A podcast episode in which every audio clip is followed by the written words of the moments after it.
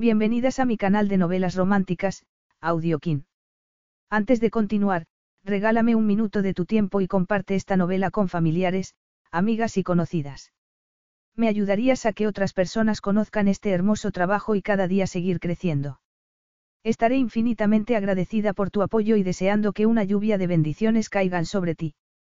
Comencemos con la narración de la novela cuyo título es Acuerdo de matrimonio. Argumento. Cuando lo, prestado, es la novia. Cuando Priya está a punto de casarse con Sander en Manhattan, Eros, el hermano del prometido, le desvela una información que le impide seguir adelante con el matrimonio. Acorralada, la única salida que encuentra para salvar el negocio de su padre y salir de esa situación es aceptar la ayuda de Eros casándose con él, y así ayudarle a vengarse de Sander. Deberán permanecer casados durante un año para que Eros pueda quedarse con la herencia familiar que los hermanos se disputan. Mientras el recién estrenado matrimonio se esconde durante unas semanas en una isla remota de Grecia, ambos descubrirán sus secretos más profundos, y un ardiente deseo mutuo. Capítulo 1. Eros Teodorou levantó el vaso de ouzo y brindó al cielo nocturno en su ático de Atenas. Su madre estaba de pie a su lado, con cara atormentada y la mirada perdida. No esperaba que te hicieras la viuda afligida, le dijo a su madre dejando el vaso en la mesita con fuerza, sin molestarse en disimular su irritación. Puede que legalmente no sea su viuda, pero le quería. Arista suspiró y se volvió hacia Eros. Estuve con él hasta el final. Pensar en su madre haciendo de niñera y arrodillándose ante los caprichos de ese hombre, era demasiado para Eros. Arista Teodorou era conocida por dos cosas, su exitosa carrera como asesora jurídica y su desastrosa relación intermitente con Seus Míticas. El muy malnacido siempre supo cómo manipularte. Eros vociferó en voz baja y apretó los puños intentando controlar el resentimiento y el odio que sentía por aquel hombre. No viniste al funeral, le dijo Arista con un tono de desaprobación. Incluso desde el más allá seguía moviendo los hilos de todo y había dispuesto que su cuerpo regresara a su país natal. Durante la última semana, parecía que toda la capital se había puesto de luto por su ciudadano más poderoso. Eros sentía repulsión. Si quisiera asistir a un espectáculo público, iría al circo. Era tu padre. Eros notó la mano fría de su madre posarse en su antebrazo, una pequeña muestra de afecto poco habitual en ella. Se permitió saborear aquel gesto de cariño unos segundos antes de retirársela con cuidado. No, no lo era, contestó Eros de inmediato mirando fijamente a su madre. Como era de esperar, ella desvió la mirada. Hacía tiempo que Eros había aprendido que el título de padre había que ganárselo, no era solo cuestión de sangre. Aunque, por mucho que le pesara, su vínculo genético con él no podía borrarse, independientemente del dinero o poder que tuviera. ¿Por qué estás aquí, madre? Parece que nuestras agendas nunca coinciden, se apresuró a decir, evitando sus ojos mientras tocaba el pequeño maletín que tenía a los pies. Pensé que podríamos cenar juntos y, charlar un rato. De verdad, Eros puso los ojos en blanco.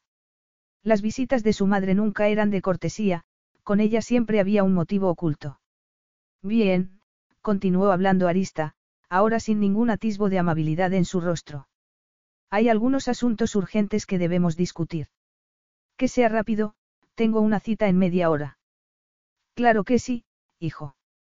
La expresión de su madre se tensó. No parabas de decir que él era un mujeriego, pero tú. Si terminas esa frase, ya puedes ir saliendo por esa puerta, le advirtió Eros. No pretendía provocarte. Arista se encogió de hombros. Por si te interesa saberlo, a diferencia de tu querido Zeus, yo respeto a las mujeres con las que salgo. Ellas saben que no quiero una relación a largo plazo, así que nunca hay malentendidos. A eso se le llama tener comunicación, madre, deberías intentarlo alguna vez. De verdad eres tan arrogante como para creer que no le has roto el corazón a ninguna mujer simplemente por decirles que no querías tener nada serio. Se burló Arista, sacando una carpeta negra del fondo de su bolso de diseño. ¿Qué es eso? Las últimas voluntades y el testamento de Zeus. Será una broma, no. Eros se apoyó en la barandilla del balcón, dejando escapar una leve risa nerviosa. Después de que intentara arruinar mis negocios, después de las amenazas y los recordatorios de que me olvidara de dirigir su imperio. La incredulidad luchaba con la rabia en su interior mientras intentaba concentrarse en la amplia vista de la ciudad que se extendía hasta la Acrópolis. Entonces volvió a ser consciente de la presencia de su madre, que suspiró y se sentó a su lado. Tenían el mismo pelo rubio oscuro, algo que él siempre había agradecido, ya que lo diferenciaba de los característicos rasgos oscuros de la poderosa familia Míticas. No era fácil reconocerlo como uno de ellos, aunque sus ojos azules eran idénticos a los del hombre que le había dado la vida. Eros se sentó de nuevo, subiendo los pies a la mesa que tenía delante. Déjame adivinar, ha cambiado de opinión y ha decidido dejármelo todo a mí y nada a los demás. Arista se puso rígida al recordar que no era la única mujer que había tenido un hijo ilegítimo de uno de los hombres más ricos del mundo. No es tan sencillo. Su madre sacudió la cabeza. Hay algunas condiciones. Mira a tu alrededor. Eros hizo un gesto con ambas manos señalando el ático que poseía en el centro del distrito financiero de Atenas. ¿Por qué querría su imperio envenenar? The future is a hefty responsibility and not one that we take lightly. But then taking things lightly has never been what Hefty is about. That's why we've created the Hefty Renew program that turns hard to recycle plastics into valuable resources like park benches and building materials. To participate, simply fill up an orange Hefty Renew bag with accepted items, tie it up, and drop it in with your regular recycling. That's it. It's that easy. It's time to rethink recycling with Renew. Particular valued resources may vary by geography. More info available at heftyrenew.com. Nado cuando he construido uno propio. No necesito pasar por su aro. Eros era el segundo de los tres hijos bastardos que Zeus había decidido reconocer en vida. La imagen del rostro de Sander acudió a su mente. Su medio hermano traidor había dejado claro de qué lado estaba desde el momento en que tomó el nombre de Zeus y asumió el papel de hijo pródigo. En cuanto al tercero y más joven de los tres, Nisio Bacchetti, miembro de una de las dinastías más antiguas de Italia, había conseguido que nadie lo relacionara con su padre. Y esas estipulaciones, son para los tres. ¿Qué han dicho los demás? Arista negó con la cabeza. El italiano ni siquiera ha respondido a mis llamadas. No se arriesgará a que lo vinculen públicamente. Pero Sander es consciente de lo que puede perder si se usa cambiado de opinión corre el peligro de dejar de ser el accionista mayoritario y perder su puesto de director general en funciones. Al oír eso, Eros le quitó los documentos de las manos a Arista y leyó el texto que aparecía resaltado. El primero que contraiga matrimonio, y consiga mantenerlo durante un año, será el heredero de todo cuanto tengo. Matrimonio. Siempre había rechazado el control y los estrictos valores tradicionales de Zeus, pero tenía que admitir que la idea de querer imponerle el matrimonio desde la tumba era una hazaña impresionante. Y dices que Sander ya está enterado. Lo sabe. Y además ya se ha comprometido con una mujer. No ha hecho ningún tipo de anuncio oficial ni ninguna fiesta de compromiso, lo ha mantenido completamente en secreto. Muy propio de él, murmuró Eros, mientras seguía hojeando las páginas que tenía delante. El documento dejaba claro que cualquiera de los tres hijos que se casara primero y cumpliera las condiciones se quedaría con todo. Eros, es que no lo ves. Él ya está actuando como si hubiera ganado la partida. En la última reunión del Consejo habló de eliminar los gastos excesivos de la empresa. La voz de Arista se volvió fría. Y dejó claro que mi puesto en la empresa entraba en esa categoría. Él se volvió hacia su madre, con fuego en las venas y olvidándose ya de su cita por completo. Esta conversación es inútil. Nunca me casaré. Ni siquiera para fastidiar a Sander. Su voz subió una octava al continuar, necesito mantener el control en mi ticas y la única forma que se me ocurre de poder lograrlo es que mi propio hijo lleve el timón. Por favor, Eros. Ella había suavizado su expresión. Arista siempre actuaba así, era parte de su actuación. Pasó su infancia viendo cómo manipulaba al único hombre que la había amado para irse con el que nunca lo haría. Su padrastro, un hombre orgulloso que anhelaba una vida familiar sencilla, había muerto con la esperanza de que ella cambiara. ¿Y qué esperas que haga? Que irrumpa en la iglesia en medio de la ceremonia. Seguro que eso puedes hacerlo tú misma. Sabes que no puedo arriesgar mi posición. Además, si queremos asegurarnos de que ese matrimonio no siga adelante, no es solo la ceremonia lo que hay que arruinar. Ya entiendo, forzó su tono para mantener la calma, sin ocultar el destello de ira que bullía en sus venas. No solo necesitas mi ayuda, madre. Necesitas mi reputación. Necesito que esa novia siga siendo soltera. Al menos el tiempo necesario para que pueda impugnar el testamento, ya que tú no estás dispuesto a cumplirlo. Debo admitir que la idea de arruinarle los planes a Sander es bastante tentadora. ¿Lo harás sí o no? Le espetó Arista, perdiendo la paciencia. No quiero que tu hermano gane, quiero que pague por haberte traicionado. Sintió rabia al oírla. Ella nunca le había defendido ante Zeus, siempre había permanecido a las órdenes de él. Eros había tenido que forjar su camino solo. Contuvo los recuerdos que trataban de salir a borbotones de su cabeza y decidió pensar en la situación fríamente. Puedes estar tranquila. Detendré esa boda. Lo harás. Dijo ella esperanzada. ¿Y la novia? Me encargaré de ella. Tú concéntrate solo en impugnar el testamento. Yo haré el resto. Que todo esto quede entre nosotros, dijo ella muy seria. Si todo sale bien, quiero la casa de los Amptons y un puesto en el consejo. Todo lo demás será tuyo. Tienes mi palabra, dijo con expresión más calmada en el rostro. Alguna vez te he dado razones para no confiar en mí. La expresión de ella también se suavizó y, tras beberse de un trago su ouzo, se marchó. Entonces Eros volvió a estar a solas con las estrellas y buscó en su teléfono el nombre de la mujer que su madre le había dado antes de irse. La novia de su hermano. Hacía tiempo que soñaba con poder vengarse de aquellos que le habían hecho daño, pero nunca había pensado en que podría haber daños colaterales. Iría a Nueva York y haría añicos los planes de su hermano. Y se aseguraría de que en cuestión de semanas no hubiera míticas holdings por los que pelearse. Lo destruiría todo. Lo dividiría y lo vendería pieza por pieza. Volvió a mirar la foto de aquella mujer en su teléfono. Su hermano mayor había elegido una novia muy guapa. Se preguntó si aquella belleza sabría en qué mundo se estaba adentrando. Pero aunque no lo supiera no podía sentirse culpable. Era su hermano quien la había arrastrado a la línea de fuego. ¿Qué estás haciendo? Prilla Davison Khan se sobresaltó en su asiento al oír la voz de su mejor amiga en la puerta del despacho, y la sorpresa le hizo volcar la pila de documentos que había estado estudiando. Tenía que comprobar unas cosas. Un domingo. Aria entró en la habitación y la miró con desdén. No tienes que estar en algún sitio importante. El dinero nunca duerme, refunfuñó Prilla, recogiendo las páginas desperdigadas. Después de otra noche en vela, había entrado en la oficina desierta para tranquilizarse comprobando las cifras más recientes de la empresa de la que pronto sería propietaria. Había puesto en marcha su plan, alineando todas las piezas necesarias para que su herencia fuera finalmente suya. Solo tenía que sobrevivir unas horas más. Aléjate de esas hojas de cálculo. Los pies de su amiga aparecieron en su visión periférica mientras recogía más papeles de debajo del escritorio.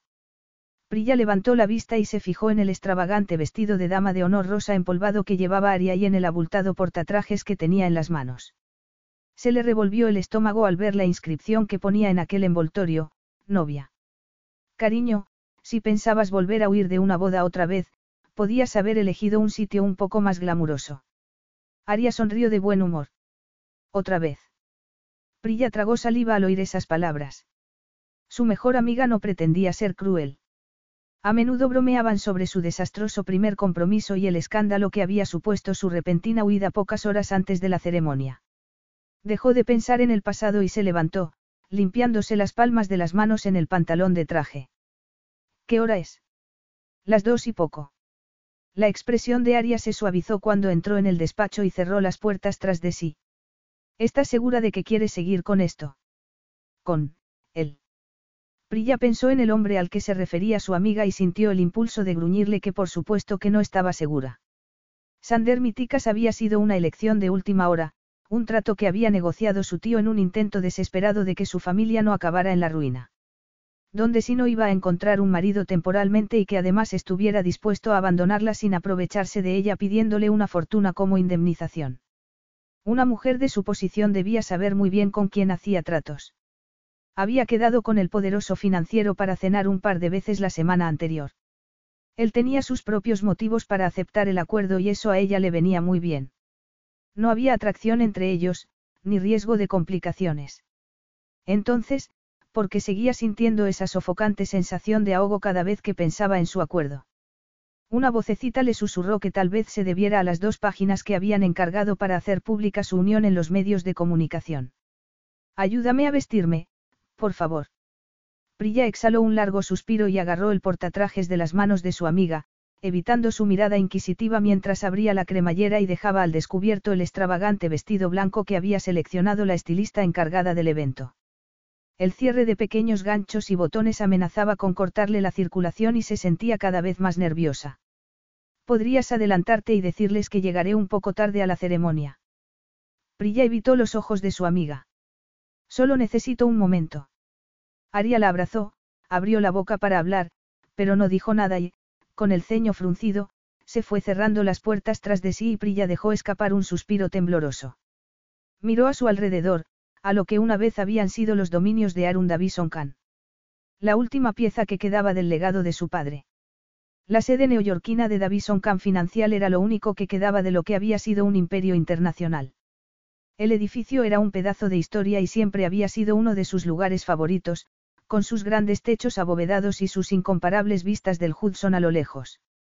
Como si fuera de camino al cadalso, trató de prepararse mentalmente para la ejecución de la que se había estado librando durante los últimos siete años. Había crecido entre la élite de Lonisland. Prilla recordaba haber planeado con sus amigas cuando tan solo era una niña el día de su boda como si fuera un cuento de hadas. Con un pañuelo de seda como velo y un ramo de flores arrancadas del jardín de su madre, se imaginaba como una bonita novia de la alta sociedad, igual que lo había sido su madre. Pero resultó que su madre no era tan perfecta como creía, y el amor que ella le daba estaba condicionado a que Prilla hiciera lo que le decían y siguiera las reglas que se esperaban de una heredera de clase alta. Durante siete años, se había tomado tiempo para ser ella misma. Pero en cuanto se casara, sería multimillonaria. Cerró los ojos con fuerza e inhaló tratando de calmarse. Cuando se disponía a darle al botón del ascensor, las puertas se abrieron de repente y su camino quedó bloqueado por la figura de un hombre vestido con un elegante traje negro. Se quedó momentáneamente fascinada por sus ojos azules tan llamativos y aquellos labios carnosos. Llevaba el pelo, de un rubio oscuro, recogido hacia atrás. Y la miraba con una sonrisa que en ese momento le pareció tan peligrosa como arrebatadora. Tú debes de ser la novia. Su voz era grave y se le notaba un ligero acento extranjero. A Prilla le retumbó el corazón en el esternón y tragó saliva. Era la novia y llegaba tarde a su propia boda. ¿Lo dices por el vestido? Preguntó con sarcasmo. Él le ofreció una sonrisa como respuesta que dejó a la vista un hoyuelo en una de sus mejillas. Ella trató de ignorar ese detalle y se centró en la tarjeta de acceso blanca que tenía en las manos, una tarjeta que solo se entregaba a los guardias de seguridad o a los choferes. No he pedido ningún coche. Ella frunció el ceño, ni siquiera lo había pensado. Se ve que Sander está en todo, no como yo. Algo se oscureció brevemente en la mirada de él, pero la sonrisa de su rostro permaneció intacta mientras abría las puertas que daban a la parte trasera del edificio. Luego se giró hacia ella. Necesitas ayuda con el vestido. Me las arreglaré sola, gracias, dijo Prilla con sequedad, sin estar segura de por qué sus atenciones le resultaban incómodas y no del todo apropiadas. Era muy guapo, pero ella estaba acostumbrada a tratar con hombres atractivos en su trabajo. Y nunca se había sentido atraída por ninguno de ellos. Pero con aquel hombre era distinto. Estaba a punto de casarse con una de las personas más poderosas de Nueva York y ahora se distraía con pensamientos con su chofer como protagonista. Prilla entró en la limusina exhalando un suspiro.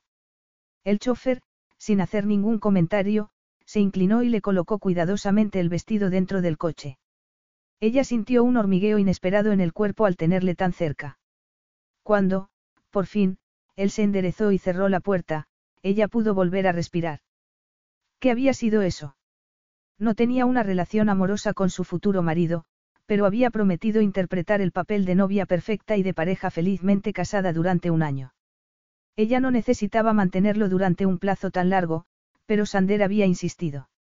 No podía haber escándalos, ni acusaciones de una unión fingida. Tenía que parecer real. Doce meses eran el precio a pagar para desbloquear su herencia. Cerrando los ojos con fuerza, Prilla se concentró en su respiración y en el sonido del motor que se ponía en marcha, tanto que no llegó a oír el sonido de la puerta opuesta abriéndose y cerrándose rápidamente antes de que el coche empezara a moverse champán. Sus pensamientos se vieron interrumpidos por aquella voz de suave acento, abriendo los ojos de golpe y sobresaltándose en su asiento. ¿Quién conduce el coche? Notó que el vehículo empezaba a moverse. El chofer, por supuesto. A Prilla se le desencajó la mandíbula al ver cómo sacaba de un compartimento dos copas frías y una botella de champán. Pero, me ha engañado. Se sentó más erguida en su asiento, dándose cuenta de repente de que se había ido sin avisar al guardia de seguridad que le habían asignado. Nunca dije que fuera tu chofer. Parecía que él se estaba divirtiendo. ¿Quién eres y por qué estás aquí? Estoy aquí para hablar contigo, por supuesto. Descorchó la botella con cuidado y sirvió el champán en las copas. Me han dicho muchas veces que parezco un ángel caído. Quizá hoy sea el tuyo. Prilla rechazó la copa que él le ofrecía. Eso no es una respuesta. Sacó el teléfono del bolso. Tienes diez segundos para decirme qué haces aquí antes de que llame a la policía. ¿Y qué les vas a decir, Prilla? ¿Qué clase de cosas terribles imaginas que podría hacerte? Tengo curiosidad. La piel se le puso de gallina al instante. ¿Quién era aquel hombre y por qué todo lo que decía sonaba como los susurros de un amante en la alcoba? Apretó los puños y trató de disimular el repentino temblor de su cuerpo. Relájate. No corres ningún peligro conmigo. Sin romper el contacto visual con ella, extendió la mano para pulsar un pequeño botón del panel lateral. Reconoces a Ennio, ¿verdad? La mampara que dividía los espacios se bajó y Prilla sintió alivio al ver el rostro del chofer que la había llevado por la ciudad multitud de veces en las últimas semanas. Le sonrió con una pizca de culpabilidad cuando la saludó con la mano y luego volvió a subir la mampara, dejándola de nuevo a solas con aquel misterioso hombre. ¿Has sobornado a mi chofer? preguntó ella. Sobornar, es una palabra muy fea, ¿no crees? Deslizó un brazo por el respaldo del asiento, observándola por encima de su copa. Yo prefiero llamarlo, incentivo. ¿Quién eres? repitió con firmeza. No te ha hablado nada de mí. Fingió sentirse indignado. Parece que mi hermano te oculta algo más que sus verdaderos motivos para casarse. Tienes suerte de que esté aquí para equilibrar la balanza antes de que llegues al altar. Su, hermano. Era imposible no conocer al poderoso padre de su novio y sus infames indiscreciones, pero el hombre que tenía delante no se parecía en nada a su prometido. Sander era moreno y delgado, mientras que este hombre tenía la piel dorada y unos hombros que parecían ocupar todo el asiento. Llevaba el cuello de la camisa abierto y el pelo largo y dorado peinado hacia atrás con estilo desenfadado. Sabía que Sander tenía motivos ocultos que no le había revelado, pero se había asegurado de que su acuerdo prenupcial fuera férreo. Ella misma había leído los papeles, su acuerdo era claro como el agua. Todo estaba bajo control. Está claro que has venido a decirme algo, así que hazlo rápido. Ya voy con retraso. Prilla se puso las manos sobre el regazo, con expresión fría. ¿Le quieres? ¿Cómo? Eso, no es asunto tuyo, respondió con irritación. Como si no hubiera obtenido la respuesta que buscaba, él se limitó a fruncir el ceño y a beber otro sorbo de champán. He visto el acuerdo prenupcial, lo tenéis todo muy bien planificado. Cenas en público, eventos sociales, pareces bastante ansiosa por reforzar tu reputación ahora que has vuelto a la sociedad. No me conoces. Prilla habló con los dientes apretados. Sé lo suficiente. Se bebió lo que le quedaba de champán. Sé que una fotografía comprometida conmigo bastaría para que mi hermano rompiera el acuerdo contigo. Prilla apenas era capaz de procesar su amenaza. ¿Y en qué te beneficiaría arruinar la boda? En muchas cosas, princesa. Él se inclinó hacia ella. Para empezar, me permitirá darte a ti un trato especial. Capítulo 2. Tú eres la mayor preocupación de Sander, dijo Prilla de repente al recordar una conversación que había oído mientras preparaban los términos de su acuerdo prenupcial. Hay miembros de mi familia que pueden suponer un problema. Había oído hablar de la enemistad con la familia griega de su prometido, pero no se lo había tomado demasiado en serio. Volvió a contemplar al hombre que tenía sentado frente a ella. Solo había oído algunos rumores sobre Eros Teodorou. Sabía que era un importante gestor de inversiones y un magnate inmobiliario griego. Su reputación entre la élite europea era la de trabajar y jugar duro. En carne y hueso. Sus labios se curvaron en una sonrisa perfecta. Parece que mi familia no ha conseguido eliminarme por completo de su vida. Desgraciadamente, no. Es impresionante. Se sentó hacia adelante, apoyando las manos en las rodillas. He podido sentir tu escalofrío de desaprobación. Esperas que me alegre de que me secuestren el día de mi boda. Qué dramática. Levantó las cejas y se llevó una mano al centro del pecho. ¿Por qué iba yo a querer secuestrarte? Prilla se mantuvo impasible, sin saber muy bien cómo actuar. Su instinto le decía que no le esperaba nada bueno. Mi plan es simplemente acompañarte hasta tu maravilloso novio. Si así fuera, no habría necesidad de hacer tanto teatro. Cierto. Inclinó la copa hacia ella. Admito que mis intenciones no son tan nobles. Pero te aseguro que no tengo ninguna necesidad de secuestrarte. Confío plenamente en que, una vez que conozcas la verdad que se esconde tras esta unión, decidirás irte tú sola. Eres despreciable, dijo exhalando bruscamente. Lo creas o no, yo soy el menor de tus problemas. De repente parecía un villano observándola desde las sombras. Simplemente estoy aquí para advertirte de que esta familia vive del engaño. Y esperas que haga caso de una advertencia tuya.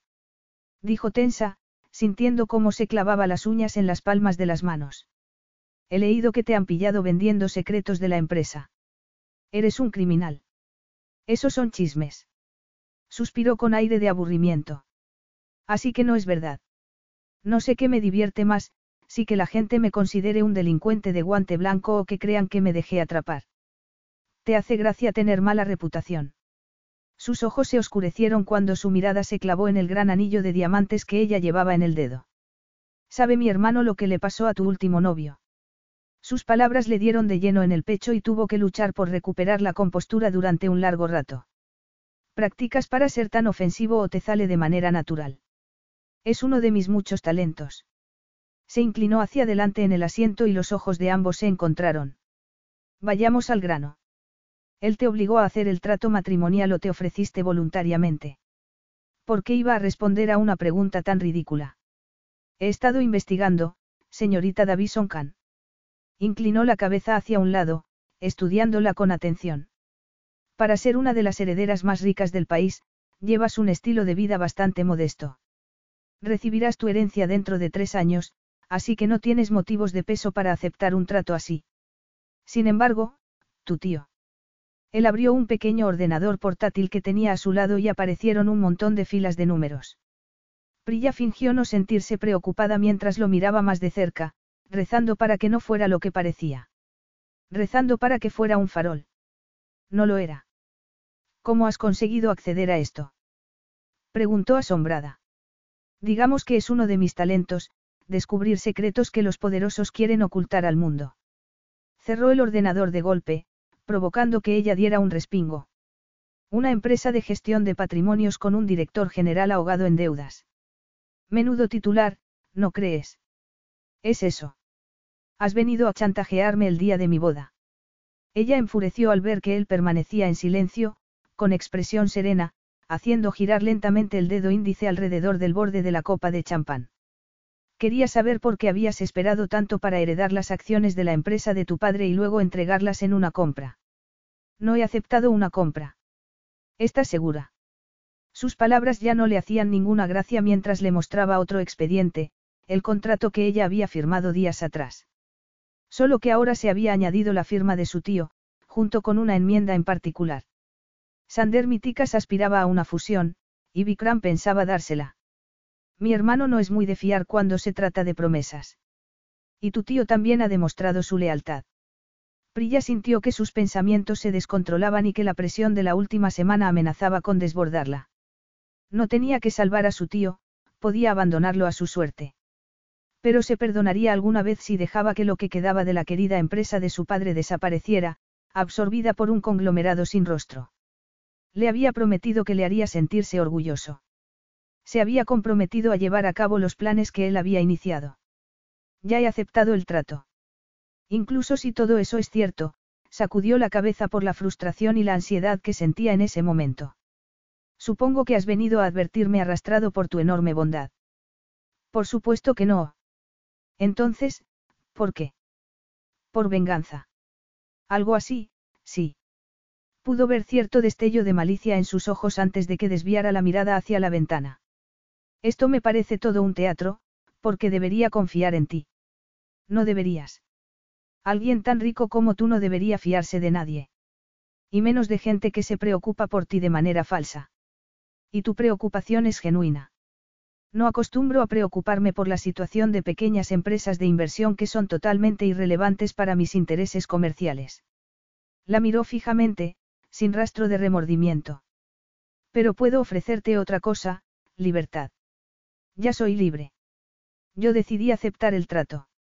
No soy ninguna damisela en apuros que necesite ser rescatada. No estoy aquí para rescatarte. Mi oferta es muy sencilla, intervino muy tranquilo. Cancela la boda. Hazlo públicamente. Abandona a mi hermano y yo mismo compraré la empresa de tu padre y te la entregaré, sin condiciones. Tanto valor tiene para ti la venganza. Mi hermano me hizo pasar mucha vergüenza en público en una ocasión. No se me ocurre mejor manera de devolverle el daño que me hizo. Prilla aspiró con fuerza. El hombre con el que había aceptado casarse tenía fama de ser despiadado en los negocios, pero nunca le había dado motivos para desconfiar de él. Aunque también recordaba sus evasivas cuando ella le preguntaba por los motivos que lo llevaban a aceptar el acuerdo. Él se limitaba a decir que era por cuestiones legales pero que prefería mantenerlo en privado. La idea de que Vikram hubiese conspirado para forzar en secreto una fusión no era tan descabellada. La única razón por la que se había enterado de sus deudas era porque él había estado vendiendo todas sus acciones. Pero Sander le había parecido tan sincero y empático con su difícil situación, era posible que, una vez más, hubiera juzgado mal a un hombre que decía velar por sus intereses. Puede que incluso se sintiera aliviado si ella lo cancelaba todo. No, ella no podía hacer eso. Al menos tenía que hablar con el primero. El coche se detuvo de repente y Prilla miró de reojo, sorprendida al ver que ya habían llegado al juzgado. Los ojos azules permanecían fijos en ella, esperando la respuesta a su oferta. Esperando a que pusiera su fe y el futuro de cientos de empleados en manos de un desconocido. Yo, no puedo confiar en ti. Lo siento. Sin esperar a que nadie la ayudara, abrió la puerta de un tirón y empleó todas sus fuerzas para ponerse en pie y salir con cuidado.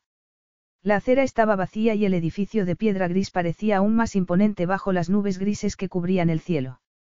Un taxi se detuvo cerca de ella y reconoció la figura de su guardaespaldas saliendo del asiento del copiloto. Se estremeció y, al volver la vista al coche, descubrió que Ero seguía clavando en ella una mirada fulminante. Que quede claro, esta oferta caduca en el momento en que me des la espalda, le advirtió muy serio. Dio un paso atrás y se giró lentamente. El guardaespaldas se detuvo a su lado, jadeante y agitado. Está todo bien, señorita Davison Khan. Todo bien. Estaba furiosa consigo misma por haber cometido semejante error. Pensaba siempre muy bien lo que hacía, cada detalle. Sin embargo, esta vez se había dejado encandilar por una simple sonrisa arrebatadora y se había metido en un coche con un desconocido. Enderezó los hombros, resistió el impulso de mirar atrás y comenzó a subir los empinados escalones. Luchaba por tranquilizarse y seguir adelante lo que había estado preparando durante los últimos días. Pero no era capaz de ignorar lo que Eros Teodorou le acababa de proponer. De repente, deseó no estar subiendo esas escaleras sola. Tal vez por eso las novias van acompañadas por sus padres en las bodas, para que tengan menos probabilidades de huir. Pero su padre estaba muerto y su madre ya estaba dentro con su tío, pendiente de que cumpliera su promesa de salvarlos. No solo caminaba sola, estaba sola. Estaba tan distraída con sus pensamientos que no vio las cámaras hasta que el primer flash la cegó. De repente, todo se llenó de periodistas a su alrededor. Prilla se quedó helada. Notaba cómo montones de ojos estaban pendientes de sus movimientos. Camina, se instó a sí misma, sintiendo que el pánico le subía a la garganta. Menos de diez pasos la separaban de aclarar los detalles del acuerdo prenupcial, desbloquear su herencia y salvar el nombre de su familia de la ruina. Solo unos pasos más y habría cumplido con su deber hacia su padre. Estaría de camino hacia la libertad. Pero el miedo crecía dentro de su pecho. Miró a su espalda y comprobó que ya no había rastro de la limusina. Saber que estaba realmente sola intensificó su pánico. Al volver la mirada al frente de nuevo se encontró con su tío abriéndose paso a empujones entre los paparazzi y periodistas que habían invadido la entrada del juzgado. Vikram se le acercó, pero ella levantó el brazo para detenerlo. ¿Modificaste el acuerdo prenupcial? Preguntó temblorosa.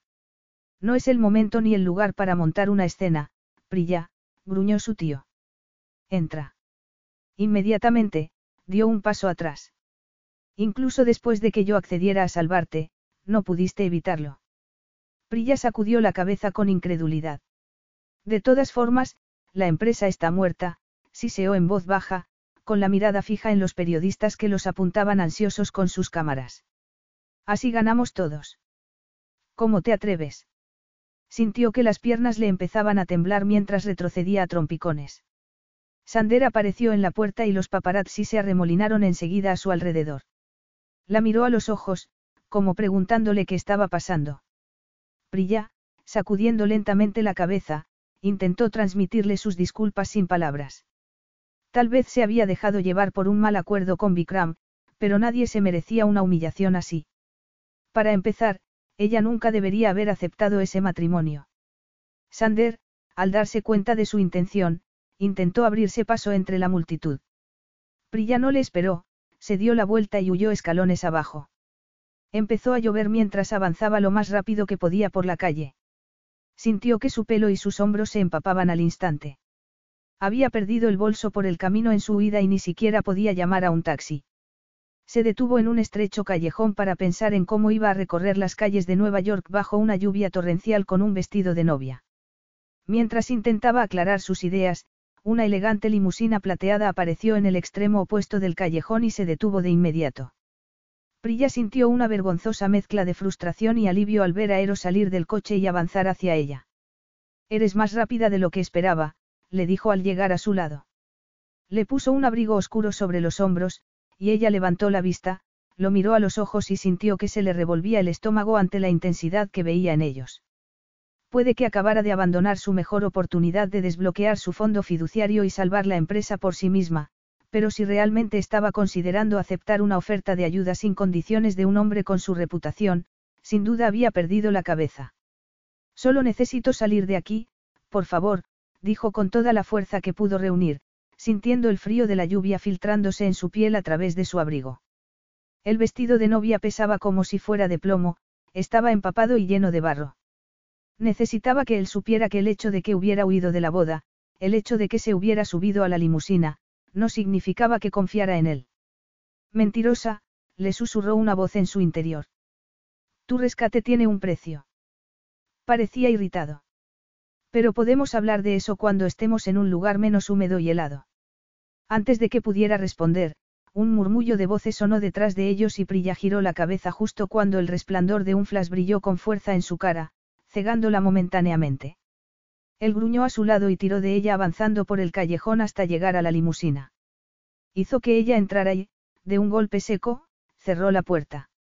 A través del cristal tintado, pudo ver cómo Eros se cernía sobre el pequeño grupo de fotógrafos que la habían perseguido como perros tras un rastro de sangre. Sus amenazas fueron amortiguadas por la ventanilla, pero parecía que habían sido efectivas, ya que la multitud retrocedió de inmediato. Después, él abrió la puerta del coche y se sentó al lado de ella. La limusina comenzó a moverse, alejándose del juzgado. El cuerpo de Prilla temblaba por la adrenalina. Incluso le castañeteaban los dientes mientras intentaba inhalar y exhalar suavemente. Era inútil, conocía demasiado bien esa sensación. Se dirigía hacia un ataque de pánico a gran escala y nada lo detendría. Se inclinó hacia adelante y soltó un patético gemido mientras su respiración se aceleraba con una fuerza brutal. Eros no tenía mucha experiencia en consolar a una mujer, y menos a una que acababa de salir huyendo de su boda. Ella había elegido irse por su cuenta, se recordó a sí mismo. Quizá, si se lo repitiera lo suficiente, podría llegar a creer que su plan original no había empezado a cambiar desde el momento en que vio a Prilla Davison Khan cara a cara. Una nueva idea había empezado a formarse, una que le entusiasmaba y a la vez le llenaba de inquietud. Miró a aquella novia robada, con su vestido blanco arruinado, y sintió que algo en su interior se tensaba incómodamente. Había ido a Nueva York con la intención de vengarse. Con la intención de arruinar la imagen pública de su hermano y encontrar por fin la forma de desmantelar el trono de corrupción y mentiras que su padre había gobernado durante décadas. Pero al ver en persona a la futura novia se le ocurrió una idea descabellada. Un terrible y brillante giro a su plan en el que no solo arruinaría la oportunidad de su hermano de casarse con su novia perfecta. La robaría, para sí mismo. No tenía por costumbre involucrar a gente inocente en sus planes, pero seguir las reglas tampoco había sido nunca su estilo, y si lo que se necesitaba era una novia para cumplir los términos del testamento lo antes posible, no se le ocurrió mejor opción que aquella mujer. Era exactamente el tipo de novia que su hermano elegiría para la farsa que estaba montando. El obediente hijo protegido que asumía todo el poder con su maravillosa novia al lado. Probablemente planeaba tener un ejército de pequeños herederos para afianzar aún más su dominio sobre el imperio al que no tenía derecho. Mientras planeaba arruinar a su hermano, había escarbado en el pasado de Prilla lo suficiente como para ver que había crecido en el lujo y había sido educada para moverse solo en los círculos más refinados. Aparte de un compromiso embarazoso y una ruptura complicada a los 19 años, no había protagonizado ningún escándalo. Perfecta para un tonto elitista como Sander. Pero los últimos siete años de su vida, desde su desastroso primer paseo fallido por el altar, estaban extrañamente desprovistos de cotilleos, como si hubiera dejado de existir. Ahora ella tenía las manos entrelazadas en el regazo, apretando un puñado de tela como si no estuviera segura de si quería llorar o tener una rabieta. De alguna manera, él no creía que ella se permitiera hacer ninguna de las dos cosas. Observó cómo intentaba calmarse, haciendo algún tipo de ejercicio de respiración, y decidió que no era el momento de informarle de su plan original de que se fotografiara con él. Había lidiado con los paparazzi si se atrevían a desafiarle, lo lamentarían. El mundo podía pensar que era un playboy salvaje y temerario, pero eso era solo porque esa era la imagen que él quería darles. Si Zeus hubiera sabido el verdadero poder que poseía, cuánta riqueza había acumulado durante los últimos 15 años, habría vuelto su foco de atención hacia él hacía tiempo. Había planeado el derribo del imperio Miticas durante más de una década, pero entonces el malnacido de su padre tuvo que morir en el último momento. Hacía tiempo que Zeus había elegido a Sander como su único heredero. Que le ofreciera la posibilidad de arrebatarle el puesto tan fácilmente era exactamente el tipo de movimiento de poder que Eros debería haber esperado de Zeus. El coche aminoró la marcha al entrar en las elegantes hileras de torres residenciales que bordeaban el extremo sur de Central Park. El chofer los condujo por un estrecho callejón hasta una discreta entrada privada, parcialmente oculta desde la calle.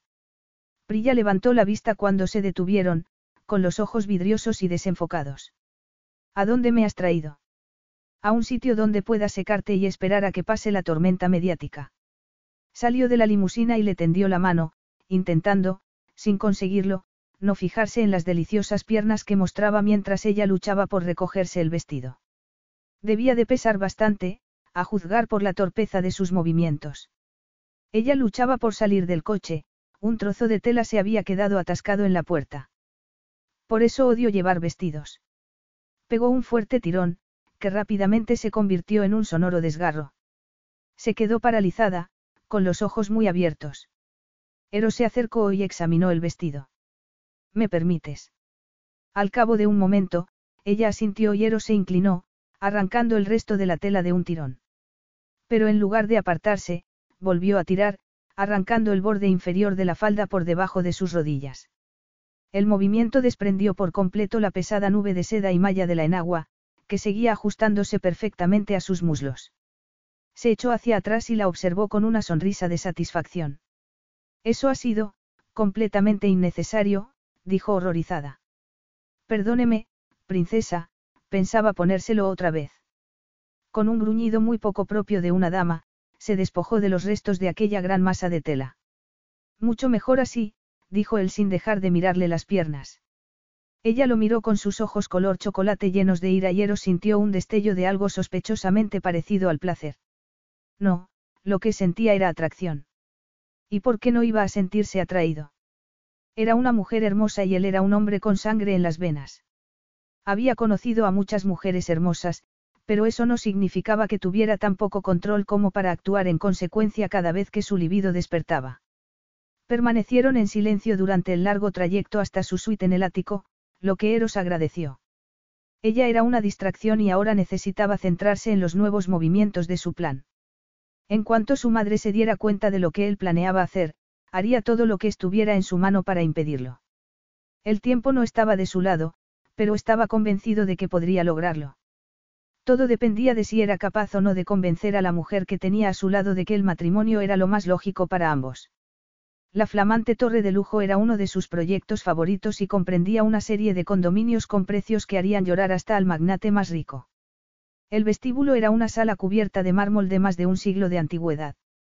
Espejos antiguos y suntuosas telas oscuras cubrían las paredes del pasillo de su ático, acentuadas por cálidos apliques incandescentes. No sabría decir si es una restauración o una obra nueva. Los ojos de Prilla se abrieron de par en par al entrar en el luminoso salón de planta abierta y contemplar el techo alto y ornamentado. Es una de las cosas que más me gusta hacer, tomar un trozo de historia, conservarlo y exponerlo dentro de algo moderno. Sus arquitectos habían tenido vía libre para construir el edificio, y no escatimaron en gastos. Nunca había planeado volver a vivir en Manhattan, pero había decidido a quedarse la suite del último piso por impulso, hechizado por los suelos de piedra, las exquisitas molduras de los techos y las vistas perfectamente centradas sobre el parque. Es precioso, dijo ella embelasada. Eros decidió prescindir de la visita guiada, la tomó de la mano y la guió hasta la espaciosa suite de invitados antes de conducirla al cuarto de baño. Te estás poniendo pálida. Hay que quitarte ese vestido. Pero no tengo nada más que ponerme. No quiero que cojas una pulmonía. Necesitas una ducha caliente y ropa seca. Date la vuelta. No seas ridículo. Puedo arreglármelas. Dudo que te hayas puesto ese vestido sola. Señaló las capas de cintas y lazos de seda que se entrecruzaban para mantener unida la espalda del vestido. Parece que entiendes mucho de corsetería. Eres modista. Admito que aprecio la lencería delicada. Sobre todo el momento de quitarla del cuerpo de una mujer. Eros no sabía si reír o gemir al verla asimilar sus palabras y morderse inconscientemente el labio inferior. Está bien, dijo ella sin aliento. Intenta ser rápido. Tengo mucho frío. La humedad de la seda era un obstáculo que él no había previsto. Vociferando en voz baja, abrió el cajón del tocador y sacó una pequeña navaja. Unas cuantas pasadas rápidas de la hoja y la tela empezó a abrirse, revelando una suave espalda desnuda. Ya está. Ella se volvió para mirarse en el espejo y vio cómo deslizaba la hoja por debajo del último lazo. Me temo que el vestido está para tirar a la basura, pero probablemente ahora puedas respirar de nuevo. Estaba muy apretado. Era una tortura. Se giró justo cuando él salía por la puerta y perdía por momentos el agarre del vestido, que se deslizaba peligrosamente sobre su pecho. Eros tuvo la sensación de que el mundo se movía a cámara lenta a medida que la piel morena se revelaba centímetro a centímetro ante su mirada hambrienta. Ella se cubrió rápidamente hasta la barbilla. Yo también debería entrar en calor. La observó en el espejo y empezó a desabrocharse la camisa, notando que sus ojos seguían sus movimientos. Ella abrió los ojos de par en par y sacó la lengua para humedecerse el labio inferior. Como si se diera cuenta de que él había visto su reacción, sacudió la cabeza, cerró de golpe la puerta del baño y echó el pestillo. Las mujeres siempre habían sido su debilidad, su compañía preferida y su consuelo. Había dedicado su vida adulta a convertirse en un maestro del placer. Las mujeres parecían buscarle por sus supuestos talentos y luego se marchaban en busca de hombres que consideraban más respetables para sentar la cabeza, y eso le parecía bien. Pero los últimos meses habían sido muy ajetreados, con una serie de proyectos inesperados, y se había dado cuenta de que no tenía ni el tiempo ni la energía habitual para dedicarse a la seducción. Entonces, en el momento en que había llegado a Atenas y se disponía a tener una cita con una amante conocida, su madre había llegado con la noticia de la herencia. Solo necesitaba acostarse con alguien, se dijo riendo mientras se adentraba en su suite. Necesitaba reorganizar sus planes. Era un maestro de los detalles, pero ahora todo lo que estaba ocurriendo le parecía un desastre producto de la improvisación. Sabía que estaba haciendo lo correcto, confiaba en su intuición, nunca lo había llevado por mal camino, pero en quien no confiaba era en ella. O tal vez no se fiaba de sí mismo cuando estaba con ella. Se acercó a los ventanales para contemplar las vistas. Se había olvidado de lo impresionante que se veía Manhattan desde allí. Se había criado en Grecia, pero al ser hijo de padres divorciados pasaba casi la mitad del año viajando con su madre, que formaba parte de la alta sociedad. Prefirió el laxo método de crianza de su madre al severo estilo de su padrastro, y pasó gran parte de su adolescencia y principios de sus 20 años con Nueva York y otras grandes ciudades financieras como patio de recreo. Sintió una punzada de arrepentimiento. Imaginó lo que pensaría su padrastro, sabiendo que Eros estaba a punto de hacer aquello contra lo que le había advertido siempre. Aunque había estado casado con Arista menos de una década, Stavros Teodorou había sido una presencia constante en la vida de Eros y le había dado más de lo que nunca le había dado ningún pariente de sangre. Era el hombre del que había tomado el apellido, el hombre que le había enseñado a valorar la lealtad por encima de todo. El matrimonio es una trampa, le había dicho, con la voz hecha trizas por toda una vida de fumador.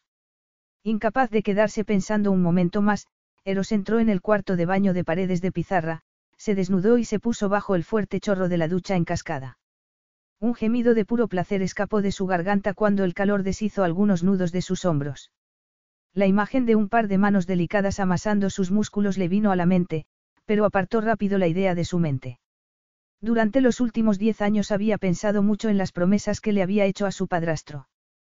Todavía le avergonzaba el modo en que había tratado a la única persona que había velado por sus intereses, pero estaba decidido a enmendar algunos de sus errores. Traicionar a Arista y darle una lección era el primer paso.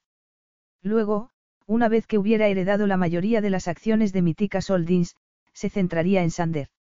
Las imágenes de Prilla bañándose al otro lado de la pared entraron en su mente de improviso. Capítulo 3.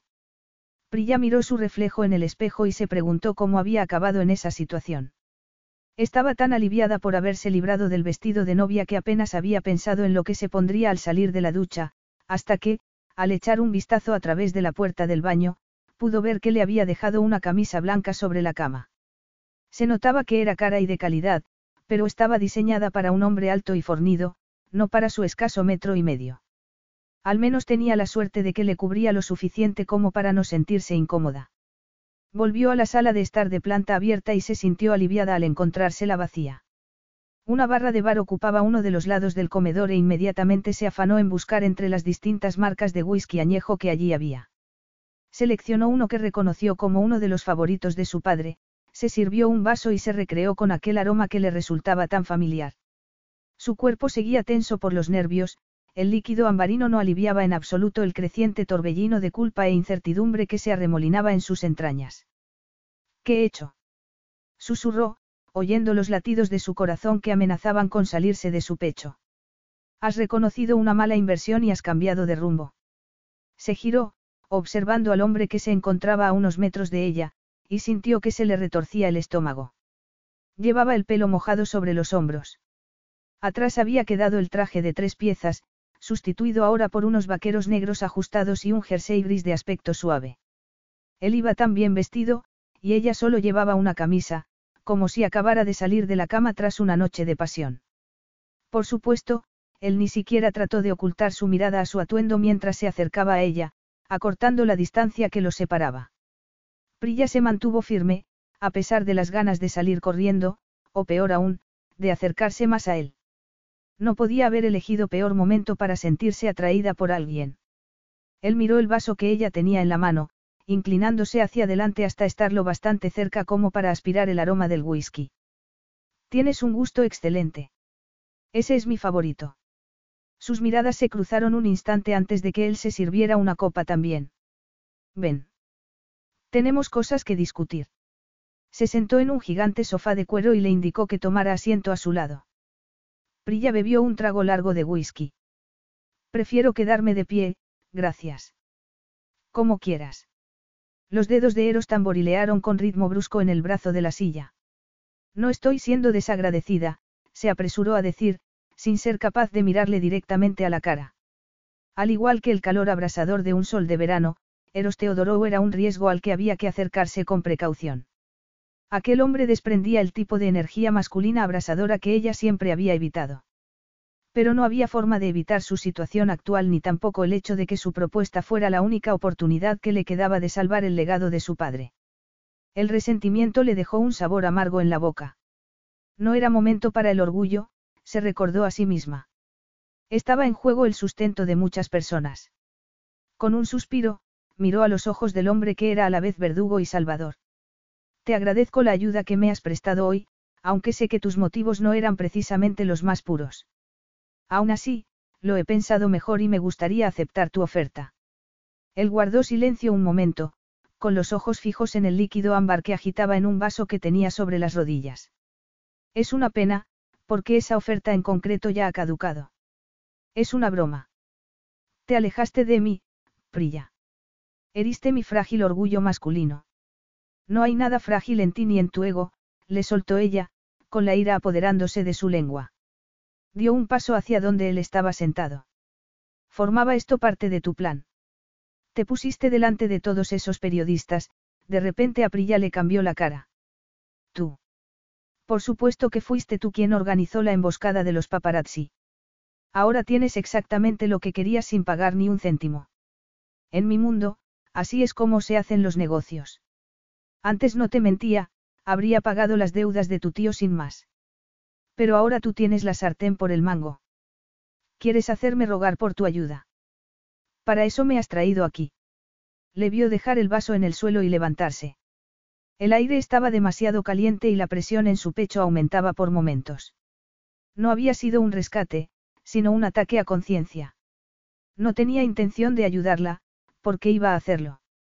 Ella había rechazado su oferta, pero aún así había dejado plantado a su prometido en el altar. Había vuelto a ser un peón en el juego de otro. Tengo que irme. No puedo quedarme aquí. Empezó a caminar hacia el vestíbulo, pero él la alcanzó y le bloqueó el paso. Estaba tan cerca que pudo ver cómo unas gotas de agua se deslizaban por su pelo engominado y le bajaban por el cuello. No huirás de mí, Prilla, gruñó, con algo salvaje e indomable brillando en sus ojos. ¿Por qué iba a quedarme aquí un minuto más? ¿Para qué me amenaces con enviar fotos escandalosas a la prensa y me arruines la vida del todo? Le desafió ella, empujándolo para pasar, pero su avance se vio obstaculizado por una mano masculina muy grande y musculosa contra la pared, junto a su cabeza. Los periodistas estaban allí solo para enfadar a mi hermano y aumentar el escándalo. Cuando pretendía perseguirte a ti los eché. Tal y como están las cosas ahora, nadie de la prensa te relacionará conmigo. Pero si sales corriendo de mi edificio llevando solo una de mis camisas, no podré hacer gran cosa para controlar los daños. Ya no había diversión en su tono, sino una ira apenas disimulada que le erizó la piel. Ella respiraba entrecortadamente y la proximidad con él no ayudaba.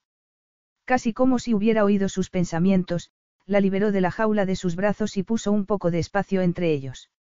Está claro que yo también era uno de tus objetivos. Prilla cerró los ojos. Me engañaste para entrar en esa limusina sabiendo exactamente lo que ibas a hacer. Originalmente, ese era el plan, sí.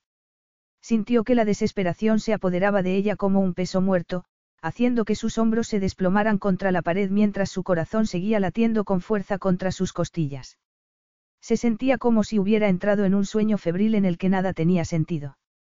Necesitaba marcharse y volver al pequeño apartamento que había alquilado en el Est Village e intentar encontrar una solución.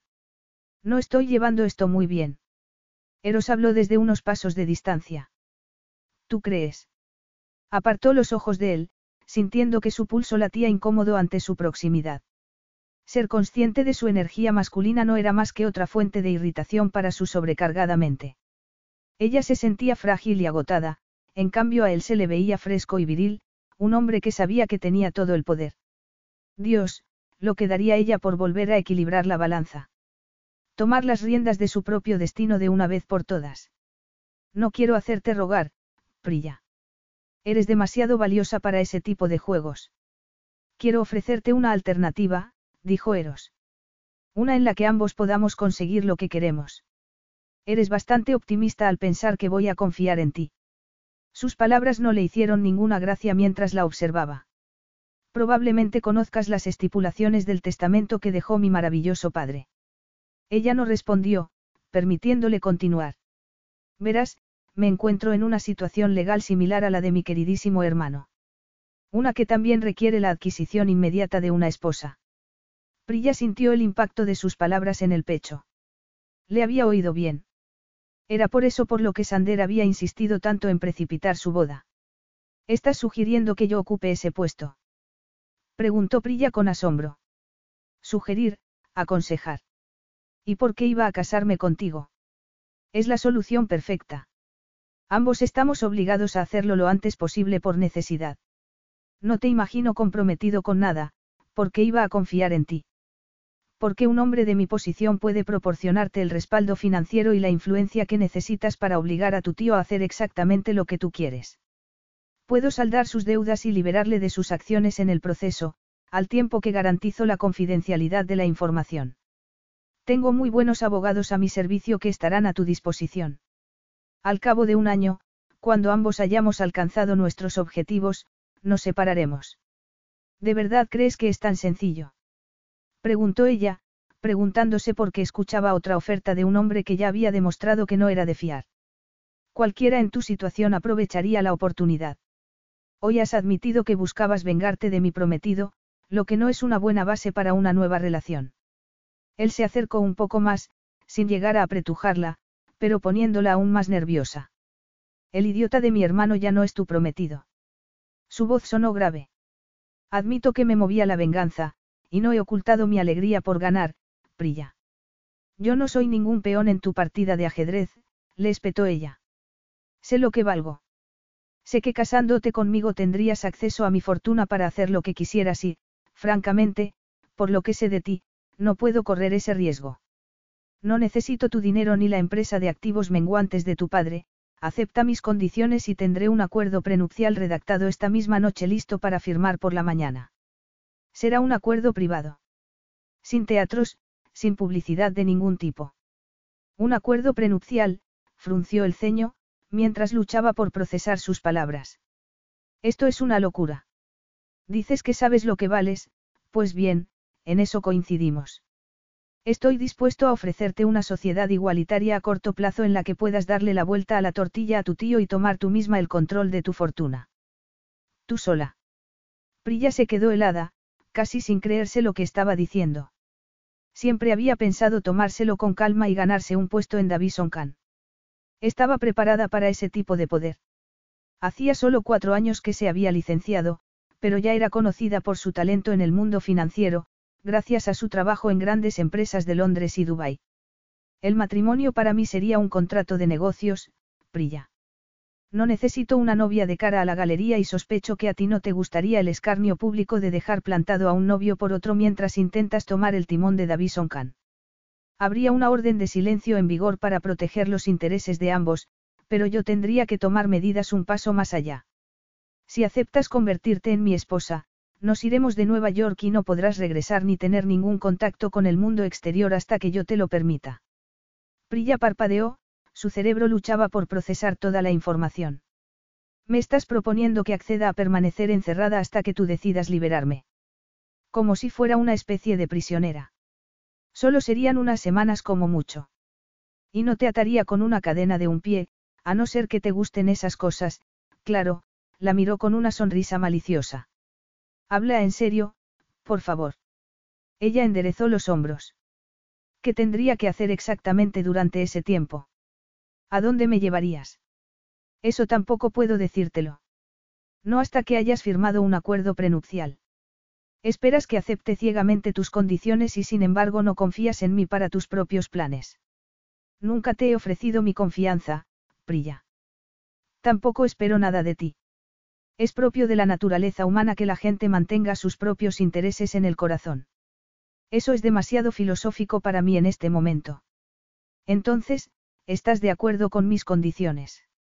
Sonrió con satisfacción y le tendió la mano. Dudó durante un largo momento, reflexionando sobre sus palabras. Realmente podía permitirse que la encerraran en un lugar desconocido, como si fuera un premio robado. Pensó en la cara de su tío y en la rabia que habría sentido al darse cuenta de que se cancelaba la boda.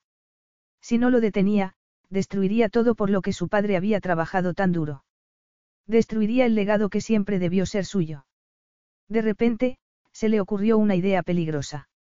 No tenía por qué confiar en Eros Teodorou para aceptar su oferta.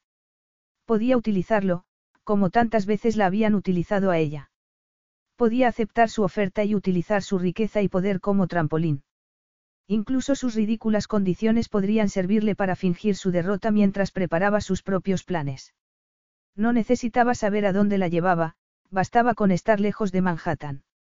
Entonces, llegado el momento, regresaría y reclamaría todo lo que le pertenecía por derecho. Vale, lo haré. Me casaré contigo. Oyó escapar las palabras de sus labios mientras su corazón latía con fuerza. ¿Qué pasará después? La expresión de Eros se llenó de triunfo mientras su mirada bajaba para contemplar el diamante que aún llevaba en la mano izquierda. Puedes empezar por quitarle el anillo. Ella miró su mano. Casi se había olvidado del delicado diamante que le habían entregado unos días antes de la boda junto con un ramo de hermosas rosas amarillas. No había ninguna nota, nada que lo hiciera parecer algo más que el simple acuerdo comercial que había aceptado. La idea de llevar aquel anillo le había producido tal ansiedad que lo había dejado en la caja y solo se lo había puesto en las pocas apariciones públicas que habían hecho la semana anterior. Para Sander, que les viesen juntos del brazo, había sido muy importante. Pensaba devolvérselo. Prilla jugueteó con el anillo de platino, no le gustaba el tono de voz de Eros ni la idea de que le ordenara quitárselo como si fuera un símbolo de propiedad. Ella no pasaba de manos de un hombre a otro. Era una mujer de negocios inteligente y con autonomía que había decidido cambiar un mal negocio por otro con menos riesgos. La idea de que tal vez su exprometido no conociera el alcance de las intenciones de su tío la hizo reflexionar. Dio vueltas al anillo en el dedo y se sintió culpable. Tal vez le deba una explicación. Dame la mano. Su voz sonó como un látigo. Ella obedeció y se sorprendió a sí misma al seguir su orden. Con sorprendente suavidad, le abrió la palma de la mano lentamente y deslizó el anillo por el dedo hasta quitárselo. Prilla se estremeció de manera involuntaria. Mírame, le dijo Eros. Ella levantó la vista y se encontró con la furia apenas contenida de su mirada. No le debes nada, Meacous. ¿Me entiendes, Prilla? Dudó, mordiéndose el labio inferior mientras luchaba contra el impulso de aceptar sin más. Con su imponente estatura y su mirada severa y melancólica, se mostraba autoritario sin esfuerzo. Pero ella nunca había sido el tipo de mujer que se sentara y se sometiera a las órdenes de nadie, y menos de un hombre al que acababa de conocer. Sacudiéndose el hechizo al que parecía haberla sometido, se alejó de él, buscando la poca libertad que podía ofrecerle el balcón mientras intentaba disimular el temblor de ansiedad que amenazaba con apoderarse de su compostura. Eros luchó por no sonreír mientras Prilla bullía de rabia tras sus órdenes. Sabía que había ido demasiado lejos al darle una orden tajante, pero oírla hablar de deberle algo a Sander había encendido un fuego de ira en su interior. Era un calculador miserable, y no le cabía duda de que su hermano sabía perfectamente lo que había hecho al aceptar el trato con el tío de su prometida sin su consentimiento explícito. ¿Por qué tengo la impresión de que me vas a dar más problemas de los que esperaba? Porque prefiero pensar antes de aceptar todas las peticiones cargadas de testosterona que me haces, respondió ella. Si hubiera sabido que al aceptar tu ayuda estaba entrando en una especie de tira y afloja entre tú y... No sabes nada de la situación. Ya que acabo de aceptar casarme contigo, podrías añadir un poco de luz a todo esto. Miró a la mujer que tenía delante, esa hermosa mujer que, sin saberlo, se había metido en medio de un campo de batalla. Puede que ella fuera inocente en su guerra particular, pero eso no la convertía en su aliada. Hacía menos de unas horas era la futura novia de su enemigo. Ella no tenía ni idea de la verdad sobre el hombre con el que estaba a punto de casarse. No tenía ni idea de la verdad que se escondía tras su apellido, las mentiras y la codicia. El legado de Zeus era tan potente que se había asegurado de causar el caos incluso después de su muerte. De los tres hijos que había engendrado, Sander Miticas era el más parecido a su padre. Cruel, calculador y obsesionado con su imagen. No estaba dispuesto a sacrificar mi humanidad en busca de la aprobación de mi padre. Digamos que mi hermano tomó una decisión muy diferente. Eligió tener el poder antes que hacer lo correcto. Y eso mismo planeaba hacer contigo. La furia brillaba en sus ojos. El matrimonio puede ser un acuerdo legal vinculante, pero no hay nada en los votos que te haga ser mejor persona. Es tu forma de decirme que tampoco confíe en ti, Eros. Oír su nombre en sus labios por primera vez lo distrajo momentáneamente y se sintió atraído por la fuerza de la mirada ámbar de aquella mujer. Ella se la sostuvo mientras lo evaluaba. Cuando una mujer lo había mirado así, como si tratara de desentrañar la coraza exterior que él presentaba al mundo para ver lo que había debajo. La confianza ciega es un mito. Sin incentivos ni consecuencias, la gente siempre actuará en su propio interés. Y pienso aplicar ambas cosas a nuestra situación.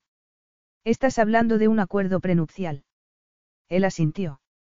He pasado una década construyendo mi propio imperio a mi manera, libre de la corrupción de Mitica Soldins. Puedo ser muchas cosas terribles y escandalosas, pero en los negocios protejo a los míos. Y una vez que estemos casados, te guste o no, tú también formarás parte de ese círculo. Así que, como tu esposa, estaría a la altura de tus empleados. Es un honor. No es tan sencillo. Se apoyó en la balaustrada de piedra. Muchas mujeres han intentado ponerse mi anillo en el dedo y no lo han conseguido. Hay que estar siempre en guardia. Sus palabras provocaron un leve gesto de humor en los labios de ella, que se obligó a apartar la mirada. He recibido noticias de que tu amiga te está buscando por todas partes. Aria. Ella se irguió. Debería hablar con ella. Eros la miró a los ojos con una advertencia silenciosa. Tengo que recordarte nuestro trato. Nadie puede saber nada de esto hasta que yo decida lo contrario. No pensarás en cerrarme inmediatamente. Prilla cruzó los brazos en el pecho enfadada. Necesito algunas cosas de mi apartamento, al menos algo de ropa y mi agenda. Yo también tengo una vida, Eros. Y necesito decirle a mi amiga que estoy bien. Él consideró sus palabras un momento, sacó el teléfono del bolsillo y se lo puso en la palma de la mano. Tienes tres minutos. Pon el manos libres. La llamada fue contestada tras apenas un timbrazo y la voz de una mujer llenó la habitación. Prilla se estremeció cuando su amiga empezó a reprocharle su desaparición. Relájate. Estoy bien, estoy a salvo. He encontrado otra forma de resolver mi problema, pero tengo que irme de la ciudad unas semanas. ¿Cómo? ¿Te refieres a otro novio? Preguntó Aria. ¿A dónde vas? ¿A dónde te lleva? Es complicado. La voz de Prilla sonaba más apagada ahora. Y no puedo contarte nada por motivos legales, solo puedo decirte que Vikram ha mentido. Y esta es la única alternativa que me queda para poder salvar la empresa. Su amiga se quedó callada un largo rato y él se dio cuenta de que Prilla miraba la pantalla para asegurarse de que la llamada no se había cortado. Aria, ¿sigues ahí? No me gusta esto, su amiga hablaba con la voz temblorosa. No me gusta nada de nada. A mí tampoco me gusta, pero debo hacerlo. Eros golpeó la esfera de su reloj con impaciencia y vio cómo ella entrecerraba los ojos como única respuesta. Todo irá bien, no te preocupes. Te lo explicaré cuando vuelva. Si no puedes hablar libremente, di sí o no, le dijo Aria en voz baja. Oí a Sander pedir a los guardias que buscaran a su hermano. Les oí decir que era un hombre moreno, de acento italiano, creo. ¿Estás con él? Eros le quitó el teléfono de las manos a Prilla y puso fin a la llamada. Eso ha sido muy grosero. Le dirigió una mirada furiosa. ¿Ibas a responder a su pregunta? Yo no falto a mi palabra, le gritó. ¿De quién estaba hablando? ¿A quién vio Sander si no fuiste tú? Eros se quedó pensativo un momento y una sonrisa irónica se dibujó en sus labios. Sospecho que no soy el único hijo de Zeus que ha querido interrumpir tu boda. Y eso puede que juegue a mi favor. Pero ¿cuántos hermanos sois? Prilla abrió mucho los ojos. Eso no importa, a partir de ahora, no tendrás contacto con tu amiga ni con nadie hasta que yo lo permita. Puede que este no sea un matrimonio tradicional, pero no tolero la deslealtad en ninguna de sus formas. Miró la pantalla de su teléfono y vio los mensajes que le había enviado el equipo de abogados que había mantenido a la espera durante la noche. Tenía muchas cosas que hacer si quería sacar aquello adelante. Tenía que hacer malabarismos con muchas piezas antes de irse a Grecia. Su deseado retiro, con su novia robada. Se le iban los ojos a las largas piernas de Prilla, absortos por la belleza de su silueta, antes de llegar finalmente a su rostro. Era la imagen de una furia silenciosa y él entendía por qué. Que una mujer de su inteligencia y sus logros estuviera sujeta a una cláusula hereditaria tan arcaica era como enjaular a un tigre salvaje y esperar que se convirtiera en una dócil mascota. Su tío merecía perderlo todo y él se complacería en dar el primer paso para ejecutar ese castigo. Estaba un poco inquieto por la aparente calma que ella había mostrado desde que aceptó su oferta. No es que esperara que ella diera saltos de alegría, pero al menos esperaba algún tipo de emoción, aunque fuera un poco de resistencia. Al darse cuenta de que llegaba tarde a la reunión de urgencia que había convocado con su equipo jurídico, se puso una chaqueta de cuero que estaba en el respaldo de una silla y se tomó un momento para peinarse el pelo aún húmedo en el espejo. En el reflejo, vio a Prilla mirándole. ¿Te vas? Ella le habló con fingida despreocupación. ¿Y pretendes que me quede aquí sola esperando en este apartamento hasta la ceremonia? Tendré que darme prisa si queremos casarnos mañana por la noche. Pulsó el botón de la planta baja, utilizando la tecnología de huellas dactilares, y se apoyó en la puerta abierta del ascensor. Mañana por la noche. ¿Cómo es posible? Me dedico a conseguir lo imposible. Notó la tensión de ella en sus facciones y casi se echó a reír. La mayoría de las mujeres con las que había estado en el pasado se habrían alegrado mucho ante la perspectiva de atraparlo como marido, pero Prilla parecía estar a punto de salir corriendo en cualquier momento. Este edificio está protegido. Si intentas romper nuestro acuerdo, me enteraré. Y no me gusta que me traicionen. Es a mí a quien suelen tomar por tonta, así que podría decirte lo mismo. Eros se rió entre dientes, dio un paso atrás y pulsó el botón de la planta baja. Haré que recojan tus cosas y las envíen aquí. Mientras tanto, princesa, intenta descansar un poco. Capítulo 4. Cuando Prilla salió del dormitorio a la mañana siguiente, vio que ya le habían traído sus cosas y las habían colocado justo delante de la puerta de su habitación. Apenas había dormido en toda la noche. Los ojos le ardían y tenía los hombros tan tensos que le dolían. Pero en el fondo se encontraba bien, se dijo a sí misma mientras se vestía con sus vaqueros pitillo favoritos y un suave jersey de lana. El apartamento estaba en silencio mientras salía descalza de su habitación en busca de comida. Abrió la nevera y agarró lo primero que vio, una gran bandeja de melón perfectamente cortado. Mordió el primer trozo y gimió de gusto. El repentino carraspeo de un hombre justo detrás de ella casi la hizo ahogarse. Se volvió, esperando ver a Eros, pero en su lugar se encontró con un hombre alto de pelo gris, flanqueado por otro hombre y una mujer más jóvenes que le anunciaron que estaban allí para ultimar el acuerdo prenupcial. Pasó la siguiente hora leyendo el acuerdo y asegurándose de que no hubiera lagunas en él. En cuanto Eros pagase las deudas de su tío y comprase las acciones, estaría legalmente obligado a transferirlas directamente a Prilla. Mientras terminaban el proceso, hubo una llamada telefónica en la que el hombre de pelo gris empezó a hablar en griego. Al cabo de un momento, le tendió el teléfono. ¿Quiere hablar con usted? Prilla se levantó y salió rápidamente al balcón en busca de intimidad. Está todo a tu gusto. Retumbó una voz con acento familiar al otro lado de la línea. He aceptado todas las condiciones y la ley me obliga oficialmente a no revelar tus malvados planes. Se estremeció por el frío que hacía en el balcón. Los abogados me han dicho que necesitaré mi pasaporte. Me gustaría saber a dónde me llevarás cuando nos casemos. Paciencia, Prilla. Su voz era juguetona. He dejado un regalo para ti en el vestíbulo. Te veré a las seis. La línea se cortó y Prilla tuvo que contener una vociferación. Luego los abogados se marcharon y volvió a quedarse sola. Debía tranquilizarse, no había motivo para preocuparse. Ni siquiera había empezado a trabajar oficialmente en Davison Khan, pero ya contaban con un excelente equipo estructural. Una vez transferidas las acciones, no había razón para que la empresa no siguiera funcionando con normalidad. Sería como tomarse unas vacaciones. Cerró los ojos y estiró los músculos tensos de los hombros. Lidiaría con el aburrimiento planeando su estrategia. A juzgar por la cantidad de tiempo que su nuevo prometido había decidido pasar con ella hasta el momento, lo más probable era que la dejaran a su aire, lo cual le venía muy bien. Con la mente ocupada pensando en el futuro, casi se le pasó por alto el paquete en la mesilla. El embalaje era caro y llevaba el nombre de una de sus boutiques favoritas de la Quinta Avenida. Encima había una elegante tarjeta negra, no rasgues este. Eros. Frunció el ceño mientras llevaba la caja al dormitorio y la abría, retirando las capas de papel de seda.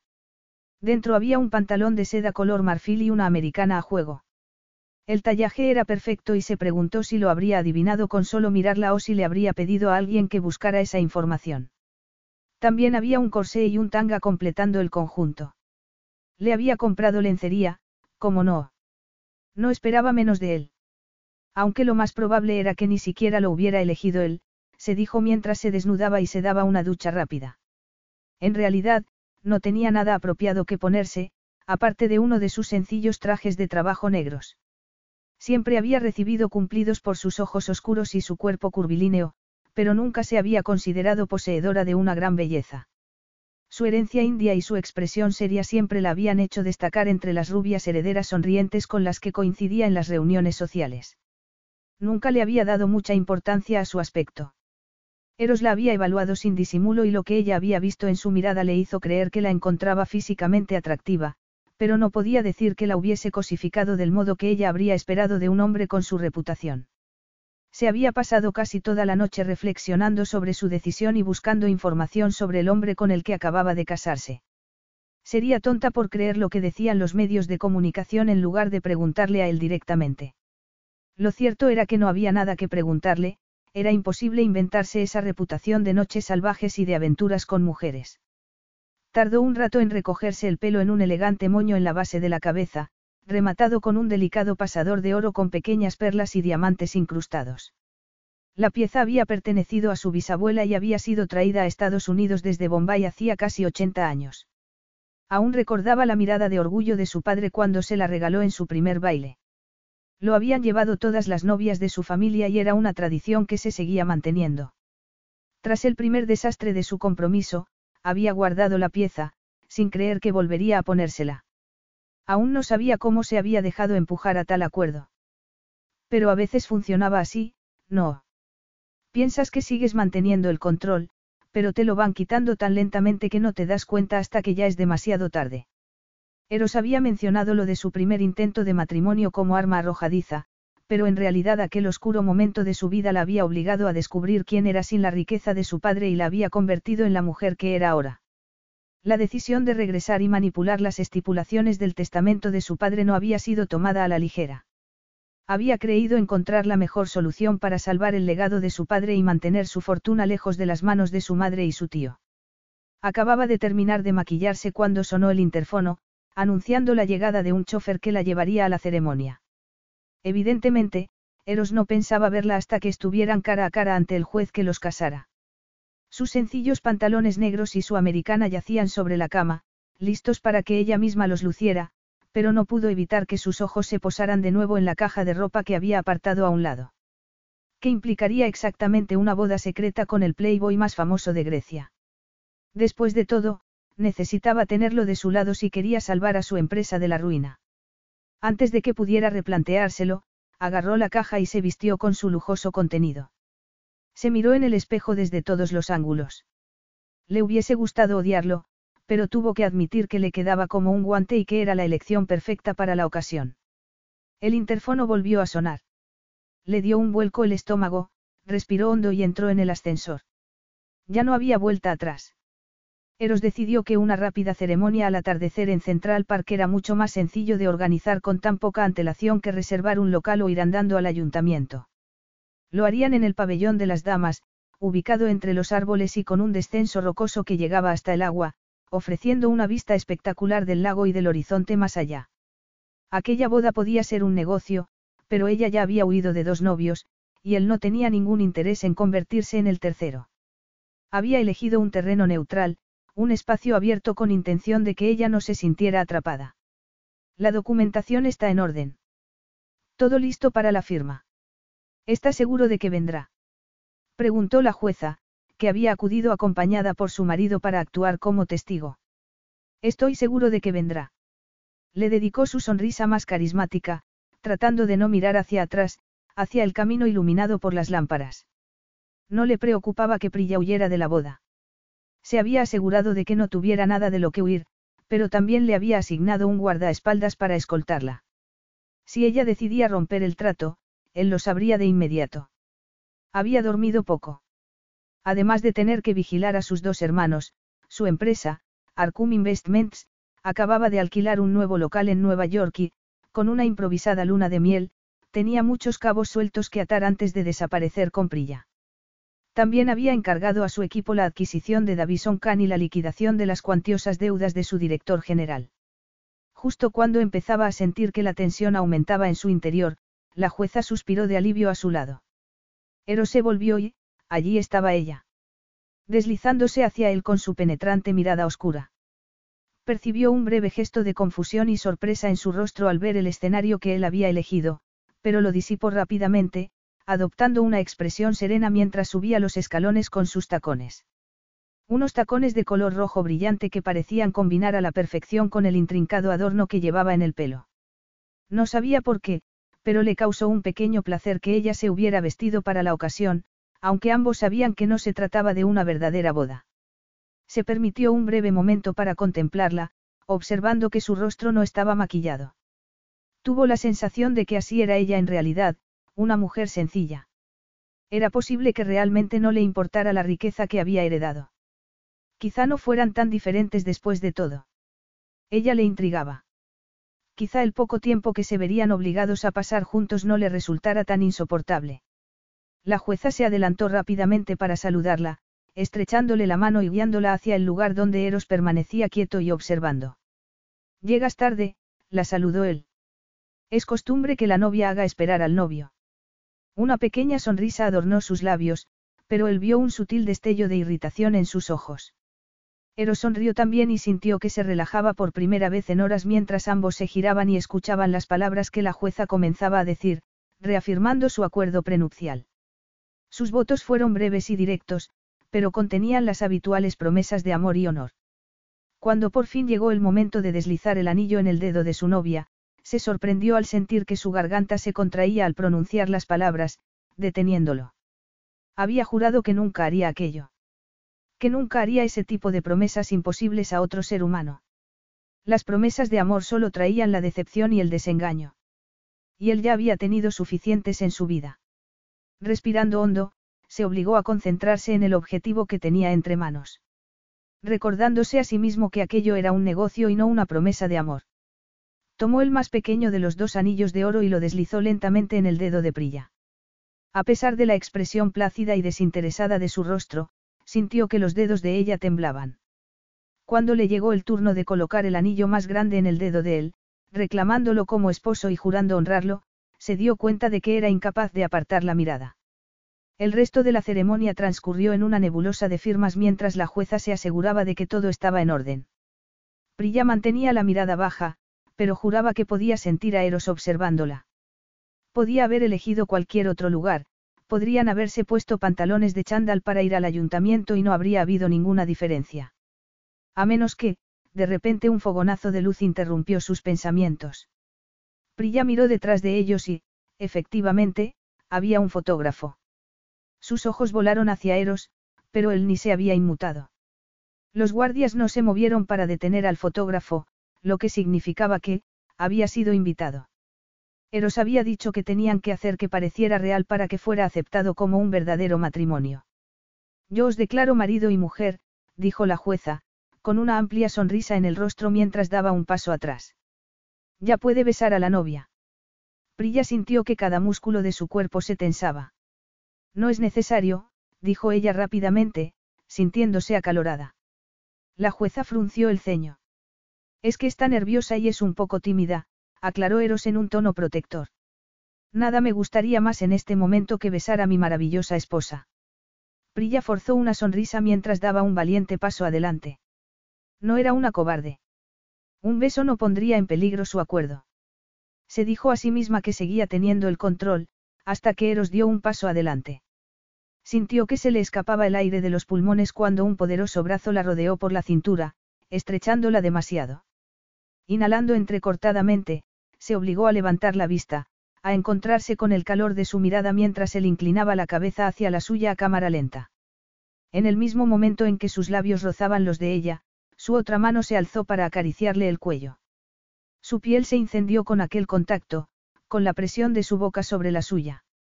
Incluso sin palabras, tuvo la sensación de que la estaba incitando a reaccionar.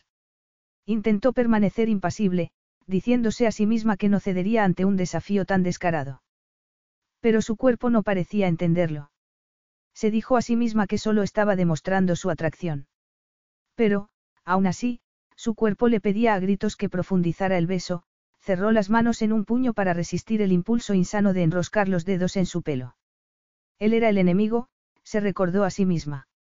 El más leve roce de su lengua contra sus labios hizo que su cuerpo se estremeciera, apretándose involuntariamente contra él. De repente, ya no pudo resistirse. Se abrió a él, abandonando todo pensamiento racional mientras se deleitaba con su aroma y el calor de su beso. Deslizó su lengua contra la de él y le pareció oír un gruñido que provenía de lo más profundo de su garganta. Se oyó una leve tos, junto con el sonido de la risita divertida de la jueza, y así fue como se rompió el hechizo. Eros la liberó inmediatamente del sensual abrazo en el que habían caído. Aún podía sentir el calor de su mano en su cuello, en su cadera. Había gemido. Ahora entiendo por qué teníais tanta prisa por casaros. La jueza sonrió y les estrechó la mano deseándoles un largo y próspero futuro juntos antes de despedirse. El corazón de Prilla martilleaba en su pecho mientras evitaba mirar al hombre que tenía a su lado e intentaba controlar su libido desbocada. No se esperaba algo así. Había pasado los últimos siete años de su vida completamente indiferente a los hombres guapos y poderosos con los que se cruzaba a diario. Apenas llevaban casados dos minutos y, ¿qué le había pasado? Le miró fijamente. Desafiándole a decir algo. Para su sorpresa, su rostro carecía por completo de expresión. Caminaron en silencio por el parque, flanqueados por un trío de discretos guardaespaldas, hasta donde les esperaba una limusina. ¿Son realmente necesarios los guardias? Preguntó ella mientras él se deslizaba a su lado en el interior del coche. Al casarte conmigo, mis enemigos también son ahora los tuyos. Cerró la puerta con un golpe seco y se volvió hacia ella. Digamos que eres una inversión muy valiosa. ¿Y las fotografías? También son para protegerme. Intentó mantener la calma, pero su corazón seguía vibrando incómodo en su pecho a causa de sus besos y se sentía totalmente desequilibrada. Odiaba sentirse así. Eros, puede que a ti no te importe tu reputación, pero si yo voy a tomar el timón de Davison Khan, tengo que preocuparme por la mía. Las fotografías son para asegurar que la legitimidad de nuestro matrimonio no pueda ser impugnada. No aparecerán en los medios de comunicación. Te lo dije, este acuerdo queda entre nosotros hasta que yo decida revelarlo. Y no pareceremos débiles escondiéndonos. Paciencia, Prilla. Hay una diferencia entre esconderse por miedo y controlar la situación mientras uno se prepara para un ataque a gran escala.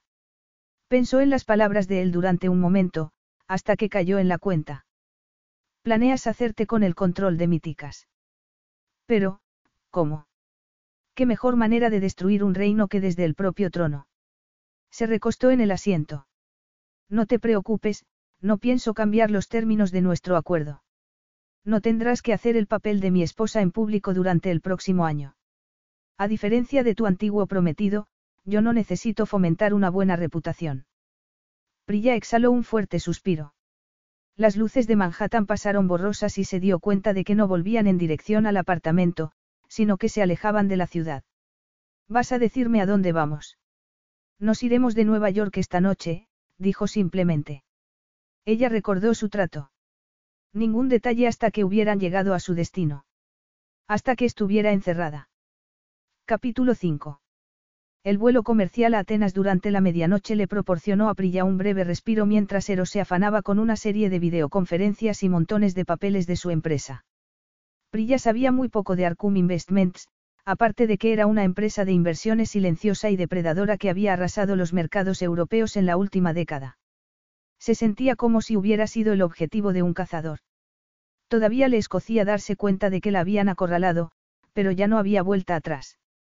Las próximas semanas le darían el tiempo necesario para preparar un plan para ocupar su lugar al frente de la empresa para la que había nacido. Después, podría hacer como si el matrimonio no hubiera existido hasta que se divorciaran. Habían acordado una fecha. Un año y podría olvidar a Eros Teodorou y aquel beso. Tres compromisos, una boda y su vida amorosa seguía siendo inexistente. Viendo su reacción ante un simple beso, debería haberse esforzado más por no descuidar sus propias necesidades. Aunque tal vez no las había tenido, a juzgar por el completo desinterés que había mostrado por el sexo opuesto en los últimos siete años. Desde el vergonzoso fracaso público de su boda con Eric, su novio del instituto, había evitado a todos los hombres. En cambio una mirada a Eros y fue como si su pobre libido hubiera protestado. En el momento en que sus labios se habían tocado durante la boda, ella había perdido todo pensamiento coherente. Un escalofrío la recorrió y se obligó a mantener la mirada fija en el libro que había comprado en el aeropuerto para no pensar más en aquel beso. Puede que él hubiese provocado cierto ardor en ella, pero sabía mejor que nadie que la atracción sexual aparecía y se desvanecía con facilidad. Ella no se convertiría en una muesca más en la cama de Eros. Era exactamente el tipo de hombre al que había evitado durante toda su vida, y ahora llevaba su anillo en el dedo.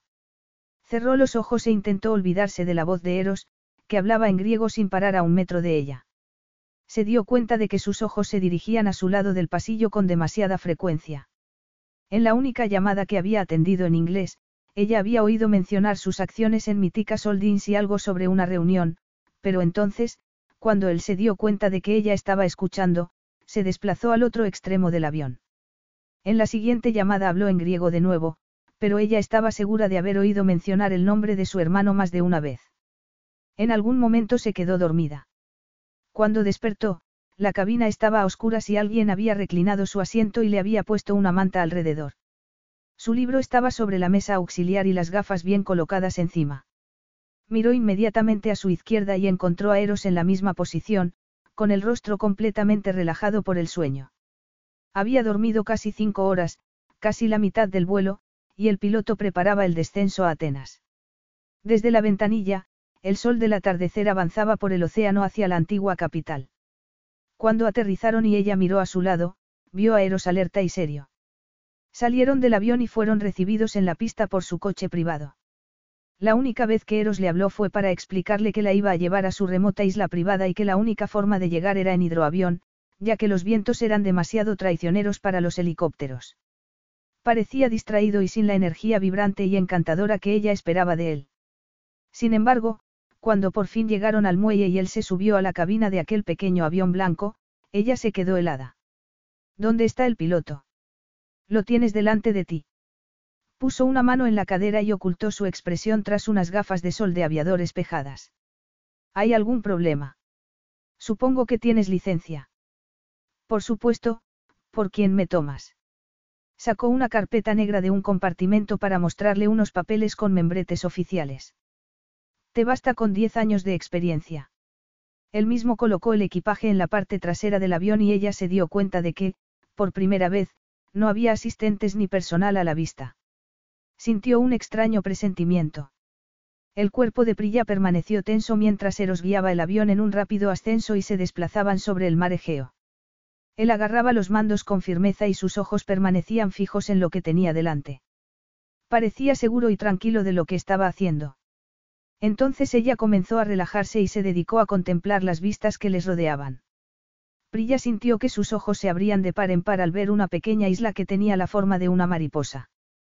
Entrecerró los ojos cuando descendieron y empezaron a deslizarse sobre el agua, sintiendo el tirón y el movimiento del hidroavión mientras Eros lo guiaba hasta detenerlo en el largo puerto deportivo que sobresalía de una playa. Más adelante, el terreno parecía ascender hasta una meseta elevada en la que podía intuir el contorno de una gran villa enclavada en un bosquecillo de mirtos.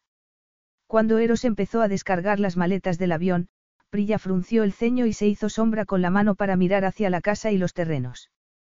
Supuse que serías de los que tienen personal a su servicio en todo momento. Le tendió la mano para agarrar su propia bolsa, no quería cargarle con todo el peso. ¿Crees que soy un mimado? La miró a los ojos con una ceja levantada. Ella se limitó a encogerse de hombros y él soltó una risita mientras terminaba con los últimos ajustes del avión. Me temo que tendremos que arreglárnoslas. Aquí no hay personal. Prilla se quedó helada, preguntándose si no habría oído mal. Seguro que había personal, era multimillonario, por el amor de Dios.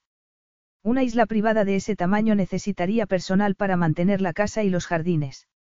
Tenía que haber alguien más en esa pequeña isla aparte de ellos dos. No podía pretender que se quedaran allí solos. Él cerró la puerta lateral del avión con fuerza y dijo. La pareja que vive habitualmente aquí y mantiene las tierras se ha tomado unas merecidas vacaciones.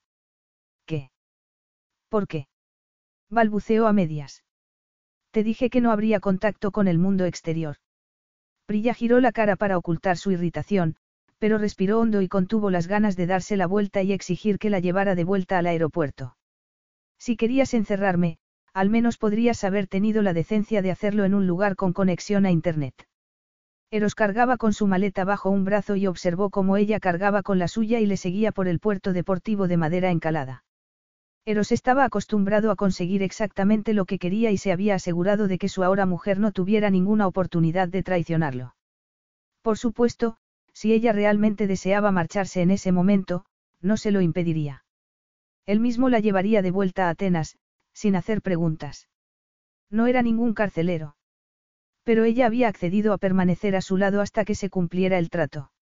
La guió hasta una pared rocosa en la que introdujo un código numérico en un panel situado junto a una puerta.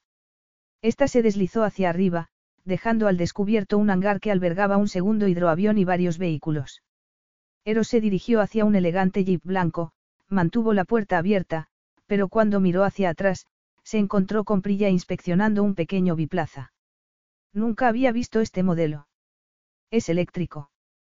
Preguntó, pasando la mano por el capó con evidente interés. A Eros le hizo gracia que ella sintiera interés. Aún no se ha estrenado. Mi equipo utiliza la isla para probar los prototipos. También el avión. Eres el dueño de la marca. Invertí dinero. Me gustaba la idea de viajar con vehículos más limpios entre las islas. ¿Son todos eléctricos? Preguntó fijándose en los cables que tenía conectados. La isla funciona con energía solar y eólica. No hay mucho espacio para el equipaje. Al darse cuenta de que Eros la estaba mirando, se enderezó y dio un paso atrás. Mi padre era coleccionista de coches clásicos. No te imagino ensuciándote las manos. Mi madre intentó por todos los medios convertirme en una princesita, pero mi padre me dijo que podía ser lo que quisiera. Y decidí que quería ser, él. Se encogió de hombros. ¿Y eso lo decidiste tú misma o él te presionó de alguna manera? Prilla levantó la vista bruscamente al oír sus palabras. Quería trabajar a su lado y llevar a cabo con él su idea de convertir el imperio bancario de nuestra familia en una fuerza del bien y no del mal. Sus palabras le sorprendieron por un momento, como un eco de su propia juventud. A sus 27 años, solo era siete más joven que él, pero estaba llena de energía positiva. Parecía tan segura de su propio camino. Le entraron ganas de contarle lo que había provocado su propio exilio del imperio de Zeus, pero se contuvo. Ella no necesitaba conocer los detalles de su propia ingenuidad, como tampoco necesitaba conocer la historia que aquella isla encerraba para él. Llamada Mirtus por sus arboledas de mirto rosado, era lo único que había quedado de la modesta fortuna de su padrastro cuando éste había fallecido diez años atrás. Stavros Teodorou no había sido un hombre tan rico como Zeus, pero se las había arreglado bien con algunas pequeñas inversiones. Cuando Eros regresó a Grecia, avergonzado y destrozado, Stavros lo animó con planes para convertir Mirtus en algo más grande y mejor. El trabajo comunitario había sido la gran pasión de su padrastro. Pero por aquel entonces Arkun también había surgido y los pensamientos de venganza habían eclipsado a Eros. Siempre había algo que retrasaba el inicio del proyecto de su padrastro. Pero entonces Stavros murió y de repente ya nada tenía prisa. Mientras conducía el jeep hacia la cima de la isla, sintió que los recuerdos lo engullían. Solo tenía cinco años cuando su padrastro compró aquella isla desierta como regalo para su mujer. Una mujer a la que trataba de reconquistar continuamente con lujosas joyas y vacaciones. Pero ella seguía evitando a su familia con la excusa de largos viajes de trabajo a países lejanos. Incluso cuando estaba en casa, nunca estaba realmente presente. Cuando Eros empezó a tartamudear, Stavros le llevó a varias terapias del habla. Su madre creía que se lo estaba inventando para llamar la atención. A los diez años, el único momento que pasaban todos juntos era cuando estaban en la isla, pero para entonces todo eran comentarios mordaces y discusiones que no hicieron más que agudizar su tartamudeo de nuevo. Fue allí, en aquella isla, donde su madre entregó los papeles del divorcio a su padrastro. Fue allí donde presenció por primera vez la violencia que podía surgir de dos personas con corazones enfrentados. Nunca había habido violencia física, pero las palabras podían ser mucho más mortíferas. Y el arma más poderosa de su madre era el hijo que Stavros había adorado y amado como si fuera suyo. En los últimos días de su matrimonio, Stavros había organizado una fiesta tras otra para intentar atraer de nuevo a su mujer a la sociedad griega que una vez había amado. Pero a Arista ya no le interesaba ser la esposa de Stavros Teodorou. Había puesto sus ojos en un premio mucho mayor. Cuando finalmente la relación se terminó, Stavros quedó devastado. Su madre, por supuesto, nunca le había permitido visitarlo. Se rumoreaba que había un romance entre Arista y Seus Míticas, pero no salió a la luz en los medios de comunicación hasta que se confirmó que ella vivía con él en Nueva York. Más tarde también salió a la luz que Eros era hijo de Zeus. Siempre había sabido que Stavros no era su padre biológico, pero nunca le había molestado porque le consideraba un padre igualmente. Eros observó la gran villa blanca en el extremo sur de la isla y trató de bloquear el recuerdo de haber descubierto que su padre biológico siempre había sabido de él, pero que había pagado para que su existencia se mantuviera en secreto ante su esposa oficial. Una esposa que finalmente había fallecido tras una larga enfermedad, dejando a Zeus sin hijos y necesitado de herederos. Y nada había vuelto a ser igual. Se dio cuenta de que Prilla había permanecido sentada a su lado como una estatua silenciosa durante los diez minutos que duró el viaje. No se inmutó ante las vistas ni ante las impresionantes praderas de flores silvestres que enmarcaban la única carretera serpenteante que conectaba la villa con la pequeña bahía que albergaba el puerto deportivo. Cuando la villa quedó totalmente a la vista, como un gran castillo blanco en lo alto del pico más alto, no hizo ningún comentario sobre la arquitectura o las impresionantes vistas de la bahía. Con expresión totalmente neutra, abrió su propia puerta en cuanto se detuvieron y sacó su maleta antes de que él hubiera sacado las llaves del motor. Para ser una cárcel, es bastante bonita, habló ella por fin. Prilla se paró en el patio y contempló la casa más hermosa que había visto en su vida. La fachada encalada estaba adornada con cascadas de bugambillas rosas y moradas que cubrían lo que parecían pequeñas torrecillas en cada esquina. Atravesó un arco que daba a un patio bañado por el sol y se encontró con una impresionante vista del Egeo desde su elevado mirador. Eros la seguía de cerca. Ella estaba nerviosa, tuvo que contenerse ante la visión de la piscina más enorme que había visto en su vida. Era un lugar realmente bonito, ideal para pasar unas largas vacaciones. Cerró los ojos un momento, pensando en cómo iba a sobrevivir a varias semanas alejada de su trabajo. Apenas lo había hecho en los últimos años. Dejando a un lado sus pensamientos, esperó a que Eros abriera las puertas de la terraza y la condujera a un enorme salón diáfano. Toda la luminosidad del exterior se reflejaba en el interior, con baldosas de color crema y exuberantes sofás curvados que daban al espacio un aire moderno sin dejar de tener toques de la quinta esencia griega. La casa había sido claramente renovada, pero seguía siendo de estilo griego clásico. Recordó las palabras de Eros sobre su ático de Nueva York, que le gustaba conservar partes de la historia y construir alrededor de ellas. Empezaba a pensar que en el fondo era un alma romántica. Estás muy callada. Tal vez me he quedado sin palabras de la alegría. Callada y ahora sarcástica. Ladeó la cabeza, observándola con tal intensidad que le erizó la piel. Justo lo que cualquier hombre quiere de su esposa en la luna de miel. Estoy asimilando las cosas, eso es todo. Se le revolvió el estómago ante la idea de estar de luna de miel. ¿Te arrepientes de haberte casado? Su voz era más cercana, con una extraña tensión en el que la hizo retroceder un paso. No me arrepiento de nada. Se armó de valor y enderezó la columna mientras lo miraba. Me he comprometido, al igual que tú. Bueno, técnicamente esta es nuestra noche de bodas. Se acercó más a ella, con esa sonrisita de nuevo en sus labios. Tal vez tenía que haber incluido una cláusula de consumación romántica en la isla en nuestro contrato. Prilla evitó sus ojos. Jamás hubiese firmado algo así. No soy de ese tipo de mujer. Él la observó ladeando la cabeza. Y sueles gemir cuando te besan, como si hubieras probado un manjar. No te hagas ilusiones. Podemos repetirlo si necesitas refrescar la memoria. Las pupilas de Eros se dilataron, centrándose en los labios de ella. Me gustaría tener la oportunidad de conocer un poco más a mi esposa en privado. Esas palabras encendieron la chispa que había estado reprimiendo durante mucho tiempo en su interior. Ya no era aquella chica que anhelaba la protección y la seguridad de un matrimonio con el hombre adecuado. Para ella ahora el matrimonio era lo contrario de la seguridad. Ya se sentía vulnerable y al límite solo con que él sugiriera que intimaran. Prilla levantó la barbilla, le miró a los ojos y se preguntó cómo salir de aquella situación. Tenía que demostrarle que no era una princesita indefensa y dócil que pudiera manipular y acobardar. Ahora era su esposa. Permíteme que te aclare una cosa. Puede que haya aceptado casarme contigo, pero no me he transformado de repente en un objeto que puedas poseer a tu antojo.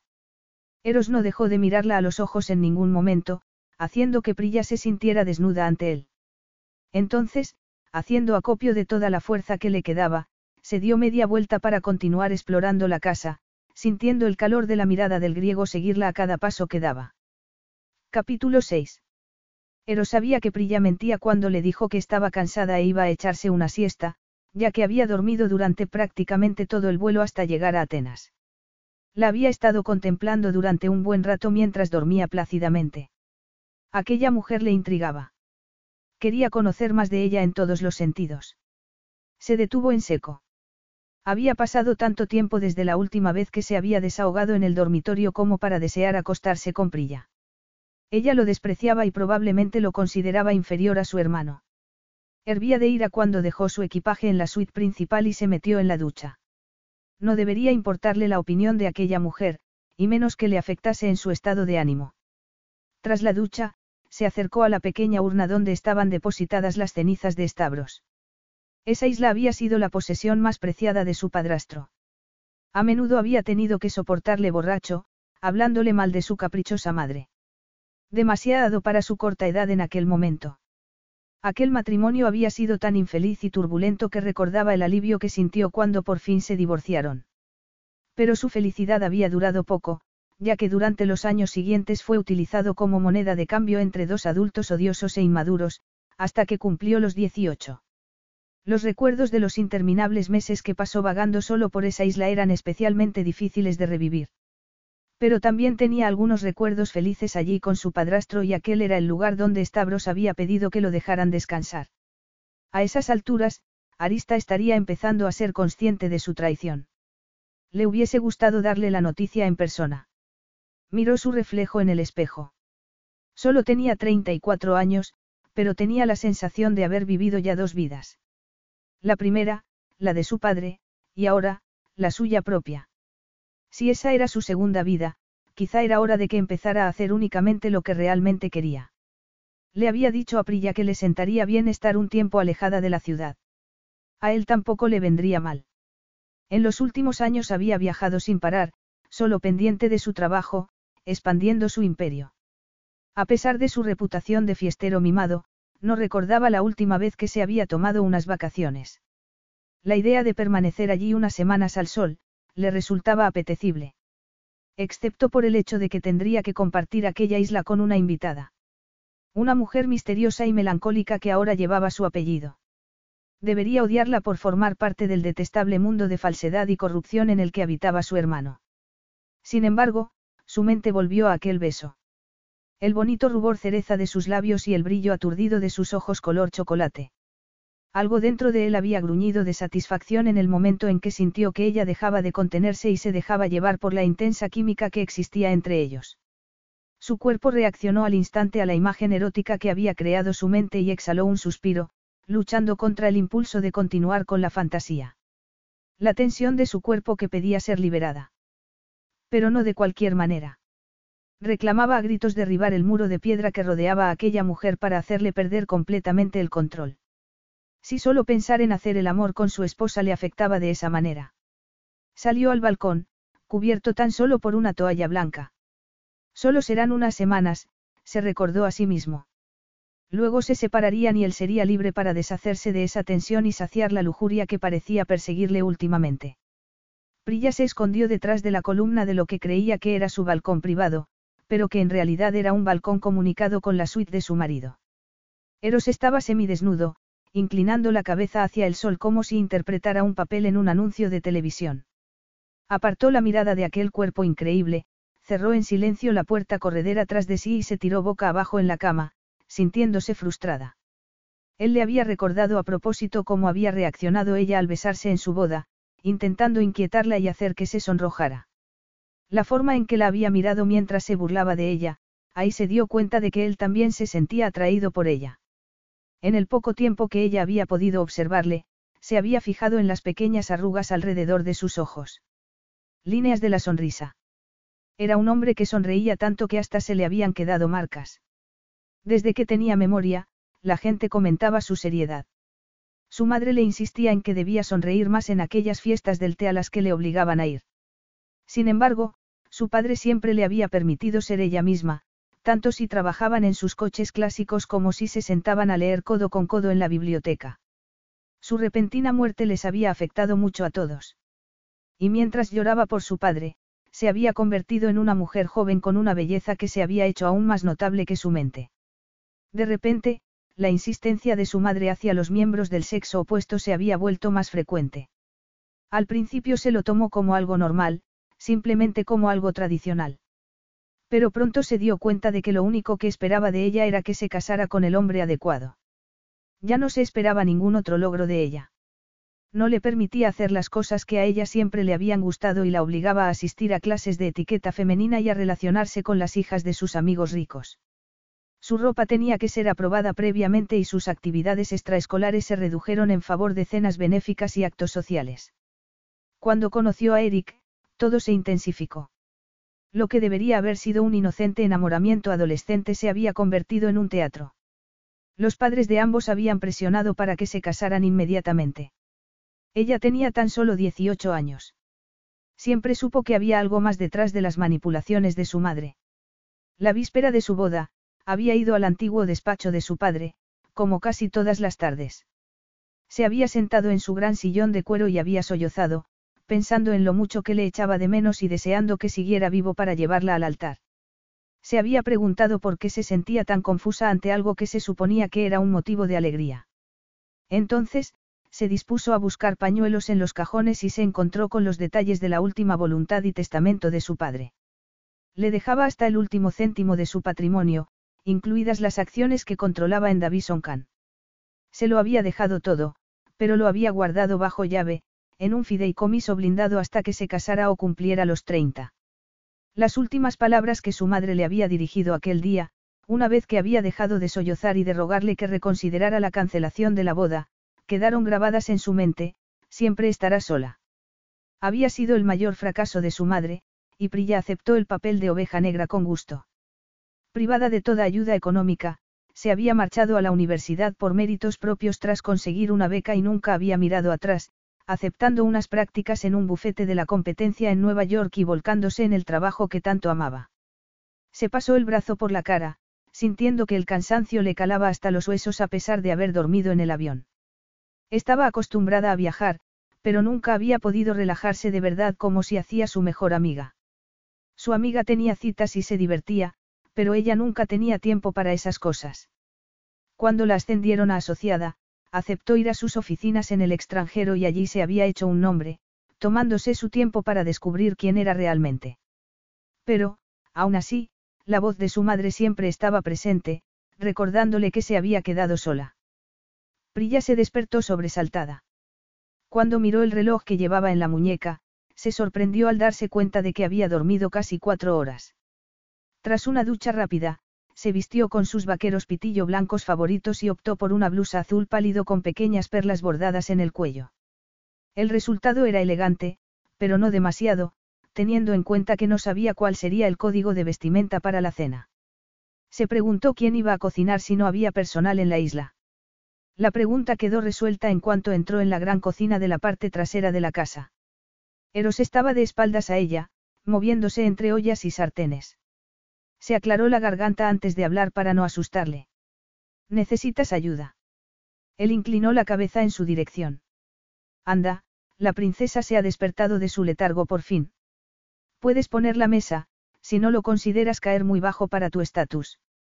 No olvides que tú también eres el heredero de una gran fortuna. Sí, pero a mí me hace gracia cuando la gente lo comenta, mientras que tú frunces el ceño y echas aire por las fosas nasales como un caballo.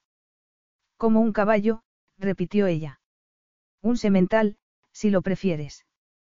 Él levantó una ceja pensativo. Sí, creo que eres más semental que yegua. Especialmente en una sala de juntas. Prilla se dirigió a uno de los cajones, agarró un mantel y unos cubiertos antes de acercarse a la mesa de mármol que dominaba el comedor. ¿Has estado investigándome? Por supuesto. No podría casarme con una mujer sin saber cuánto ha aumentado el valor de su anterior jefe.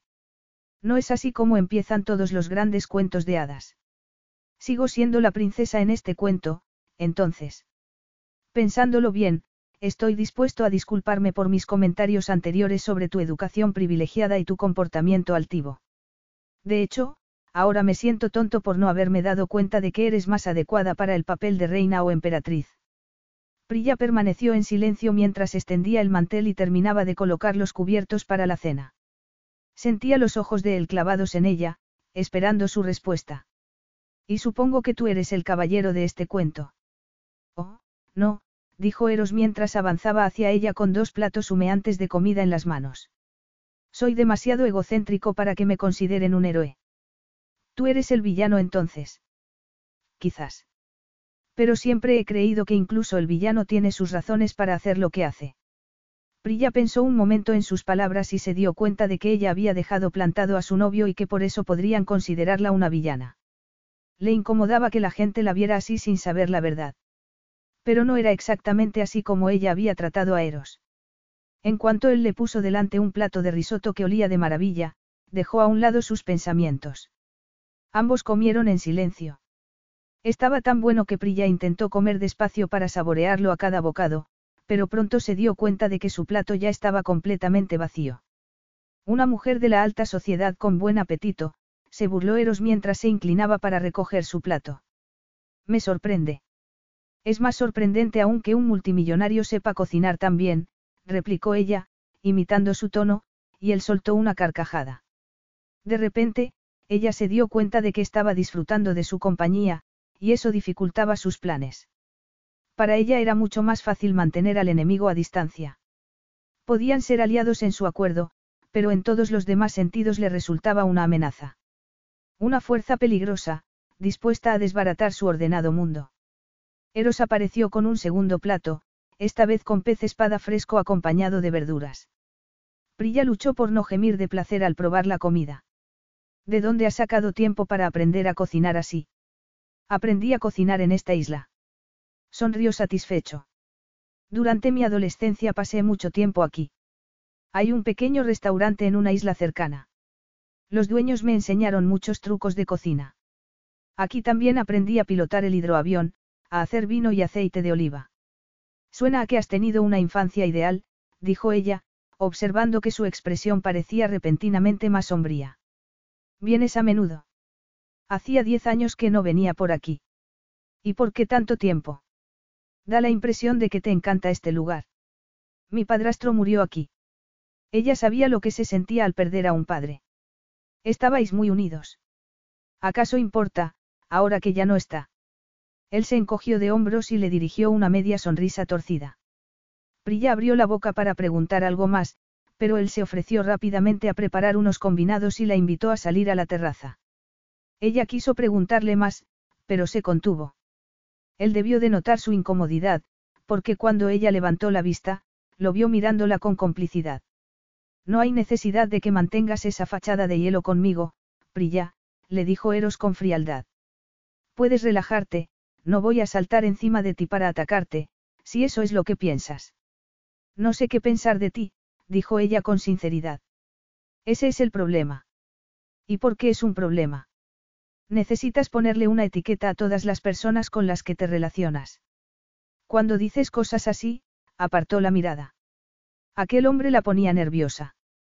Lo único que debía esperar de él era engaño y manipulación, y haría bien en no olvidarlo. Era un mujeriego, camelar a las mujeres era literalmente su pan de cada día. Y ya había caído en su trampa, disfrutando de su comida y de su conversación. Se sintió decepcionada consigo misma al darse cuenta de que efectivamente así era. Eres tan seria, Prilla, dijo Eros antes de dar otro sorbo a su bebida. ¿Qué cosas terribles estarás pensando de mí en este momento? Eres tan arrogante que das por hecho que estoy pensando en ti. Yo no doy por hecho nada. Simplemente noto cuando piensas en mí. Es bastante atractivo, la verdad. Sintió un arrebato de ira y sus manos se tensaron en los brazos de la silla, pero justo cuando estaba a punto de alzar la voz en señal de reproche, se dio cuenta de la alegría que brillaba en sus ojos. Cielos. Se burlaba de ella solo para provocarla. Me temo que serán tres semanas muy largas, Prilla le habló con mucha calma, se recostó en su asiento y dio un largo sorbo a su bebida, lamiéndose el azúcar de la comisura de los labios. Insinúas otra vez que estoy jugando contigo. ¿Y no es cierto? Preguntó ella, ahogando un bostezo con la mano. Para placer de Eros, pudo ver cómo los labios de ella se contraían conteniéndose. Capítulo 7. Eros midió sus palabras antes de responder, preguntándose por qué le molestaba tanto que ella se mostrase tan fría y dura ante él. Comprilla sentía la necesidad de romper la armadura que ella insistía en llevar ante todo el mundo. Quería demostrarle que él era capaz de ver que había algo más debajo por mucho que ella se empeñase en esconderlo. ¿Te incomodan mis atenciones? Le preguntó Eros. Ella apartó la mirada de nuevo, ocultando su expresión tras su largo pelo castaño. Son inapropiadas. Esa no era mi pregunta. Ella se volvió y le clavó la mirada, a él le asaltó una excitación tan intensa que lo dejó sin aliento. ¿Cómo sería desatar ese fuego? ¿Cómo sería dejar que ella lo quemara? Como si ella hubiese escuchado sus pensamientos, sus ojos se oscurecieron y su lengua humedeció su labio inferior en una rápida pasada. Sintió esa lengua en lo más profundo de sus entrañas y, también más abajo. Cuando ella le miraba así, él sabía que no se había equivocado. Ella había dicho que su relación debía seguir siendo estrictamente profesional y él lo respetaba, pero no creía que fuera eso lo que ella quería realmente. No soy muy de juegos, Prilla. Si me comporto como si me sintiera atraído por ti es porque lo estoy. Y mucho. Eros se sentó y se inclinó hacia adelante, apoyó los codos en las rodillas y la miró con toda su atención. Era el tipo de mirada que normalmente reservaba para una cita, cuando quería que las cosas avanzaran. Una mirada ardiente que solía tener un efecto intenso y repentino en la mujer a la que iba dirigida. Prilla se mordió el labio inferior, mostrando un pequeño destello de sus blancos dientes mientras contenía las palabras que estaba a punto de pronunciar. Dímelo, le instó en silencio, y luego sintió que se irritaba al verla retroceder. Y eso te suele funcionar con las mujeres. Dijo sin aliento, intentando parecer impasible, pero sin conseguirlo. Eros se quedó inmóvil una fracción de segundo y luego casi perdió la compostura por completo. Sí, la verdad es que sí. Prilla se llevó una mano al pecho con una floritura dramática.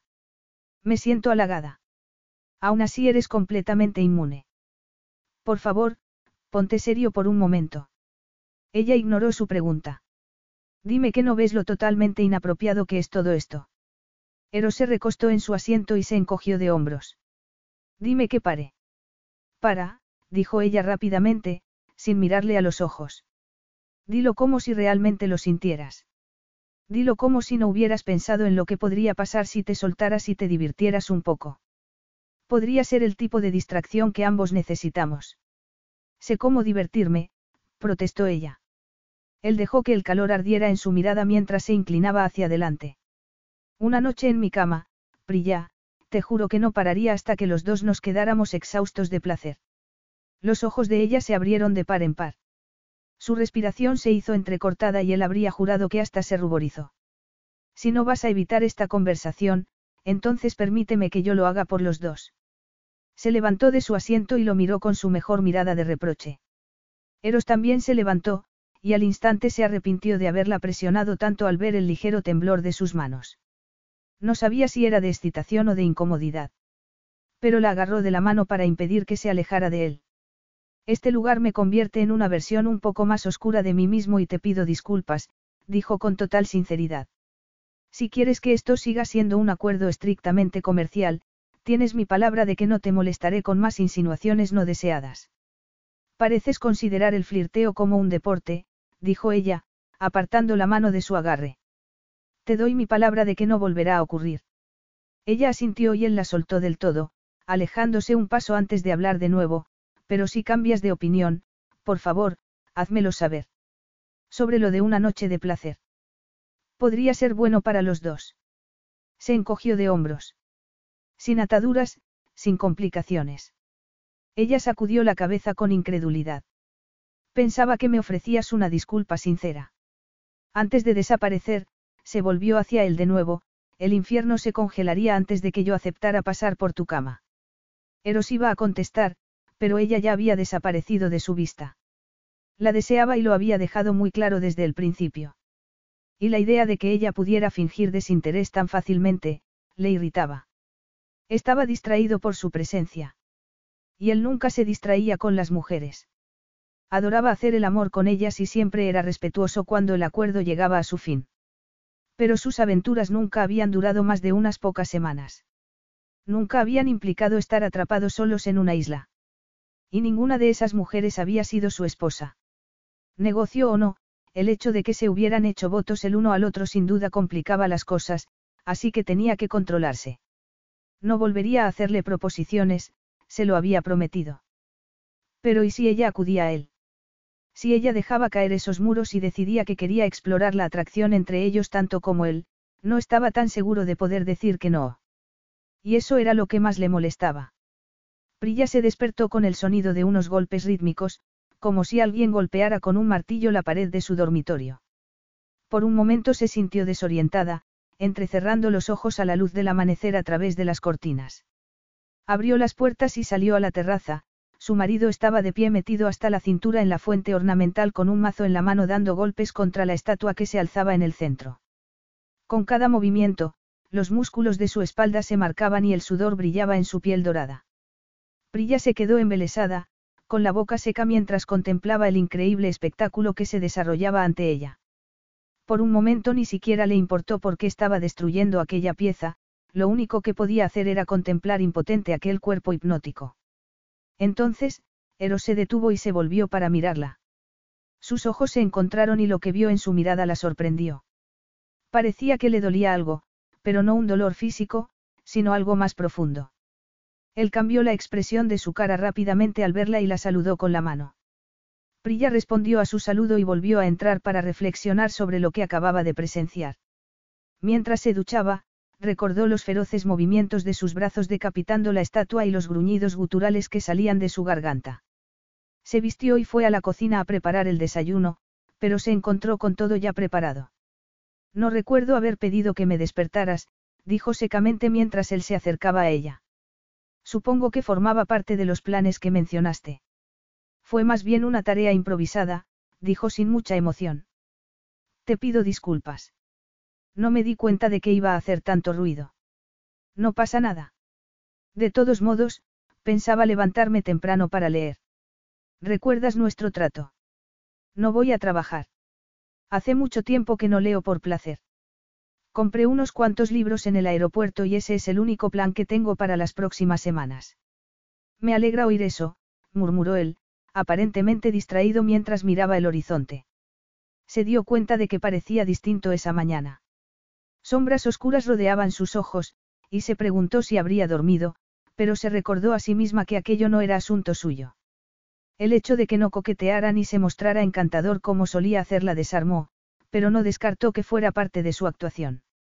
Hizo algunos intentos más de mantener una conversación banal, pero, cuando él se excusó amablemente para hacer unas llamadas a través de su conexión personal por satélite, ella casi se alegró de que la dejara sola. Lamentó no tener su teléfono móvil, pero en la isla no había cobertura, así que tampoco podría hacer gran cosa con él. Una vez recogidos los platos del desayuno, decidió ir a dar un paseo. El calor del sol sobre su piel le levantó el ánimo al instante y, mientras inhalaba y exhalaba un largo suspiro contemplando las olas rompiendo en los acantilados, intentó que la serenidad se apoderara de ella. Sin su teléfono ni su portátil como distracción, se sentía relajada y extrañamente a la deriva. Habían construido unos escalones de madera en la pared del acantilado que conducían a un mirador suspendido justo encima de la orilla. La playa era demasiado rocosa y salvaje para caminar con seguridad, así que se conformó con extender su toalla sobre las tablas de madera y sumergirse en el extraño y maravilloso mundo que existía en su novela. Siempre le habían gustado las aventuras fantásticas, pero desde que el trabajo se había convertido en su única prioridad, el tiempo libre parecía inexistente. Parecía que su cerebro había perdido la capacidad de concentrarse en otra cosa que no fueran las carteras de inversiones. Se sentó, abrazando las rodillas contra el pecho, tratando de disfrutar de aquel paisaje. Eros continuó su demolición durante los días siguientes, volviendo a la casa solo para comer y dormir. Planeaba llevar a cabo los cambios que Stavros había tenido en mente para aquel lugar. No sería fácil, pero merecería la pena. Si a su gélida novia le molestaba su abandono, no lo mencionaba. De hecho, parecía desaparecer por completo durante el día y solo reaparecía a la hora de comer. Aparte de eso, solo la veía en la piscina. Había intentado no mirar, pero le resultaba irresistible verla pasearse con sus bañadores de una pieza. Un día, mientras talaba árboles en la parte trasera de la propiedad, se encontró con Prilla a escasos pasos observándole. ¿Necesitas ayuda? Preguntó en voz baja. No es que entienda mucho de jardinería, pero creo que podría apañármelas arrancando algunos hierbajos. ¿Te aburres, princesa? Se secó el sudor de la frente con el antebrazo. La verdad es que un poco. Él sonrió con su encanto habitual mientras se sacaba los guantes y se los tendía. Toma, póntelos. ¿Qué quieres hacer aquí exactamente? Esta era la parte favorita de Stavros del jardín. Tu padrastro. Stavros Teodorou fue el único padre que conocí. Pero sí, era mi padrastro. ¿Cómo murió? Escuchó su pregunta, pero prefirió no responder. La única respuesta que podría darle sería una mentira, y no quería más mentiras entre ellos. No podía decirle la verdad. Había protegido la reputación de Stavros durante muchos años y no dejaría de hacerlo ahora. Estoy segura de que estaría muy orgulloso de tu trabajo en la casa. Probablemente no le importaría. Acabó odiando este lugar tanto como yo al final. Por eso destruiste la estatua. Ella hizo una pausa y luego negó con la cabeza. Lo siento, solo intento encontrarle sentido. La estatua fue un regalo de boda de Zeus, gruñó mientras apartaba una gran roca de su camino. Por aquel entonces Stavros no sospechaba que hubiese nada entre mi madre y él. Estás haciendo todo este trabajo tú mismo. Debes de haberlo querido mucho. Sí, lo quería mucho, se aclaró la garganta. ¿Te sorprende que tenga corazón? La verdad es que no. Sé que tienes una vena honorable. Si no, no te habrías casado conmigo. Me casé contigo sobre todo por mi propio interés, dijo bruscamente, echándose un saco al hombro y acercándose a la pequeña pila que había acumulado. El trabajo físico había sido terapéutico y necesario, pero tenía la sensación de que con cada golpe de martillo descubría más de la parte infantil que había encerrado en aquella isla. El jardín será lo único que quede de esta casa cuando acabe. No querrás decir. Que planeo demolerlo todo. ¿Te sorprende? Permaneció callada durante un largo rato sin dejar de podar las enredaderas que cubrían una pared. Cuando habló, lo hizo forzando una tranquilidad en su voz carente de la emoción que él de repente deseaba. Quería que se dirigiera a él desafiándolo. Que le dijera lo terribles y egoístas que eran sus planes. Que lo avergonzara como él se avergonzaba constantemente. Ah, entonces no tienes ningún arraigo sentimental aquí, reflexionó para sí misma. ¿Y qué piensas hacer con la isla? Reurbanizar. Capitalizar. Se encogió de hombros. Justo lo que esta parte del mundo necesita. Otro complejo de lujo. No le contestó ni intentó ponerla en su sitio. Se limitó a mirarla de frente mientras ella intentaba disimular, sin conseguirlo, la evidente rabia que crecía en su interior. Dijiste que echabas de menos este lugar. Prilla, yo no vivo en el pasado, me muevo hacia el futuro. Para mí no es más que otro activo que he adquirido a lo largo de mi camino. Ves todo lo que adquieres con tanta frialdad. Porque si es así, quizá yo también debería esperar el mismo trato. Se acercó más, bajando deliberadamente la voz. A ti te daré un trato especial. Solo tienes que suplicármelo. Prilla inspiró con fuerza, abriendo los ojos de par en par. Yo nunca suplico nada. Te creo, ronroneó él, y yo nunca he sido capaz de echarme atrás ante un desafío. Verás, ese es uno de mis secretos, odio que me digan que no. Eso no es un secreto. Su voz apenas era un susurro y sus cuerpos apenas se separaban unos centímetros bajo el calor del mediodía. El recuerdo de sus labios unidos había sido lo último en lo que había pensado Eros cada noche desde que habían llegado a la isla. Saber que ella dormía al otro lado de la pared le resultaba una tortura. Se había dado más de una ducha fría en mitad de la noche para apagar el fuego que lo recorría por dentro. No era el único. Todos los días la había visto caminar a lo largo y ancho del pequeño puerto bajo la casa. Para ser una mujer que había dicho que tan solo quería tumbarse con un libro y desconectar, no paraba quieta en ningún momento, siempre estaba de un lado para otro. Hasta se ponía a limpiar y a ordenar los cajones de la cocina. Se la veía tan nerviosa que rebosaba energía. Y en eso él podría ayudarla. Si te besara ahora mismo, ¿qué harías? Preguntó Eros impulsivamente. Ella no le contestó inmediatamente, sus ojos bajaron hasta sus labios antes de levantarse para encontrarse con su mirada. Eros. Él se acercó un centímetro más a ella. Si me detuviera aquí, me rogarías que continuara. En todo caso, parece que serías tú quien me lo rogaría a mí, dijo Prilla sin aliento. Él luchó contra el impulso de acercarse más. Dime, lo estás imaginando ahora mismo. Ella se mordió el labio inferior, con los ojos ligeramente vidriosos, y él sintió que toda la sangre de su cuerpo se dirigía al mismo punto ante la idea de que pudiera estar fantaseando exactamente con lo mismo que él. Ella se quedó callada por un momento y él contempló brevemente la posibilidad de simplemente cerrar la brecha que los separaba. A la basura con todo. Al final, fue Prilla quien tomó la decisión, inclinándose hacia adelante y acercando tímidamente su boca a la de él. Capítulo 8. Prilla dominó la situación durante unos diez segundos antes de que Eros gruñera de placer y tirara de ella para acercarla más. Su tímido beso acabó convirtiéndose en un baile de lenguas al rojo vivo que hizo que sus mejillas se encendieran y que su corazón palpitara con fuerza en su pecho.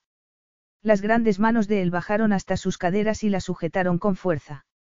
Aquel beso era lo más maravilloso y al mismo tiempo lo más terrible que había experimentado.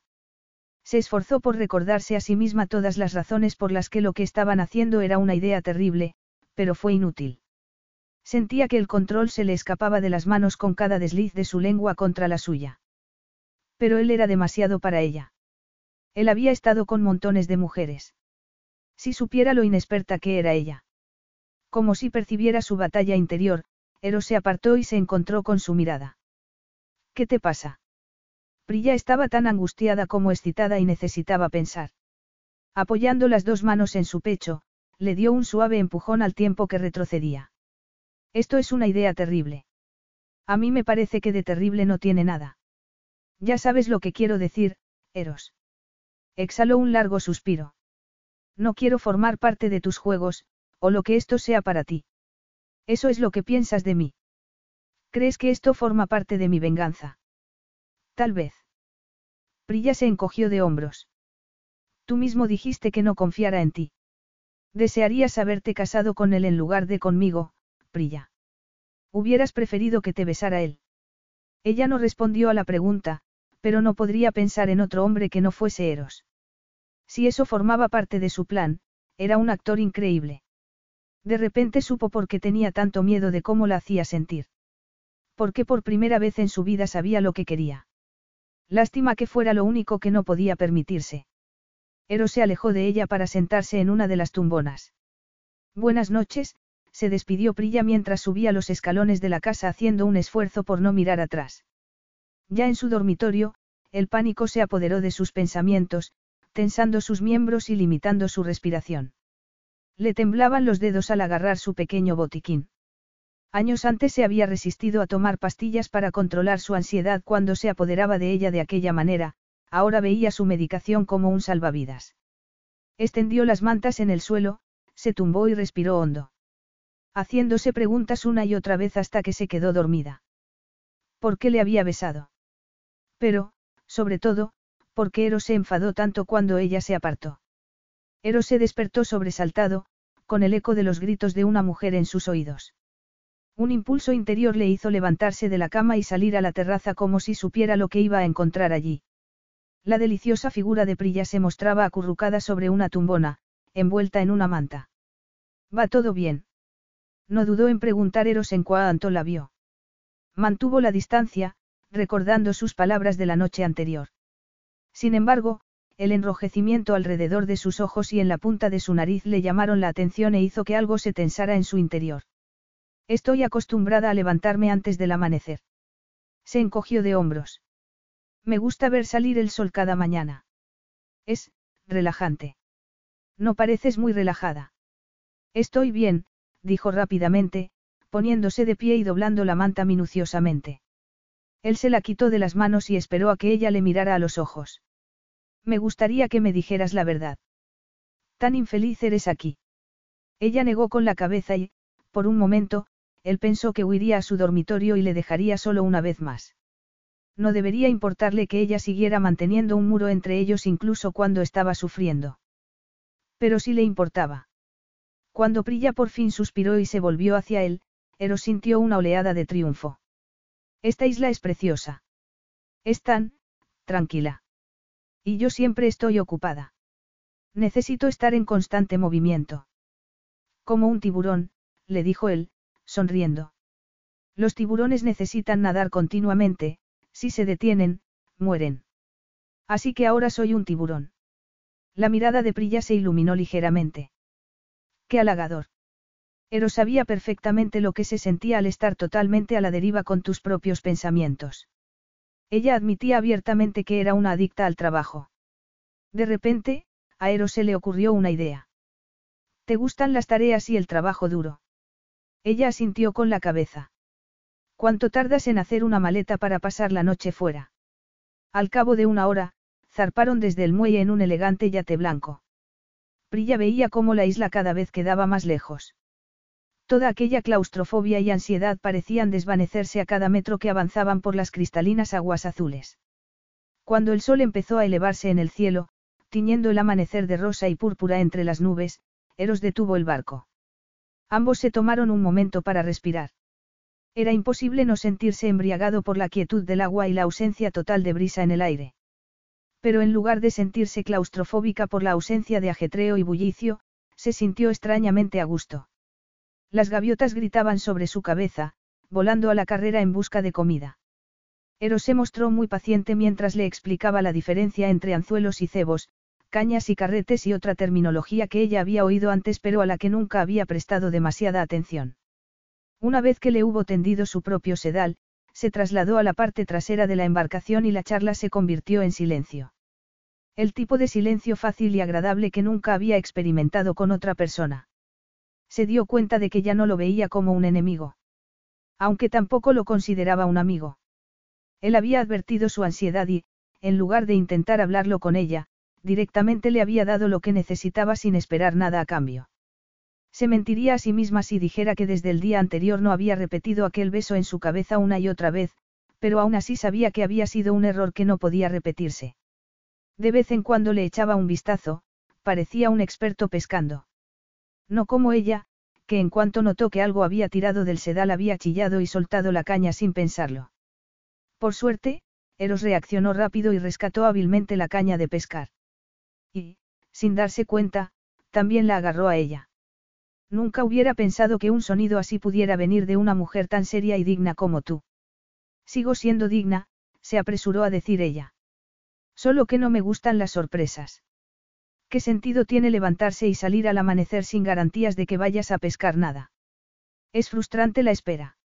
Esa es la gracia precisamente, la sorpresa. Yo ya he pescado cinco.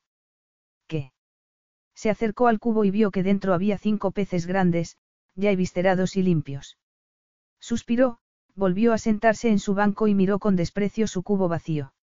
Veo que eres tan competitiva como dicen. Me gusta tener éxito. ¿Es algo malo para ti o sumas otro punto en mi cuenta de resultados? ¿Crees que puntúo a las mujeres? Creo que cualquiera miente si dice que no tiene rasgos que admira o le disgustan en otra persona. Y ves tu competitividad como un rasgo malo de ti. Según mi experiencia, los hombres prefieren que las mujeres sean discretamente eficientes. Se nos permite ser capaces y progresar, pero no interferir en el éxito de otra persona. Por otra persona te refieres a un hombre. Brillano respondió a su pregunta. Simplemente enarcó las cejas y volvió a concentrarse en lanzar el sedal. Pescaría aunque le costara la vida. Aunque solo fuera para borrarle aquella sonrisa de satisfacción de la cara. Sintió que él se movía y se sentaba a su lado en el banco. Agradeció que, en lugar de agarrarle la caña o mover las manos sobre las suyas, se limitara a sentarse y darle instrucciones cortas y precisas. Alabó sus esfuerzos cuando por fin lo hizo correctamente y ni siquiera pestañeó cuando estuvo a punto de soltar la vara de nuevo al primer tirón. Tranquila. Ya lo tienes. Y así fue. Había pescado su primer pez. Con descaro, levantó el puño y bailó de alegría. Lo he conseguido. He pescado uno. Luego lo desenganchó y lo dejó caer cuidadosamente en el cubo. Se volvió hacia Eros. Tenía una mirada extraña, y Prilla se sintió de repente cohibida. Le entraron unas ganas irrefrenables de abrazarlo. Entonces él se puso de pie y la miró con tal intensidad y calor que Prilla sintió que el rubor le subía desde los dedos de los pies hasta las mejillas. Eres magnífica.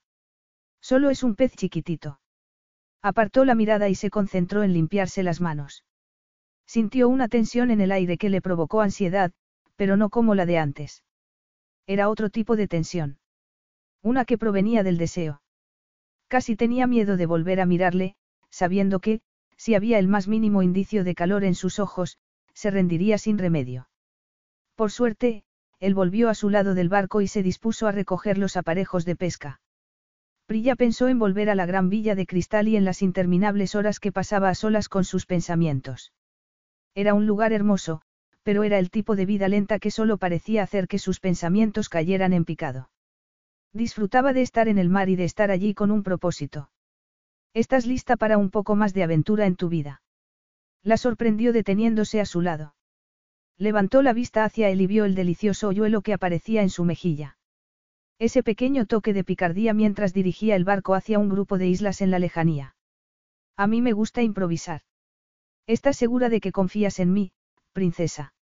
En ese momento, oír que la llamaba así le provocó un escalofrío muy profundo. Confío en ti, Eros. Confiaba en él. Solo por hoy yo confiaba de verdad en él. ¿Cuándo había ocurrido eso? Prefirió no pensar demasiado en eso y volvió a acomodarse en el asiento mientras Eros tomaba el mando del timón y partían de nuevo a través de las olas. Capítulo 9. Pasaron alrededor de varias islas que salpicaban el mar Egeo. Al acercarse a una de las más pequeñas, la sorprendió deteniéndose en un pintoresco puerto pesquero que estaba bordeado de casas de colores y dominado por una gran iglesia blanca en el centro. Bienvenida a Alki.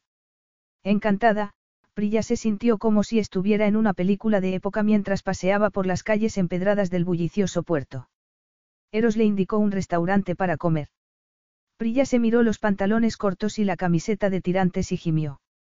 No estoy vestida para ir a un restaurante. A Dimitri le daría igual aunque fueras desnuda, vive para los turistas.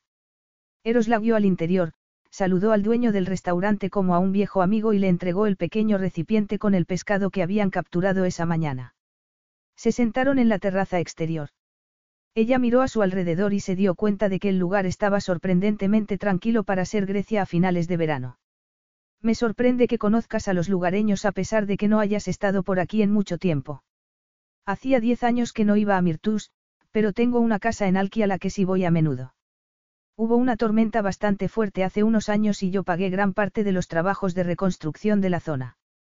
Bueno, técnicamente lo hizo la organización benéfica de mi padrastro. Stavros nació y creció aquí, y le apasionaba ayudar a las comunidades de las islas más pequeñas.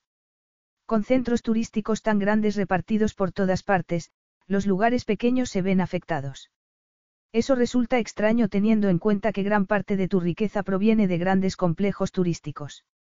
Me gusta restablecer el equilibrio siempre que puedo. Intento que mis planes nunca vayan en detrimento del entorno existente. Prilla se quedó callada un momento, casi con ganas de morderse la lengua ante la pregunta que estaba a punto de hacer. ¿Por qué insistes en destruir un lugar que adoras? La idea me ha atormentado desde el momento en que llegamos. Solo quiero entenderlo. Por un momento pensó que ignoraría su pregunta. Quizá no fui del todo sincero cuando te hablé de mis planes para la isla. Pero, verás, explicar la verdad requeriría que traicionara una confianza que hace tiempo juré proteger. Aunque supongo que esa confianza ya no será necesaria una vez que lleve a cabo mis planes, así que tal vez sea hora de que la comparta. Eros, no pretendía que. No, está bien, la interrumpió rápidamente. No me gusta que pienses que soy un capitalista cruel e insensible. La verdad es que no pienso convertir la isla en un centro turístico. Se convertirá en un centro de retiro. Aunque había pasado una década desde el fallecimiento de Stavros, seguía sintiendo la misma impotencia. El alcoholismo de su padrastro no había sido nada comparado con la otra batalla que se libraba en su interior cada día. Se había dicho que estaba preservando su anonimato al no visitarlo y permitirle encerrarse en la isla pero en realidad simplemente le había abandonado como a un problema no deseado. Cuando Stavros falleció, Eros estaba a cientos de kilómetros, en la costa azul. Desechando ese recuerdo, volvió a mirar a la mujer que tenía delante. Existen centros de tratamiento de lujo para adictos o incluso de retiros de yoga, pero yo quiero crear un lugar de verdadero retiro. Accesible al público, pero privado para quienes necesiten intimidad. Eso suena maravilloso, Eros. No pienses que lo haré de manera altruista, se apresuró a decir él. Obviamente, les cobraré cifras exorbitantes a los famosos que necesiten ese anonimato. Pero apuesto a que no piensas quedarte con ese dinero, ¿verdad? Supongo que estás intentando descifrarme, dijo Eros antes de dar un gran sorbo a su ouzo. Pero tienes que saber que yo soy un enigma que ninguna mujer ha resuelto con éxito. Me estás desafiando. Se lo estaba imaginando o veía en ella una ligera chispa de interés. Pensaba que ya había despertado tu interés desde el primer momento en que me viste. Las mejillas de Prilla se sonrosaron ligeramente y desvió la mirada de la de él. Eros sintió que su libido se encendía y pedía satisfacción, pero siguió manteniéndola enjaulada. Había prometido que no la perseguiría, que tenía que ser ella quien acudiera a él. Él se recostó en su asiento y estiró los brazos por encima de la cabeza de manera relajada. Insistes en que eres inmune a mis encantos, pero supongo que conocerás esa frase de Shakespeare, la dama protesta demasiado. Es un milagro que esta isla no se haya hundido con el peso de tu ego. Cuidado, no querrás que uno de los lugareños te oiga hablar así. Bajó la voz. Hay muchas ruinas antiguas aquí, muchas leyendas. Ella palideció, congelada por un momento.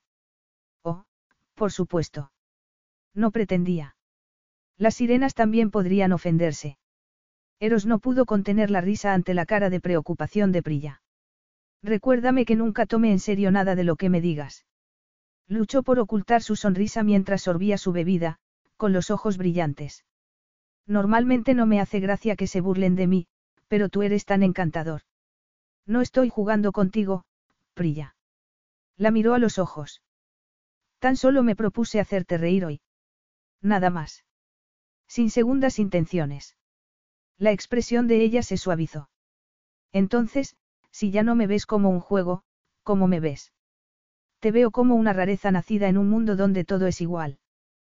Te alejaste de todo. Forjaste un nuevo camino y luego elegiste voluntariamente volver al fuego para salvar a la gente. Elegiste casarte conmigo por razones completamente desinteresadas y eso es algo que yo no puedo decir de mí. No soy solo una princesa insípida, entonces. Escondes bien tu acero, princesa. Pero sé que debajo de toda tu belleza hay una guerrera. Un caballero con un traje de novia blanco. Sonrió con satisfacción, haciendo girar lentamente el dedo alrededor del borde de la copa. No creo que seas tan villano como intentas parecer. Quizá deberíamos acordar que nos rescatamos mutuamente y hacer una tregua. Abrió la boca para responder con algo encantador y coqueto, como era su costumbre, pero se dio cuenta de que no tenía respuesta. Estaba embelesado por la suavidad de sus labios y la calidez de sus ojos.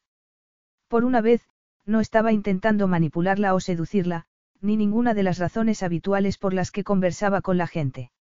Había podido ver ella debajo de su fachada con la misma claridad que él debajo de la suya. La comida empezó a llegar y, efectivamente, Dimitri se había superado a sí mismo con una fuente de souvlaki tradicional y pescado fresco que rivalizaría con la de cualquier restaurante de cinco estrellas que hubiera conocido.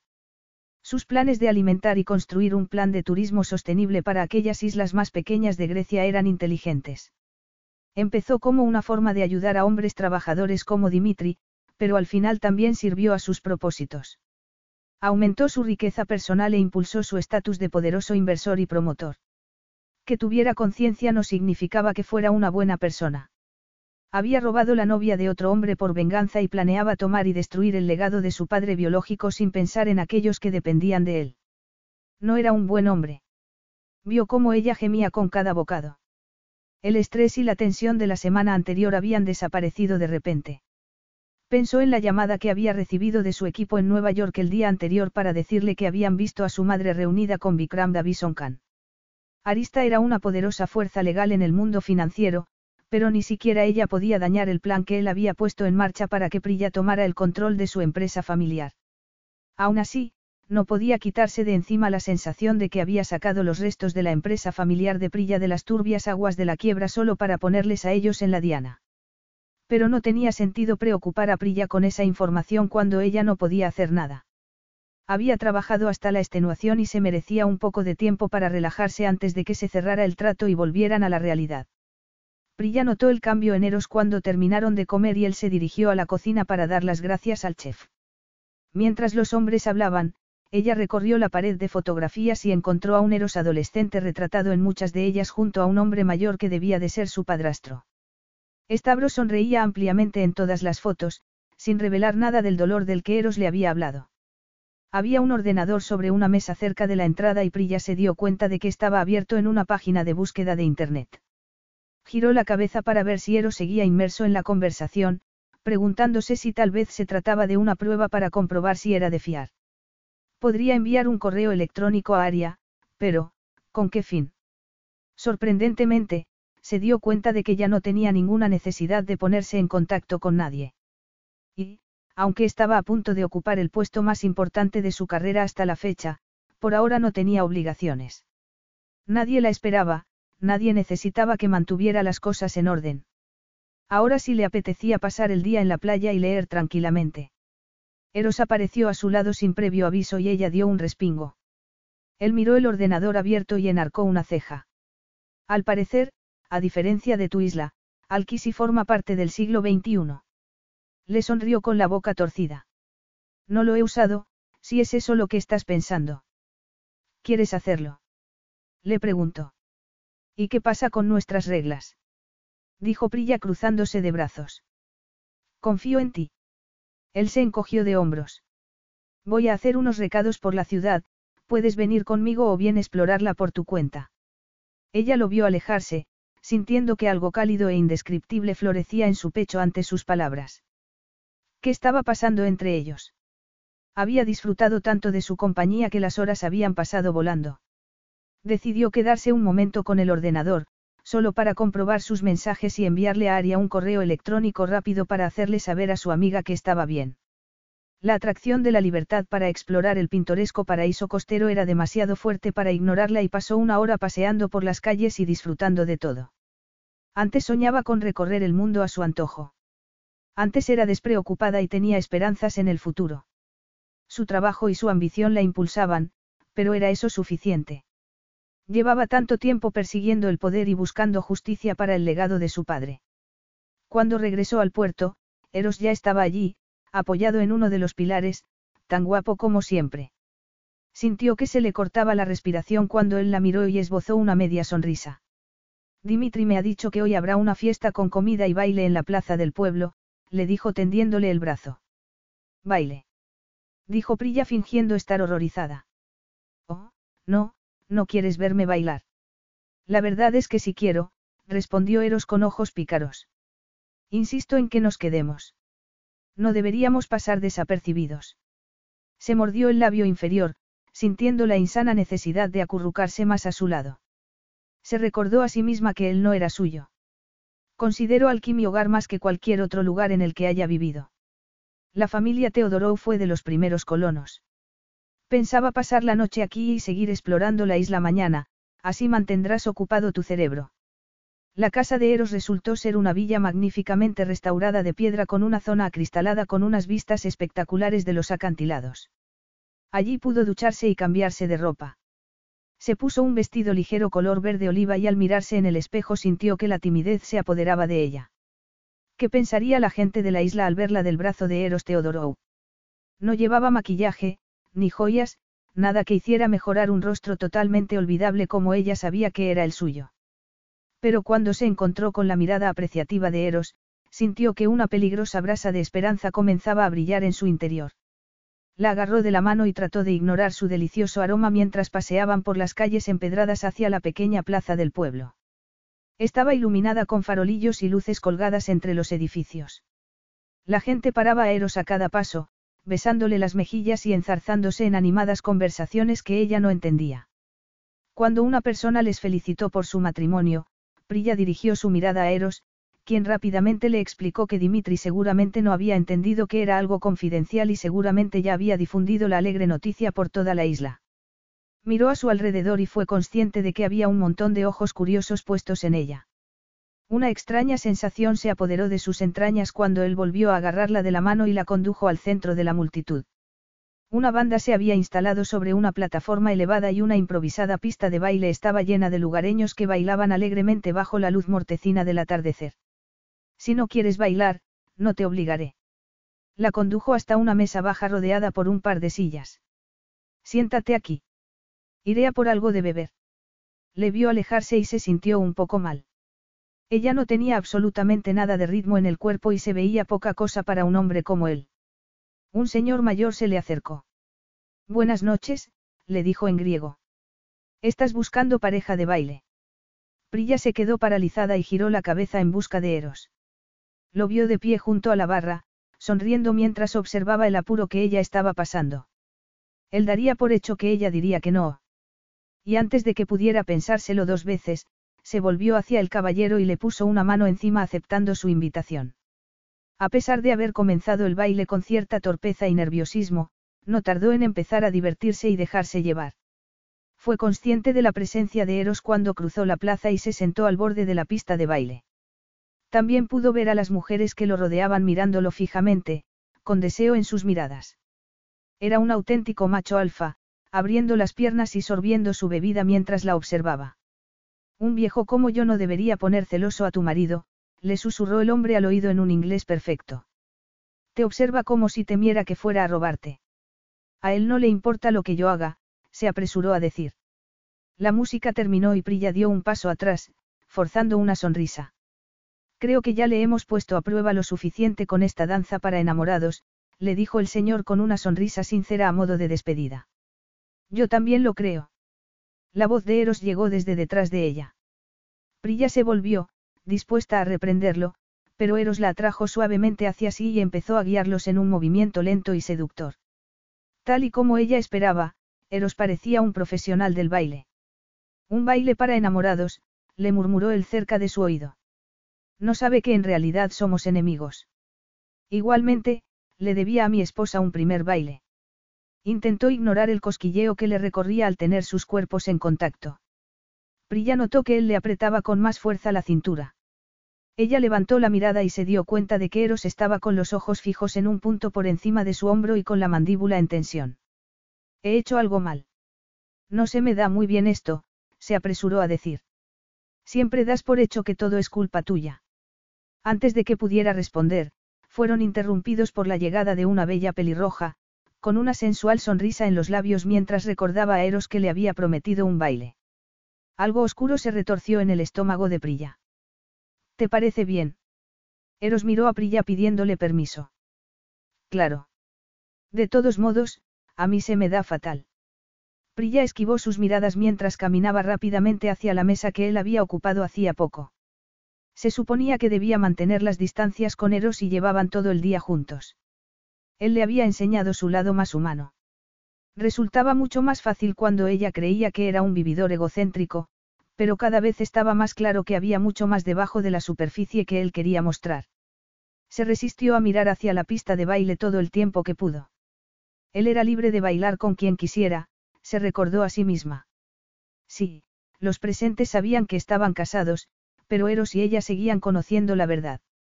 Era un acuerdo de negocios, una farsa que no debería afectar en absoluto a sus sentimientos o acciones.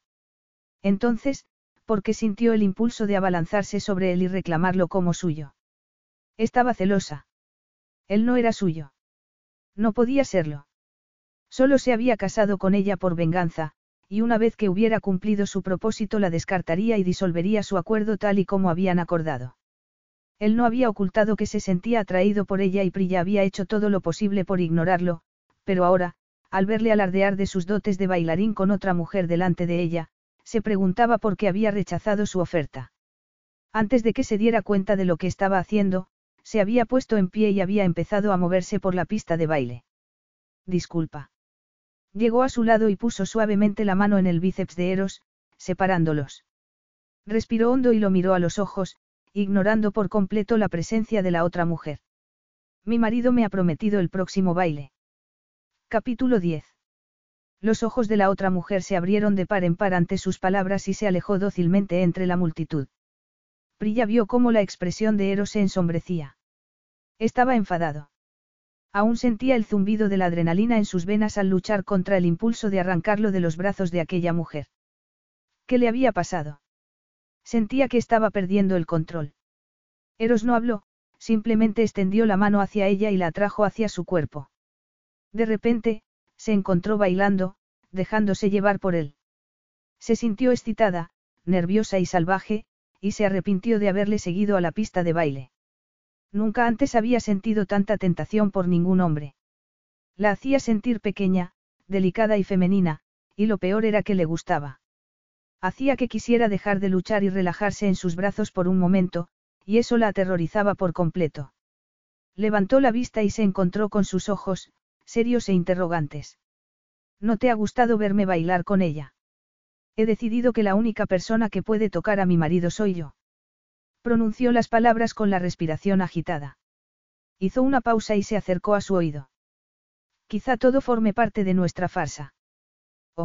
Tal vez sea una princesa mimada después de todo. Es malo que encuentre esta vena posesiva tuya intensamente seductora. No soy posesiva. Lo eres. Con un dedo le colocó un mechón de pelo detrás de la oreja. Posiblemente sea el único aspecto en el que no somos polos opuestos. He mirado a todos los hombres que se han cruzado en tu camino desde que llegamos. Se estremeció bajo sus caricias, odiándose y amándolo al mismo tiempo. Sería siempre así con él. Siempre sentiría ese tira y afloja entre lo bueno y lo malo, lo correcto y lo incorrecto. Él era la tentación perfecta, y era todo lo que ella nunca debería tener o desear para sí misma. Era peligroso. Ella había construido su vida en torno a su camino seguro hacia sus metas. Eros era una señal de peligro andante, así que, porque se sentía tentada a lanzarse por el acantilado. Si pudieras oír mis pensamientos ahora mismo, huirías, le dijo él con ojos brillantes de deseo. Dímelo. Quiero devorarte aquí mismo, en esta pista de baile. Sus labios le rozaron la oreja mientras seguía guiándola al ritmo lento y seductor del baile. Quiero ver hasta dónde puedo llevarte. ¿Hasta qué punto podría llevarte al clímax antes de que nadie a nuestro alrededor se diera cuenta? Una vez prometiste darme un trato especial. Has sido una niña buena durante demasiado tiempo. Incluso aquel primer día en la limusina pude sentir cómo tu verdadero yo se escondía bajo todo ese hielo, desesperado por liberarse. Estaba harta de ser una niña buena. Estaba tan cansada de jugar sobre seguro y hacer planes y siempre, siempre, hacer lo correcto. Tenía razón él.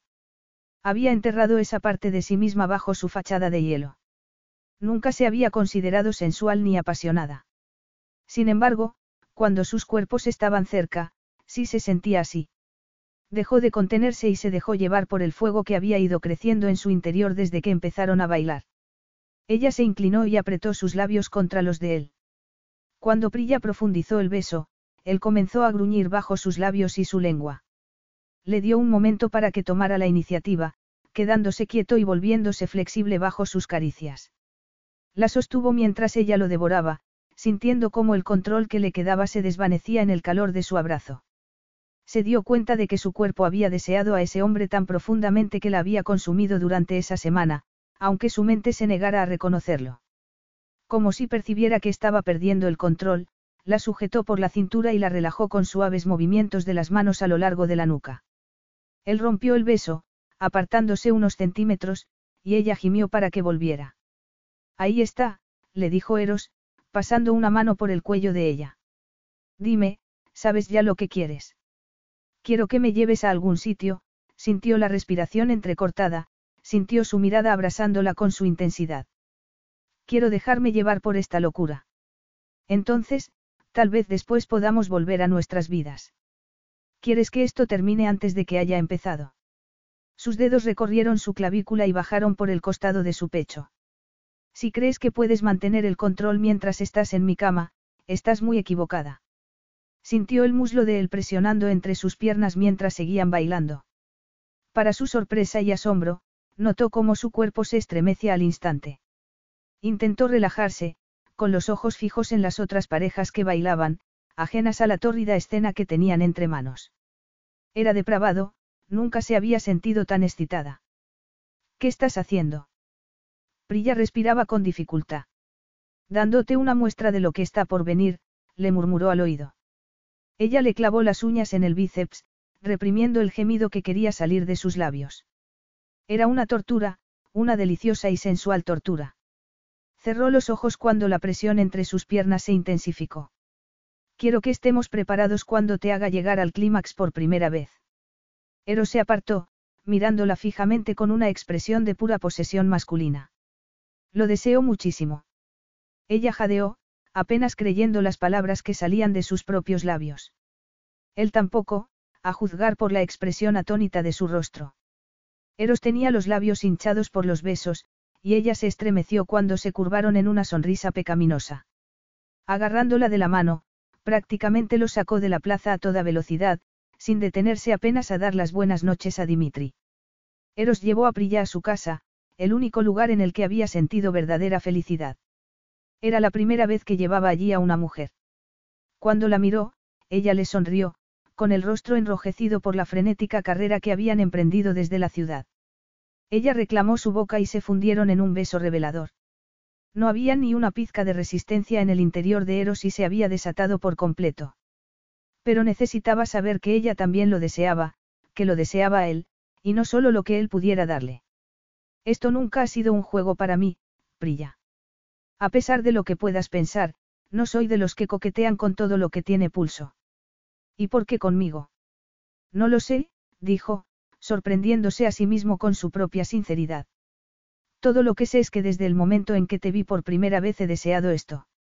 Me he vuelto adicto a tu olor y a tu forma de moverte, y nada me apetece más que llevarte a mi cama y no soltarte hasta que los dos estemos completamente satisfechos. Pero si dices que no, me iré. No quiero que te vayas. Respiró hondo y se acercó. Gracias a Dios. Extendió la mano y le pasó un dedo desde la muñeca hasta la punta del omóplato, sintiéndola estremecerse bajo su contacto. Creo que no hubiese podido soportarlo. Ella se dejó acariciar y apoyó las manos en su pecho.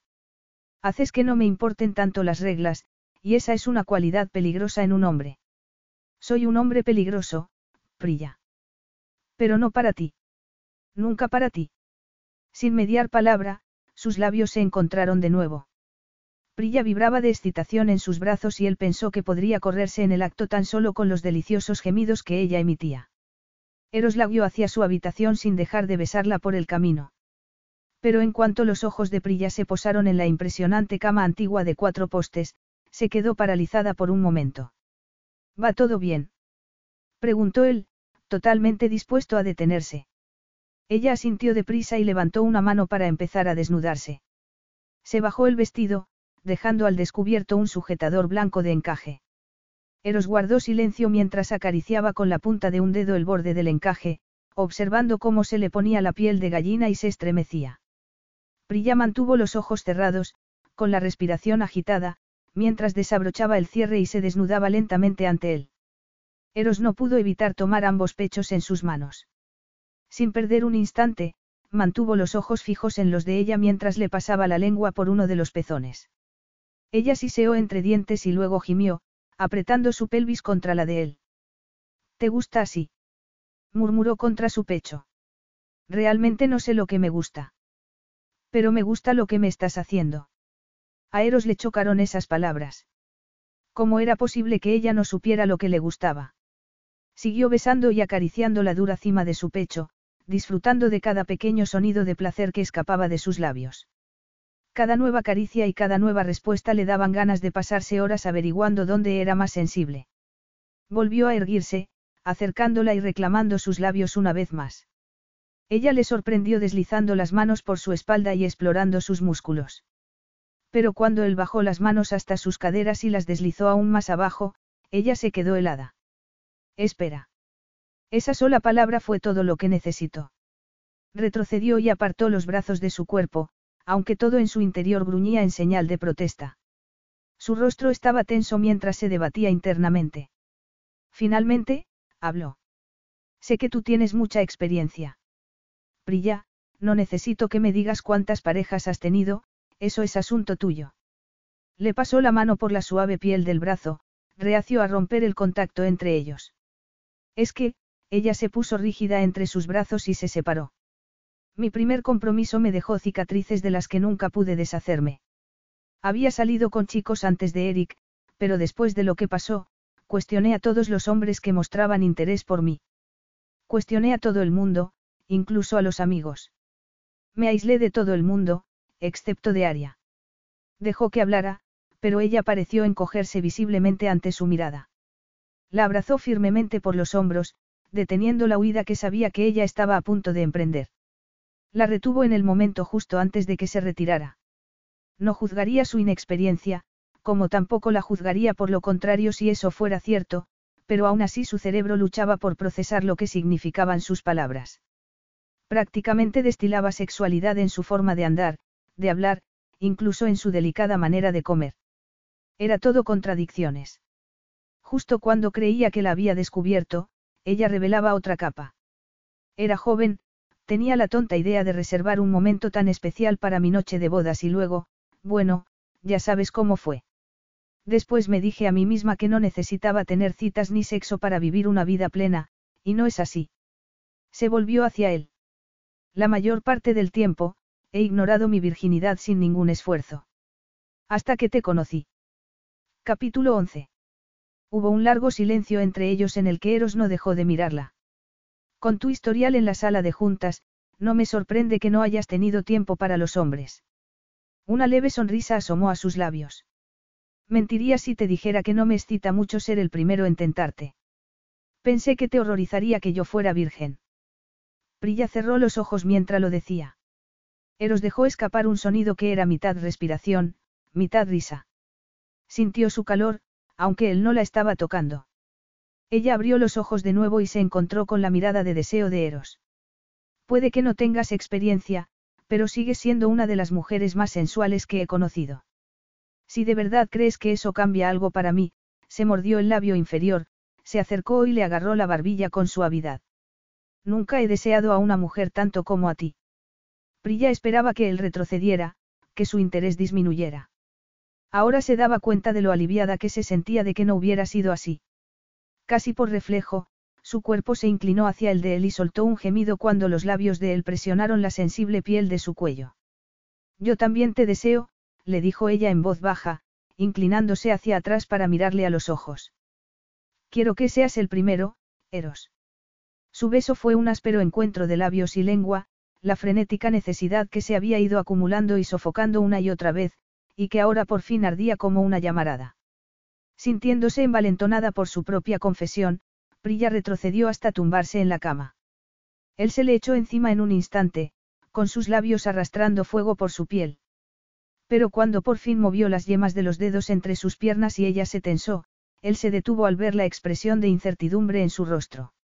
Antes de que te contara la verdad sobre mí, prometiste que me ibas a dar un trato especial. Ella le agarró la mano y la deslizó lentamente hasta el lugar que él acababa de abandonar, casi sin creerse lo que estaba haciendo. Quiero todo de ti, Eros. Por favor, no te contengas. Tras deslizar lentamente las yemas de los dedos por los sensibles pliegues de ella, se centró en el punto más sensible. Prilla sintió chispas de placer que le subían por la espina dorsal y aflojaban todos sus músculos en un calor placentero. Él mantuvo un ritmo lento, mientras la besaba y le susurraba al oído gruñidos de aliento. Podía ver en sus ojos lo mucho que disfrutaba viéndola perder el control y, al darse cuenta de ello, se rendía cada vez más a él con cada nueva oleada de placer. Cuando deslizó un dedo dentro de ella, se mordió el labio con tanta fuerza que creyó saborear la sangre. Entonces, él añadió un segundo dedo y todo pensamiento coherente la abandonó. Era posible morir de tanto placer. Su cuerpo parecía convulsionarse y estremecerse con cada embestida y se sorprendió al reconocer la sensación palpitante y tensa de un clímax inminente. Eros la hizo volver a la tierra con suaves besos mientras ella tiraba de sus hombros, guiándolo hacia donde más lo necesitaba en ese momento. El placer era una adicción que los dominaba a ambos. Tras ponerse un preservativo, él se colocó encima de ella y la miró a los ojos. La conexión fue tan intensa que casi pronunció las locas palabras que habían estado creciendo en su interior durante todo el día. Sentimientos intensos y apasionados que ella sabía que eran demasiado para lo que fuera que había entre ellos. Alejó esos pensamientos y se concentró en el momento, en sentir el peso de su cuerpo entre sus muslos mientras la penetraba lentamente. Para su sorpresa, no sintió dolor, sino un intenso placer. Era un amante experto, que le susurraba al oído profundos murmullos de aliento mientras aumentaba la fuerza de su ritmo hasta alcanzar el que ella más ansiaba. No quería que fuera suave y él parecía entenderlo sin que Prilla se lo dijera. En el momento en que él empezó a perder el control, ella soltó una palabrota que era en parte un gemido. La visión de él perdiéndose entre sus cuerpos fue suficiente para que el fuego de su interior ardiera en una espiral ascendente una vez más. Creo que voy a, Prilla apenas podía hablar. Eros gruñó y, metiendo la mano entre sus caderas, encontró el punto exacto que ella necesitaba y presionó, deslizando lentos y tortuosos círculos sobre su carne sensible. La combinación de él moviéndose dentro de ella y su tacto experto fue como encender una mecha oculta en su interior. Nunca había sentido nada parecido al temblor que la invadió cuando sucumbió a un clímax estremecedor. Y al mismo tiempo, Eros estaba a su lado, gruñendo su nombre mientras hundía la cara en su pelo. Eros se despertó en una cama vacía. Encontró a Prilla sentada en un sillón frente a la cristalera con vistas de la bahía. Cuando sus miradas se cruzaron, notó en ella la misma incertidumbre que se apoderaba de él. No habían hablado de lo que su decisión de esa noche podría significar en el futuro. Había sido su primera vez y habían hecho el amor tres veces durante la noche. Se quejó por ser tan desconsiderado. ¿Te duele? No, yo, Prilla sacudió la cabeza, mordiéndose el labio inferior. Por favor, dime. Tuve que dejar esa cama, porque me desperté, te vi tumbado a mi lado y volví a desearte. Siempre es así. Ya se preocuparía en otro momento de las secuelas de esa locura. Ahora solo quería poseerla de nuevo. Bajó hasta arrodillarse entre sus muslos y ella abrió las piernas. Comenzó a acariciarla con los dedos mientras le dejaba un reguero de besos suaves en una rodilla. Ero sentía cómo la respiración de ella se entrecortaba a medida que se acercaba a su inevitable destino. Ella le miró a los ojos, con una tímida sonrisa en sus labios hinchados. Quiero devorarte, le dijo Eros con voz ronca. Y quiero que me mires. La respiración de ella se agitó aún más mientras asentía con la cabeza y él le agarraba los muslos, abriéndolos de par en par. Él apretó los labios contra aquellos pliegues perfectos y sintió que las caderas de ella se levantaban como respondiendo al movimiento. Más, jadeó Prilla agarrándolo del pelo y apretándolo contra ella. Eros se volvió loco con ese gesto y comenzó su festín. Los días siguientes transcurrieron entre encuentros amoros y conversaciones en voz baja. Regresaron a la isla para continuar juntos las obras de la casa, pasando las horas afanados bajo el cálido sol otoñal y las noches consumidas por otro tipo de calor. La oscura quietud de la noche allanó el camino para conversaciones íntimas de las que Prilla nunca se había creído capaz. Ella le habló de la ansiedad que siempre había formado parte de ella y él compartió momentos de su difícil situación familiar, revelando una vulnerabilidad que ella nunca habría imaginado. Cuando surgió el tema de su primer compromiso, no lo eludió, como solía hacer. Le contó con detalle el terrible engaño y la presión para casarse que la habían llevado a huir. Él estaba furioso, pero no se inmutó cuando ella cambió de tema. No sentía la necesidad de fingir a su alrededor, no le preocupaba que él se aprovechara de ella por mostrar debilidad, y quizá eso era lo más peligroso de esa aventura en la que se habían embarcado. Prilla sabía que debía ser prudente. Sabía que nada bueno podía salir de tomar la mano de ese hombre y seguir ciegamente cualquier nuevo pedazo de cielo que le ofreciera. Pero es que cuando estaba con él se sentía tan bien. No durará, susurraba una voz en su interior.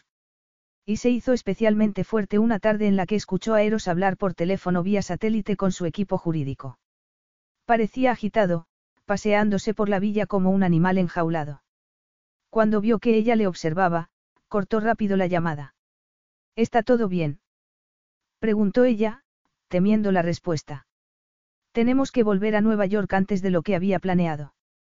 Cruzó las manos sobre el pecho y sintió que eso lo cambiaría todo entre ellos. No habían mencionado su acuerdo ni una sola vez en la semana que había transcurrido desde que hicieron el amor por primera vez. Era como si se hubieran puesto de acuerdo para no hacerlo. Mi madre quiere enterarse de todo el proceso. Es mejor que esté allí en persona mientras se preparan los últimos detalles. Prilla asintió, sintiendo un aluvión de emociones confusas que amenazaban con abrumarla. Cuando el teléfono volvió a sonar, Prilla agradeció la interrupción y regresó a su dormitorio para recoger sus cosas. Salió al balcón, respirando el agradable aroma a bugambilla y a mar que, en los últimos días, se había convertido en un bálsamo para su alma. Eros tenía razón, estaba agotada y necesitaba un poco de aventura en su vida. Si eso era lo único positivo que sacaba de su estancia en esa isla, tendría que conformarse. El vuelo de regreso se organizó con rapidez y, sin darse cuenta, Prilla ya estaba sentada en un avión privado que había salido de Atenas, viendo cómo las luces anaranjadas de la ciudad desaparecían a medida que se alejaban. Prilla había sentido que la distancia entre ellos también había ido creciendo desde el momento en que salieron de la isla, ninguno de los dos quería ser el primero en hablar. Pareces ensimismada. Fue Eros quien finalmente inició la conversación. Me siento agradecida por las dos últimas semanas, eso es todo, respondió ella. Ahora que se ha acabado, siento que debería darte las gracias por mostrarme un trozo de paraíso tan perfecto. Él se quedó inmóvil, con una extraña mezcla de ira e incredulidad en el rostro. Gracias. Su expresión era indescifrable mientras miraba por la ventana, a lo lejos. Estamos hablando de la isla o del sexo. ¿Piensas dejarme una reseña en algún sitio? Quizá marcarme en una de las listas de tu agenda. Ella frunció el ceño, confundida y dolida por su crueldad. Intento ser lógica. Lógica. ¿Eso es lo que quieres? Preguntó él en voz baja. Es el camino menos arriesgado, no. Se encogió de hombros, sin saber cómo la conversación se había vuelto tan tensa. Ambos sabemos que hemos sido estúpidos dejando que este asunto continuara sin ninguna regla.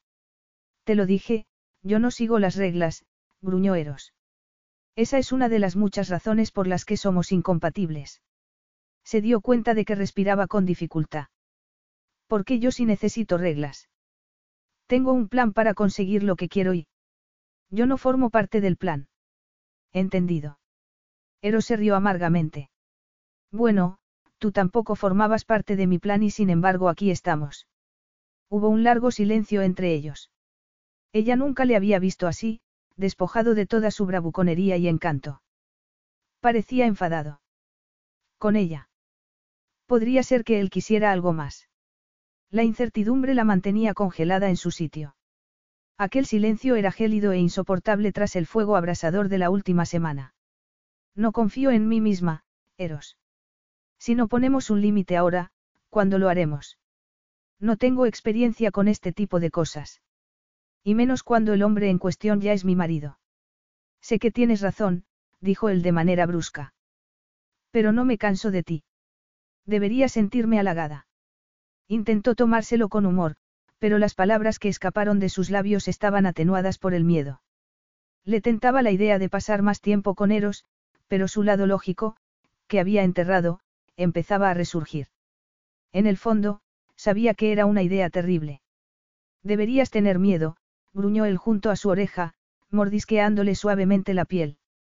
No tengo ningún control sobre ti. Ninguno. Durante un largo instante, solo sintió el calor de él contra ella. Pero de repente la idea de que todo aquello estuviese preparado le resultaba insoportable. ¿Esto es real? Tuvo el valor de preguntarle. ¿Por qué de repente es tan diferente para ti? ¿Por qué yo? Por un momento pensó que lo había arruinado todo. Que él se apartaría de ella. En lugar de eso, él apretó su frente contra la de ella y dejó escapar una larga exhalación. Prilla, no soy el tipo de hombre que hace promesas fuera de la sala de juntas. No quiero que las hagas, se apresuró a decir, sabiendo que no estaba siendo del todo sincera. Pero incluso si él decidía que quería algo más que una aventura, ¿qué futuro podrían tener? Eros reclamó sus labios en un beso abrasador que la dejó sin aliento. Y ella sintió que podría haber ardido toda la eternidad con la ferocidad de la pasión que surgía en su interior. Pensaba que esa intensidad disminuiría después de haber estado juntos durante la última semana, pero estaba pasando todo lo contrario. Cuanto más estaba con él, más deseaba estar con él. Cuanto más la tocaba él, más ansiaba su contacto. De repente, la idea de que pudiera salir ilesa de aquel matrimonio le resultaba totalmente ridícula. Una vez le había prometido en broma que le daría un trato especial, ahora mismo, con sus labios trazando un camino ardiente entre sus pechos, le preocupaba que tuviera razón y que hubiera dejado su huella en ella para siempre. Que nunca dejaría de comparar cualquier otra experiencia sexual con la que había tenido con él. Nunca se libraría del fantasma de ese placer maravilloso y perfecto que él despertaba en ella. Pero no era adicta solo al placer, también lo era él. A su naturaleza juguetona y la pasión que ponía en todo lo que hacía. La libertad con la que compartía sus pensamientos. Era su opuesto, pero en muchos aspectos eran iguales. Cerró los ojos, sintiendo cómo la emoción amenazaba el fondo de sus párpados, y rezó para mantener la compostura. Concéntrate en el placer, se dijo a sí misma. Concéntrate en el presente. Pero entonces él empezó a decirle todas las cosas bonitas que pensaba de ella mientras la dirigía hacia el dormitorio, en la parte trasera del avión. Cuando él la tumbó en la cama y él se puso sobre ella mirándola a los ojos, Prilla pensó en que en algún momento aquello llegaría a su fin y sintió que algo se congelaba en su interior. Cerrando los ojos, apartó los pensamientos negativos y se dejó llevar por la pasión. Capítulo 12. Eros echó un último vistazo a Prilla mientras dormía plácidamente en su ático al amanecer. La había tenido despierta medianoche y era justo que ahora la dejara dormir, aunque estuviera muy tentado de despertarla para darle un último beso antes de ir a su reunión. Cuando por fin salió al fresco aire matinal de la ciudad, optó por caminar, sintiendo una agradable sensación de calma. Desde el primer momento en que se conocieron, supo que era una mujer que se enorgullecía de mantenerlo todo bajo control. Tal vez al principio la había visto como un desafío, una fortaleza que había que romper y conquistar para demostrarse su propia destreza. O tal vez simplemente se lo había dicho a sí mismo una y otra vez para evitar ahondar en la profunda conexión que existía entre ellos. Tal vez fuera algún instinto masculino anticuado que le venía de ver su anillo en el dedo o tal vez porque ella le había dicho que confiaba en él. Tal vez le gustaba su ingenio ardiente y la aversión a su imagen pública. ¿Quién sabía qué era? Solo sabía que nunca había deseado tanto a una mujer. Ella había dicho que no quería utilizarle para el sexo, pero él estaba acostumbrado a que le utilizaran. Era reconfortante saber dónde empezaba y terminaba la intimidad. Sin juegos, sin enredos emocionales ni dolor. No podía haber una situación más ideal para dos personas que apreciaban su propio espacio. Él le daría exactamente lo que ella quería. Le mostraría las profundidades de esa intensa sensualidad que él podía sentir oculta en lo más profundo de su ser. No estaba listo para que lo suyo terminara todavía. Había decidido dejar que su madre decidiera las condiciones de su encuentro. No merecía la pena discutir por los detalles, no cuando había tanto en juego. Eros llegó al alto edificio de cristal que durante décadas había albergado Mítica Soldins, el reino de Zeus. Su sede ocupaba las cuatro últimas plantas de la brillante torre situada en el centro del distrito financiero, y era allí donde Zeus había sido tratado realmente como un dios entre los hombres, utilizando el miedo y la intimidación para gobernar. Cuando el ascensor subió a la última planta, Eros sintió como todos los allí presentes le observaban. Aunque el sol apenas había salido en el cielo, las oficinas ya estaban repletas de gente. Por algo el nombre de Miticas estaba en lo más alto de la pirámide. Había artículos de prensa que documentaban el calvario por el que pasaban los becarios, la sobrecarga de trabajo de los empleados y la desigualdad de oportunidades. Pero a diferencia de Davison Khan, Mitika Soldins nunca había quebrado a pesar de las innumerables demandas y acusaciones de explotación. Al caminar por los pasillos alfombrados de aquella oficina diáfana, le sorprendió encontrar a gente tomando café y hablando a todo volumen. La planta superior parecía casi, normal. La gente no parecía infeliz ni agobiada por el trabajo. Volvieron a su mente las palabras de Prilla, su confesión de que se preocupaba por los empleados de la empresa de su padre. Por primera vez se preguntó qué pasaría con toda esa gente una vez que desmantelara Miticas. No podía darles trabajo a todos en su propia empresa. ¿Qué pasaría con las familias que dependían de ellos? Incluso cuando el pensamiento entró en su cabeza, lo apartó. No estaba siendo egoísta. Había esperado más de una década para aquella venganza, desde que Zeus lo había apartado. Hubo un tiempo en que había soñado con dirigir ese edificio como mano derecha de su padre. Un sueño que le había sido arrebatado. Le llevaron a una de las grandes salas de juntas con vistas a la ciudad, pero no había rastro de su hermano mayor sentado a la cabecera de la mesa de conferencias de mármol. En su lugar, su madre apareció por la puerta situada en el extremo opuesto de la sala. Arista entró en la habitación con su confianza habitual, apoyando una cadera en la esquina de la mesa mientras le dirigía una mirada de puro desdén. Me alegro de verte, cariño. He oído por ahí que debo felicitarte. ¿No pensaste que sería conveniente contarle a tu madre tus planes? Parecía triste. Por primera vez creyó que la muerte de su amante le había afectado de verdad. Que no era solo una actuación. Parecía estar de luto realmente. No podía arriesgarme a que me traicionaras. Eros se encogió de hombros, negándose a sentir compasión por aquella mujer que le había causado tanto dolor. ¿Dónde está Sander?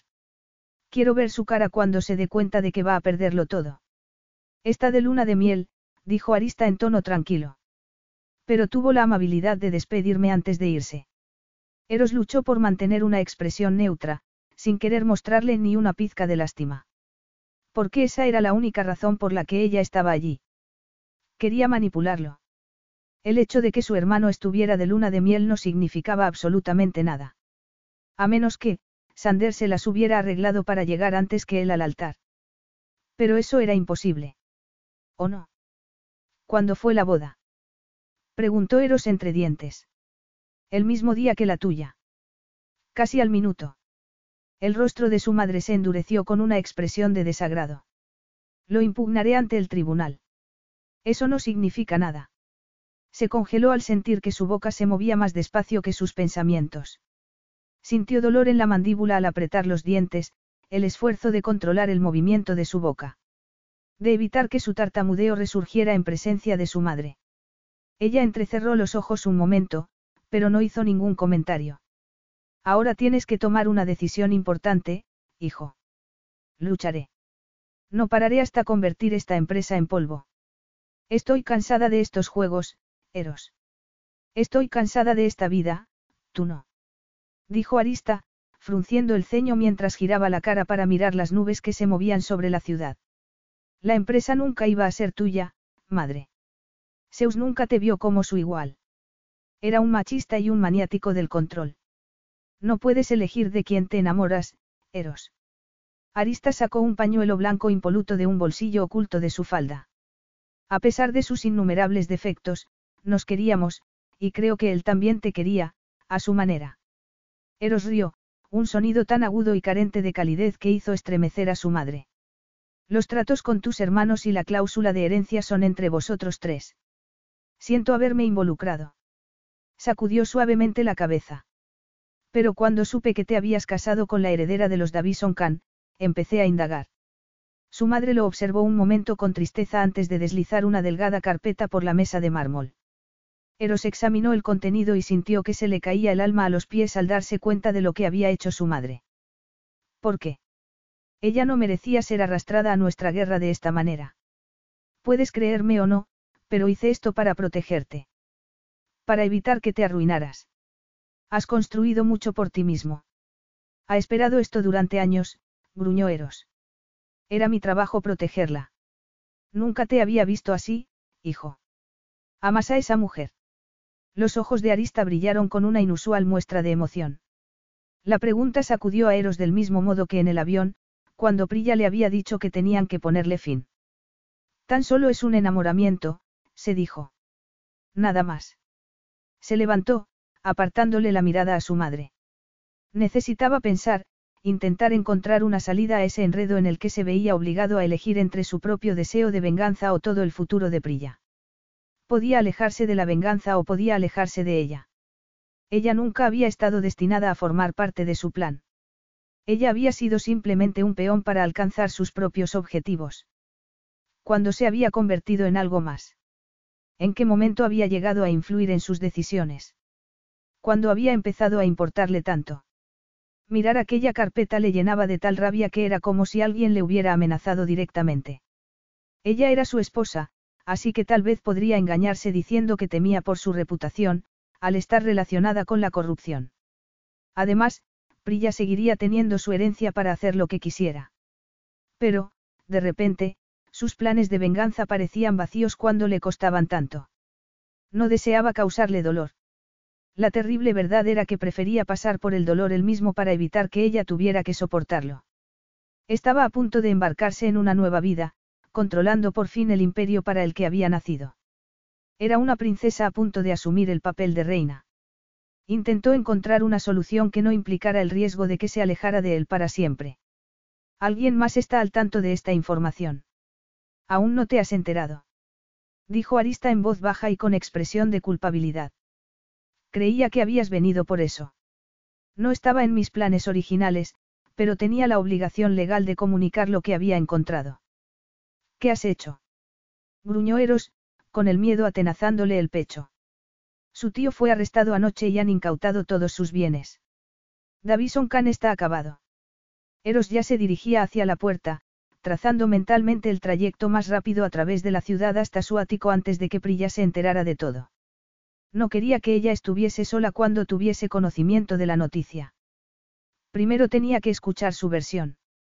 Lo siento, Eros, le dijo Arista cuando él ya le había dado la espalda y seguía avanzando, concentrado en llegar lo antes posible hasta su esposa, sin ser consciente de la inusual emoción en la voz de su madre.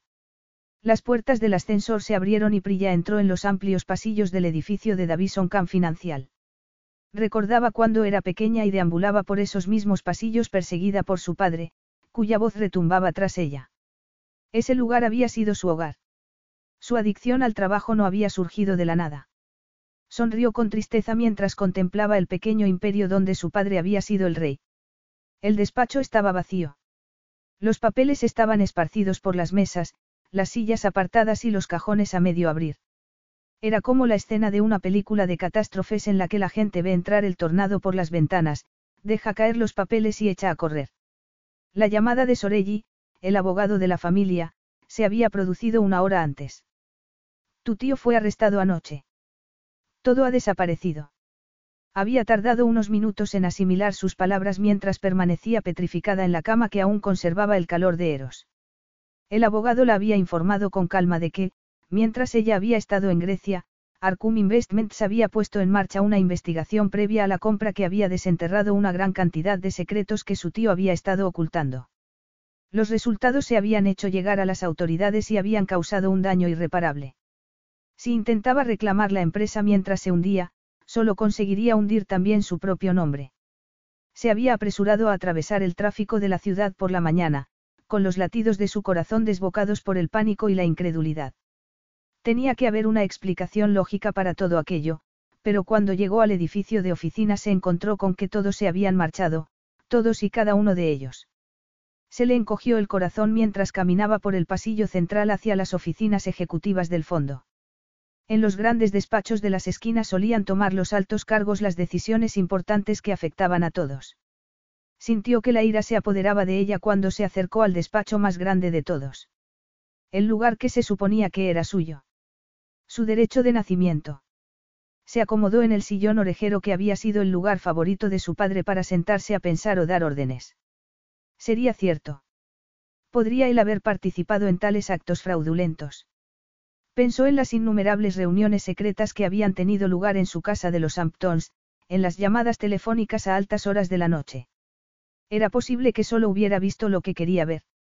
Puede que su padre no fuera perfecto, pero se negaba a creer que fuera una mala persona.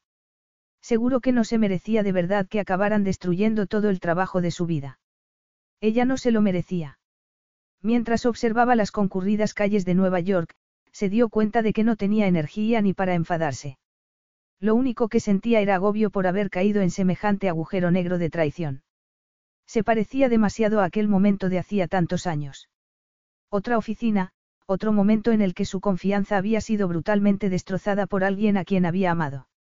Solo que esta vez se había entregado a Eros voluntariamente. En cuerpo y alma. Claro que no había aprendido de sus errores. Y claro que se había enamorado de él, se dio cuenta de ello entre sollozos lastimeros. Siempre se había reído de la gente que decía haberse enamorado a primera vista, pero él la había cautivado desde el principio. Había caído en su hechizo. Era posible que él lo hubiera planeando todo. En las dos semanas que habían pasado juntos en aquella isla él pudo haber mencionado sus preocupaciones sobre la empresa. Ella no estaba tan obsesionada con convertirse en CEO como para ignorar un fraude a ese nivel. Le habría escuchado. Pero tal vez esa había sido la cuestión todo el tiempo. Tal vez nunca había tenido la intención de obedecer los términos de su acuerdo. A Eros le gustaba romper y torcer las reglas para satisfacer sus propias necesidades, él se lo había dicho. Notó cómo su corazón se partía en mil pedazos en su interior al darse cuenta de que todo apuntaba a que Eros la había engañado. Había estado muy poco tiempo fuera de la ciudad y sin embargo todo había cambiado de manera sorprendente. Le parecía estar en otro mundo. Podía haber cambiado tanto en tan poco tiempo. La antigua Prilla habría salido corriendo de aquel lugar llena de ira y rabia, dispuesta a vengarse. Pero de repente se sintió desinflada, como si con aquel golpe final él le hubiera quitado toda la fuerza. Había bajado la guardia. Y ahora estaba cansada de luchar. Nunca había sido cobarde en su vida. Ni siquiera había huido de verdad de su madre cuando descubrió su engaño y se marchó de su primera boda. Se había marchado a la universidad cuando había llegado la ocasión. Si la habían invitado a un evento, había acudido con la cabeza bien alta, sabiendo siempre que algún día volvería y recuperaría lo que era suyo por derecho. Pero la idea de volver a ver a Eros y tener que enfrentarse a él era más de lo que podía soportar. Cerró los ojos, rezando para que las lágrimas no aparecieran, rezando para poder levantarse y salir de aquella habitación con la cabeza bien alta. No tenía ni idea de lo que iba a hacer. No sabía quién era sin el objetivo de continuar el legado de su padre. Todavía tenía su dinero, pronto se desbloquearía. Aunque ella en realidad nunca lo había querido. Tal vez, en el fondo, sabía que no era una fortuna del todo honesta. Tomó el mismo ascensor que dos semanas antes y salió al vestíbulo, con la mirada fija en el lugar donde había visto por primera vez a Eros Teodorou. Él había logrado su objetivo. Y ella nunca había sentido sus defensas tan bajas. Cuando salió a la acera y sintió las primeras gotas de lluvia en la cabeza, se dio cuenta de que no tenía ni idea de a dónde debía ir. Al menos tenía claro que no volvería al ático de Eros. Él podía quedarse con su ropa, podía quedarse con todo, ella solo, quería estar sola. Se le hizo un nudo en el estómago cuando una elegante limusina negra se acercó por la calle y se detuvo justo delante de ella. Él no, por favor. Ahora no, rezó en silencio. Pero, por supuesto, si era él. Salió del coche sin importarle mojarse con la lluvia. No tuvo que preguntarle si sabía lo que había pasado. Podía verlo en su cara. Entra en el coche, Prilla. Su voz era profunda, llena de una emoción que ella no podía descifrar. Desde luego, no era de culpa. Él mismo se lo había dicho en alguna ocasión, que nunca se avergonzaba de los medios que empleaba para llevar a cabo sus operaciones de negocios. Vete bien lejos. Las palabras le salieron solas, sin pensar, y vio que él se estremecía como si le hubiera dado un bofetón en la cara. Eros no respondió de inmediato. Prilla, si me dejaras explicarte. Empezaste tú la investigación. Le lanzó la pregunta directamente. Estaba harta de evasivas y de que los hombres que la rodeaban mintieran y la manipularan. ¿Sí o no? Sí, yo la empecé. Su confesión le golpeó de lleno en el pecho y ella apartó la mirada, rezando por poder terminar esa conversación lo antes posible y escapar de allí sin perder la compostura. Es una práctica habitual en Arcum, pero entonces mi madre se metió en medio, con la intención de sabotear nuestro acuerdo, y, yo nunca quise que fuera así, te lo prometo. Perdóname, pero tus promesas no tienen mucha credibilidad para mí ahora mismo. Prilla apretó la mandíbula intentando contenerse, necesitaba alejarse de él antes de desmoronarse por completo. Verás, cumplí mi parte del trato casándome contigo y aislándome del mundo durante semanas. Incluso te ofrecí sexo gratis. No hagas eso, Prilla. No mezcles las cosas, no niegues lo que compartimos por esto, esto solo son negocios. Terminó ella por él. Debo creer que ahora estoy cruzando el umbral de tu vida personal. ¿De verdad lo dudas? Sus ojos parecían tan sinceros. Prilla, nada de lo que compartimos fue mentira. Tenía demasiado miedo de admitirlo en ese momento porque, bueno, porque sabía que había metido la pata. Sabía que tenía que arreglarlo si había alguna oportunidad entre nosotros. Una oportunidad para que, Eros. Para más semanas de sexo hasta que te cansaras de mí. ¿Sabes una cosa? Ya no importa. Claro que importa. Levantó la voz, extendiendo una mano hacia ella como si fuera a agarrarla y besarla hasta la extenuación. Prilla, la empresa de tu padre era tan corrupta como la de Zeus. Yo he estado en tu lugar. Descubrí la corrupción de mi padre e intenté acabar con él. Sander se interpuso en mi camino y terminé severamente castigado por mis esfuerzos. Casi acaba conmigo. No quería que tú pasaras por ese mismo dolor que yo sufrí. Podías haber confiado en que haría lo correcto. Era mi decisión. ¿Cómo te atreves a quitarme ese derecho? Ella respiraba de manera muy agitada, sintiendo que la desesperación la convertía en hielo una vez más. ¿Qué me impide poner fin a este matrimonio ahora mismo y vengarme de ti? ¿Qué puedo perder yo? Él se quedó inmóvil, bajó la mirada y asintió una vez con la cabeza. Si esa fuese tu decisión, yo no me interpondría en tu camino. Divorciarse ahora acabaría con todo, incluyendo cualquier derecho a reclamar que Eros tuviera sobre el imperio de Zeus. Su propia herencia tampoco había sido desbloqueada aún. Sin Eros, le sería imposible rectificar cualquier desastre que se hubiera hecho en la empresa, pero ya había decidido que necesitaba alejarse de Davison Khan de una vez por todas. La evidencia de que el bufete se había construido sobre malos negocios y corrupción desde el principio era muy dolorosa de aceptar para Prilla, pero no podía permitirse luchar por un legado de mentiras. Así que eso es todo. Le preguntó Eros. La lluvia le pegaba el pelo a la cara. Ya has tomado una decisión. No puedo darte mi opinión. Ella trató de esconder la tristeza que la invadía. Anótalo como un mal negocio en tu agenda, le soltó Prilla. Eros echó ligeramente la cabeza hacia atrás al oír sus palabras, con la mandíbula tan tensa que temió que se le rompiera algún diente. Si te alejas de mí ahora, Prilla, no te seguiré. A ella se le llenaron los ojos de lágrimas mientras asentía con la cabeza. Ambos sabemos que eso no cambiaría nada. Tras decir eso comenzó a alejarse. Se puso rígida cuando sintió la presencia de él moviéndose a su lado para protegerla de la lluvia con un paraguas. Apenas respiraba cuando se rebajó a meterse en el coche. Cada célula de su ser le gritaba que olvidara su orgullo y su sentido común, pero sabía que solo era su corazón roto el que hablaba y que ahora necesitaba controlar su cabeza si quería tener alguna esperanza de sobrevivir. Miró a la calle oscura a través de la lluvia que caía sobre los cristales tintados. Eros, de pie, con las manos en los bolsillos, la observó durante un largo rato antes de darse la vuelta y alejarse. Capítulo 13. Una semana después, Prilla entró de nuevo en el edificio que había albergado Davison Camp Financial y luchó contra la oleada de melancolía que amenazaba con apoderarse de ella. Desde que su mundo se había derrumbado por completo, había pasado noches en vela tratando de asimilarlo todo y de formular un nuevo camino a seguir. A pesar de que aquel edificio pertenecía a su familia desde hacía más de 100 años, al parecer, su tío lo había hipotecado a un alto precio. Los papeles iniciales que había firmado para comenzar con los trámites de divorcio no habían afectado a su herencia, pero probablemente tardaría meses en disponer de los medios necesarios para poner fin a la venta. Así que la propiedad ya había sido vendida en subasta y ella se veía obligada a limpiarla de los restos de recuerdos y documentos privados antes de que las autoridades pertinentes vinieran a quedarse con todo oficialmente. Pasaban las horas y el trabajo le resultaba extrañamente relajante mientras ordenaba fotografías enmarcadas de su padre en sus diversos proyectos benéficos. Ver las pruebas de su lado bueno no excusaba el malo, pero tenía que encontrar alguna forma de hacer las paces con el recuerdo del hombre al que tanto había amado. La luz del atardecer había empezado a menguar justo cuando terminaba de empaquetar en cajas varios archivos y recuerdos. Mientras observaba las cálidas paredes revestidas de madera, sintió un nudo de emoción en la garganta. ¿Qué iba a ser de ella ahora? Había pasado tanto tiempo preparándose para ocupar un lugar que ahora simplemente, había desaparecido.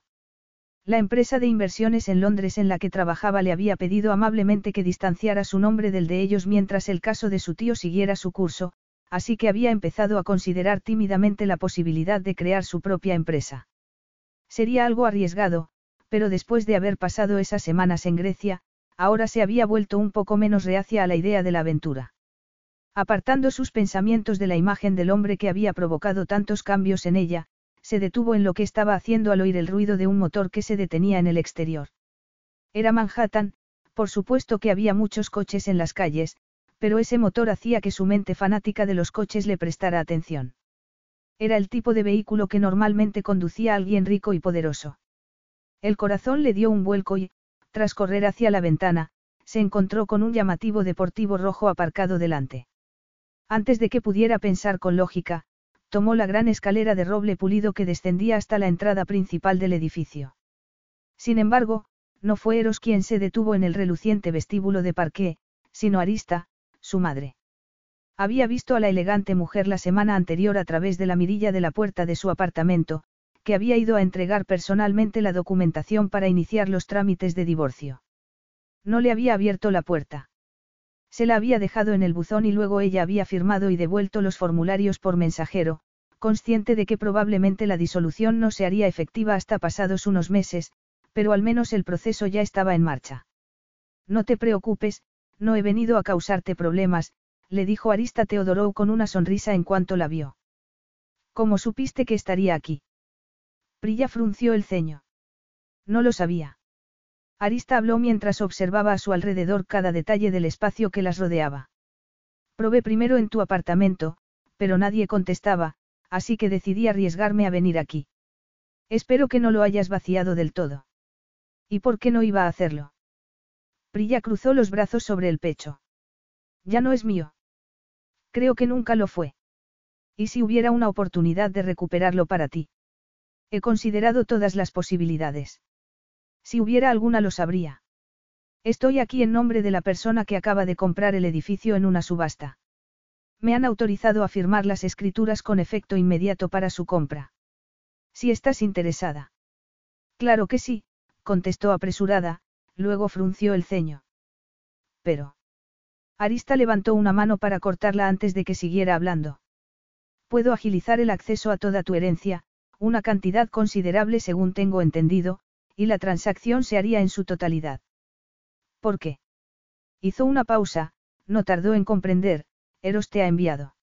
Sí, he empezado a hacer algunos trabajos de consultoría para Arcum. Él pensó que tú serías quien ofrecería la mejor oferta. Prilla se dio la vuelta, ocultando la oleada de tristeza que le producía saber que él había comprado todo el edificio solo para darle acceso exclusivo a comprarlo ella misma. Se le vino a la mente el recuerdo de estar tumbada en sus brazos mientras la luz del amanecer se filtraba por las ventanas, contándole todas las estrategias e ideas que había tenido, preparándose para hacerse cargo de la empresa. Le habían impresionado sus ideas, e incluso había tomado notas para adaptar algunas de sus propias prácticas en Arcum. La había calificado de innovadora. Había creído en ella. Por muchos errores que hubiera cometido, ella sabía que eso era cierto. Ahora, no tenía ningún propósito en su vida. No tenía ni idea de quién era. Los tacones de Arista resonaron en el suelo, devolviendo la atención de Prilla al presente. Siempre ha sido una empresa de gestión de patrimonios. Preguntó Arista, fijándose en una de las salas de conferencias de la planta baja, con relucientes suelos de roble y una impresionante lámpara de araña antigua. El edificio pertenece a mi familia desde que se construyó hace más de un siglo. Creo que al principio se dedicaban al negocio del acero. Desde entonces se ha reinventado varias veces.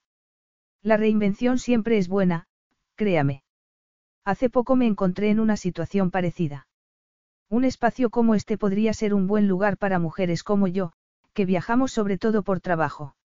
Nunca me ha gustado compartir oficina con ruidosos nómadas digitales. Volvió a echar otro vistazo a su alrededor. Llevo tiempo buscando una alternativa más sofisticada al alquiler de suites de hotel. Prilla empezó a ver claro lo que le estaba sugiriendo. Era una buena idea.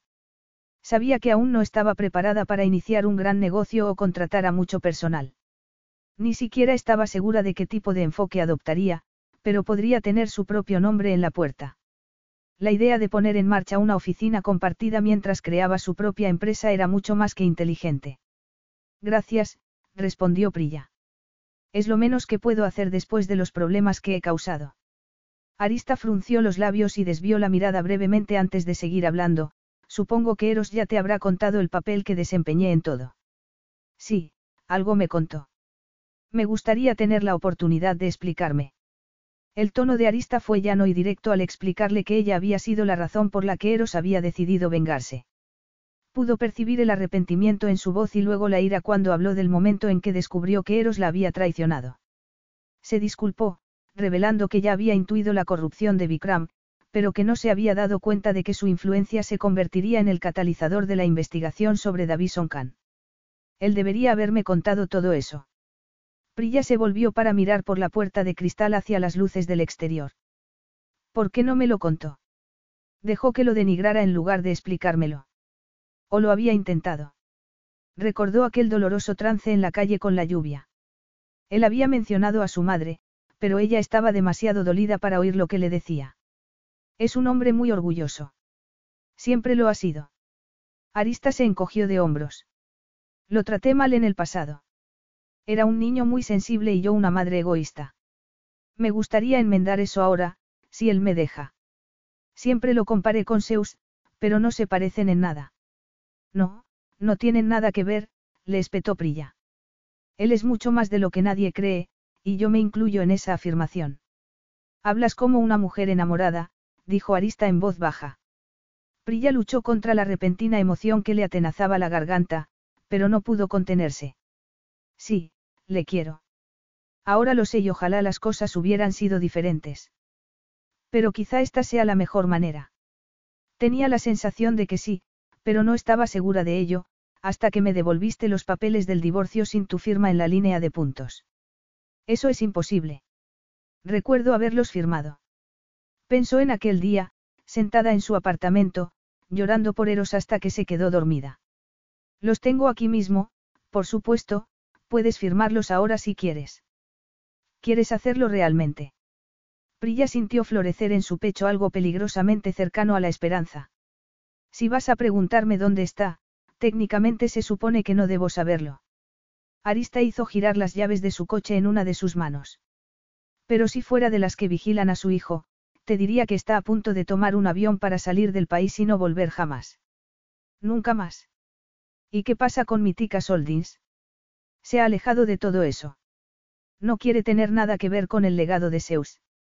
Solo se ha quedado en la ciudad el tiempo necesario para asegurarse de que tú obtuvieras este edificio. Una vez conseguido, lo organizó todo para irse. Arista dio un paso hacia ella y, tomando las manos temblorosas de Prilla, le puso las llaves del coche entre ellas. El vuelo sale en 20 minutos. Corre, ve a buscar a tu marido. Eros subió a su jet y tomó asiento cerca de la barra de bebidas. La decisión de abandonar Nueva York no había sido fácil, de ahí el alcohol. Si no hubiera permanecido ligeramente borracho durante la mayor parte de la semana anterior, probablemente habría perseguido a Prilla y la habría obligado a escucharle. Pero aún le escocía su orgullo y la facilidad con la que ella había supuesto lo peor de él. Pensaba que habían alcanzado un nivel de confianza profundo entre ellos. Al parecer, se había equivocado. Apenas había dormido en los días que había tardado en aclarar sus asuntos con Sander e intentar por todos los medios arreglar las cosas antes de abandonar el país para siempre. Durante una única y tensa llamada telefónica con su hermano, casi se había sentido obligado a preguntarle cómo le iba la vida de casado, pero el pasado seguía siendo un lastre demasiado pesado entre ellos. Sander no había sabido nada de la corrupción del tío de Prilla, como tampoco había sabido que Prilla no había consentido el deseo de su tío de vender. Le había parecido genuinamente arrepentido por cómo se habían desarrollado las cosas, pero Eros había preferido no alargar mucho la charla al teléfono. Quizá algún día intentara arreglar la relación con su hermano mayor, pero, por el momento, quedarse cerca de Nueva York estaba descartado. El olor de Prilla en sus sábanas le había perseguido, incluso pasar por Central Park le había hecho pensar en ella. Volver a Mirtuso a Alki estaba igualmente descartado. Demasiados recuerdos. Había decidido regresar primero a Atenas y centrarse en el trabajo, y después, tal vez, expandirse al mercado asiático antes de lo previsto. Sí, Asia sonaba muy bien, pensó mientras se bebía un vaso entero de whisky de un trago. Miles de kilómetros de distancia física parecían necesarios cuando se trataba de Prilla Davison Khan. Se preguntó si ya tendría los papeles que le daban derecho a comprar el edificio Davison Khan. Sabía que, al allanarle el camino para acceder a su propia fortuna, había eliminado por completo cualquier otra necesidad que pudiera tener de él. Pero había querido liberarla de su trato y solo esperaba que limpiar su propia conciencia fuese suficiente para seguir adelante y olvidar. Tenía que serlo. ¿Por qué tardan tanto? Preguntó a la azafata al ver que la puerta del avión seguía abierta. ¿A qué estamos esperando? Nos dijeron que teníamos que esperar por una documentación importante. La joven se encogió de hombros. ¿Quién ha dicho que esperemos? Eros frunció el ceño y se quedó mirando el concurrido aeropuerto. Se acercaba rápidamente la noche y una ligera niebla lo banaba todo con un resplandor plateado, pero al entrecerrar los ojos pudo ver unos faros que avanzaban por el asfalto hacia ellos a gran velocidad. A medida que se acercaba, vio que se trataba de un elegante deportivo rojo, no muy distinto del que conducía su madre. De hecho, era el coche de Arista, se dio cuenta al ver la matrícula. Vociferando en voz baja, Eros apretó la mandíbula, se acercó a la puerta del jet y se preparó para lo que pudiera haber provocado que su madre retrasara el vuelo. Pero cuando la puerta del coche se abrió y apareció una figura curvilínea que le resultaba familiar, sintió que se le cortaba la respiración. Conocía tan bien esas curvas que podría haberlas distinguido en una habitación a oscuras. No sabía si llegaría a tiempo. Habló casi a gritos, por encima del zumbido del aeropuerto que los rodeaba, y luego se mordió el labio inferior, nerviosa. Tu madre me dijo que te habías desprendido de todo, que nunca volverías a Nueva York, y yo. Mi madre. ¿Por qué fue a ti? ¿Hay algún problema con el edificio? Ella negó con la cabeza y se acercó unos pasos. No, ahora soy yo la única propietaria, tal y como tú lo dispusiste todo. Gracias. Has venido hasta aquí y has retrasado mi vuelo solo para darme las gracias. Se hizo el silencio entre ellos. Eros se obligó a permanecer quieto. Ya había hecho el ridículo una vez, no volvería a hacerlo. Arista ha venido a decirme que, al parecer, no firmé correctamente los papeles del divorcio. Señaló el fajo de papeles que sostenía en una mano y se dirigió al pie de la escalera, mirándole a los ojos mientras subía lentamente los peldaños. Me preguntó si realmente quería divorciarme de ti. Podía oler el aroma de su perfume en el aire cuando ella se detuvo a unos pasos de él. Sus manos parecían temblar. ¿Y qué le dijiste? Preguntó nervioso, sintiendo que el corazón le latía incómodo en el pecho. Ella tomó aire y una sonrisa nerviosa se dibujó en la comisura de sus labios. Ahora que lo dices, creo que no le contesté. Conduje directamente hasta aquí. Dijiste que no me seguirías, en ese momento no te creí. Y ahora, ahora te vas. Prilla, no podía confiar en mí mismo. Ni siquiera estaba seguro de si sería capaz de estar en la misma habitación que tú para firmar los documentos que pondrían fin a nuestro matrimonio. Quería asegurarme de que nuestra unión se disolviera limpiamente, sin presiones por mi parte. Quería que tomaras tus propias decisiones. Esa es la cuestión. Prilla sacudió la cabeza. Creo que, incluso con toda mi rabia, no podría firmar un documento que acabaría rompiéndome aún más el corazón. Eros sintió que sus palabras le daban de lleno en el pecho. Yo nunca quise romperte el corazón. Créeme, si hubiera podido protegerte del dolor de perder la empresa. No era solo tristeza por perder la empresa. También te perdía a ti. Un hilo de humedad brilló en sus ojos oscuros y, cuando su voz se quebró, Eros sintió que su cuerpo se movía por voluntad propia. Bajó los escalones y la abrazó. No lo hagas, ronroneó. He intentado hacer lo correcto dejándote sola. No podré irme si estás llorando. No puedo soportarlo. No quiero que me dejes sola. Levantó la vista hacia él, con lágrimas.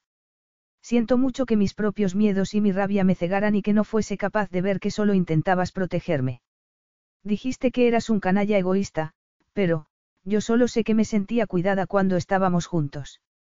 Prilla, susurró su nombre como una plegaria, abrazándola contra su pecho con tanta fuerza que temió romperla. Si alguien debe disculparse, soy yo. Puede que empezara con malas intenciones, pero te aseguro que mis remordimientos no me dejarán tranquilo durante décadas. Sé que no merezco tu perdón, pero no por ello dejo de ansiarlo, no por ello dejo de ansiarte. Sé que no te merezco. No digas eso.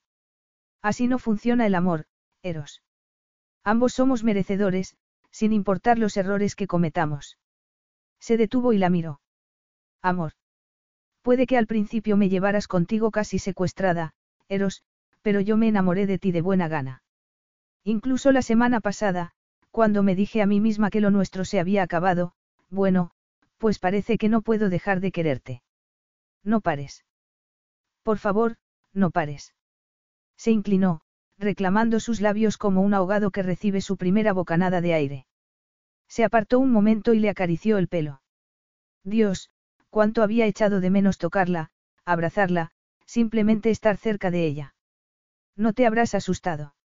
Sé lo que piensas sobre el tema del amor, dijo Prilla con evidente nerviosismo mientras pasaba la yema de un dedo haciendo círculos sobre el botón central de su camisa. Desde la primera vez que te vi supe que lo que sentía por ti era algo más que una atracción pasajera. Pero aquel día en el barco pesquero, y luego nuestra primera noche en Alki, sacudió la cabeza, sintiendo cómo las manos de ella apretaban con más fuerza su camisa. Me aterrorizó. Entraste en mi vida, derribaste todos mis muros y me recordaste quién soy realmente. Te quiero tanto que en la última semana me volví loco pensando en que ya no estarías en mi vida. A Prilla se le escapó un pequeño sollozo mientras se acercaba a él y lo besaba una vez más, convirtiendo su beso en algo frenético y primitivo. Como dos almas intentando fundirse en una. ¿Significa esto que seguirás siendo mi esposa? Le preguntó Eros entre besos. ¿Por qué no me opongo a empezar de cero y cortejarte de nuevo? Hizo una pausa, levantando una ceja. Podría modificar las condiciones e incluir una propuesta romántica y lujosa. Creo que deberíamos cerrar esta negociación en un lugar un poco más privado, ¿no crees? Sin previo aviso, Eros levantó a su esposa y subió el resto de la escalera hasta el avión. Ella se retorcía y pataleaba en broma, mientras lo miraba con tanto amor en los ojos que temió que le estallara el corazón. Eros le devolvió la sonrisa, sintiendo que el aire crepitaba a su alrededor con algo salvaje y lleno de promesas. Sus labios no podían despegarse de ella más de un segundo mientras recorría el pasillo del avión. La risa de Prilla fue como un bálsamo para su alma cuando sus cuerpos aterrizaron enredados en la lujosa cama del camarote privado. ¿Me está robando otra vez, señor Teodoro? Preguntó casi sin aliento. Eros le rodeó la cara con las manos y sintió una emoción tan profunda que se le hizo un nudo en la garganta. Siempre, Agape Mou. Siempre. Epílogo.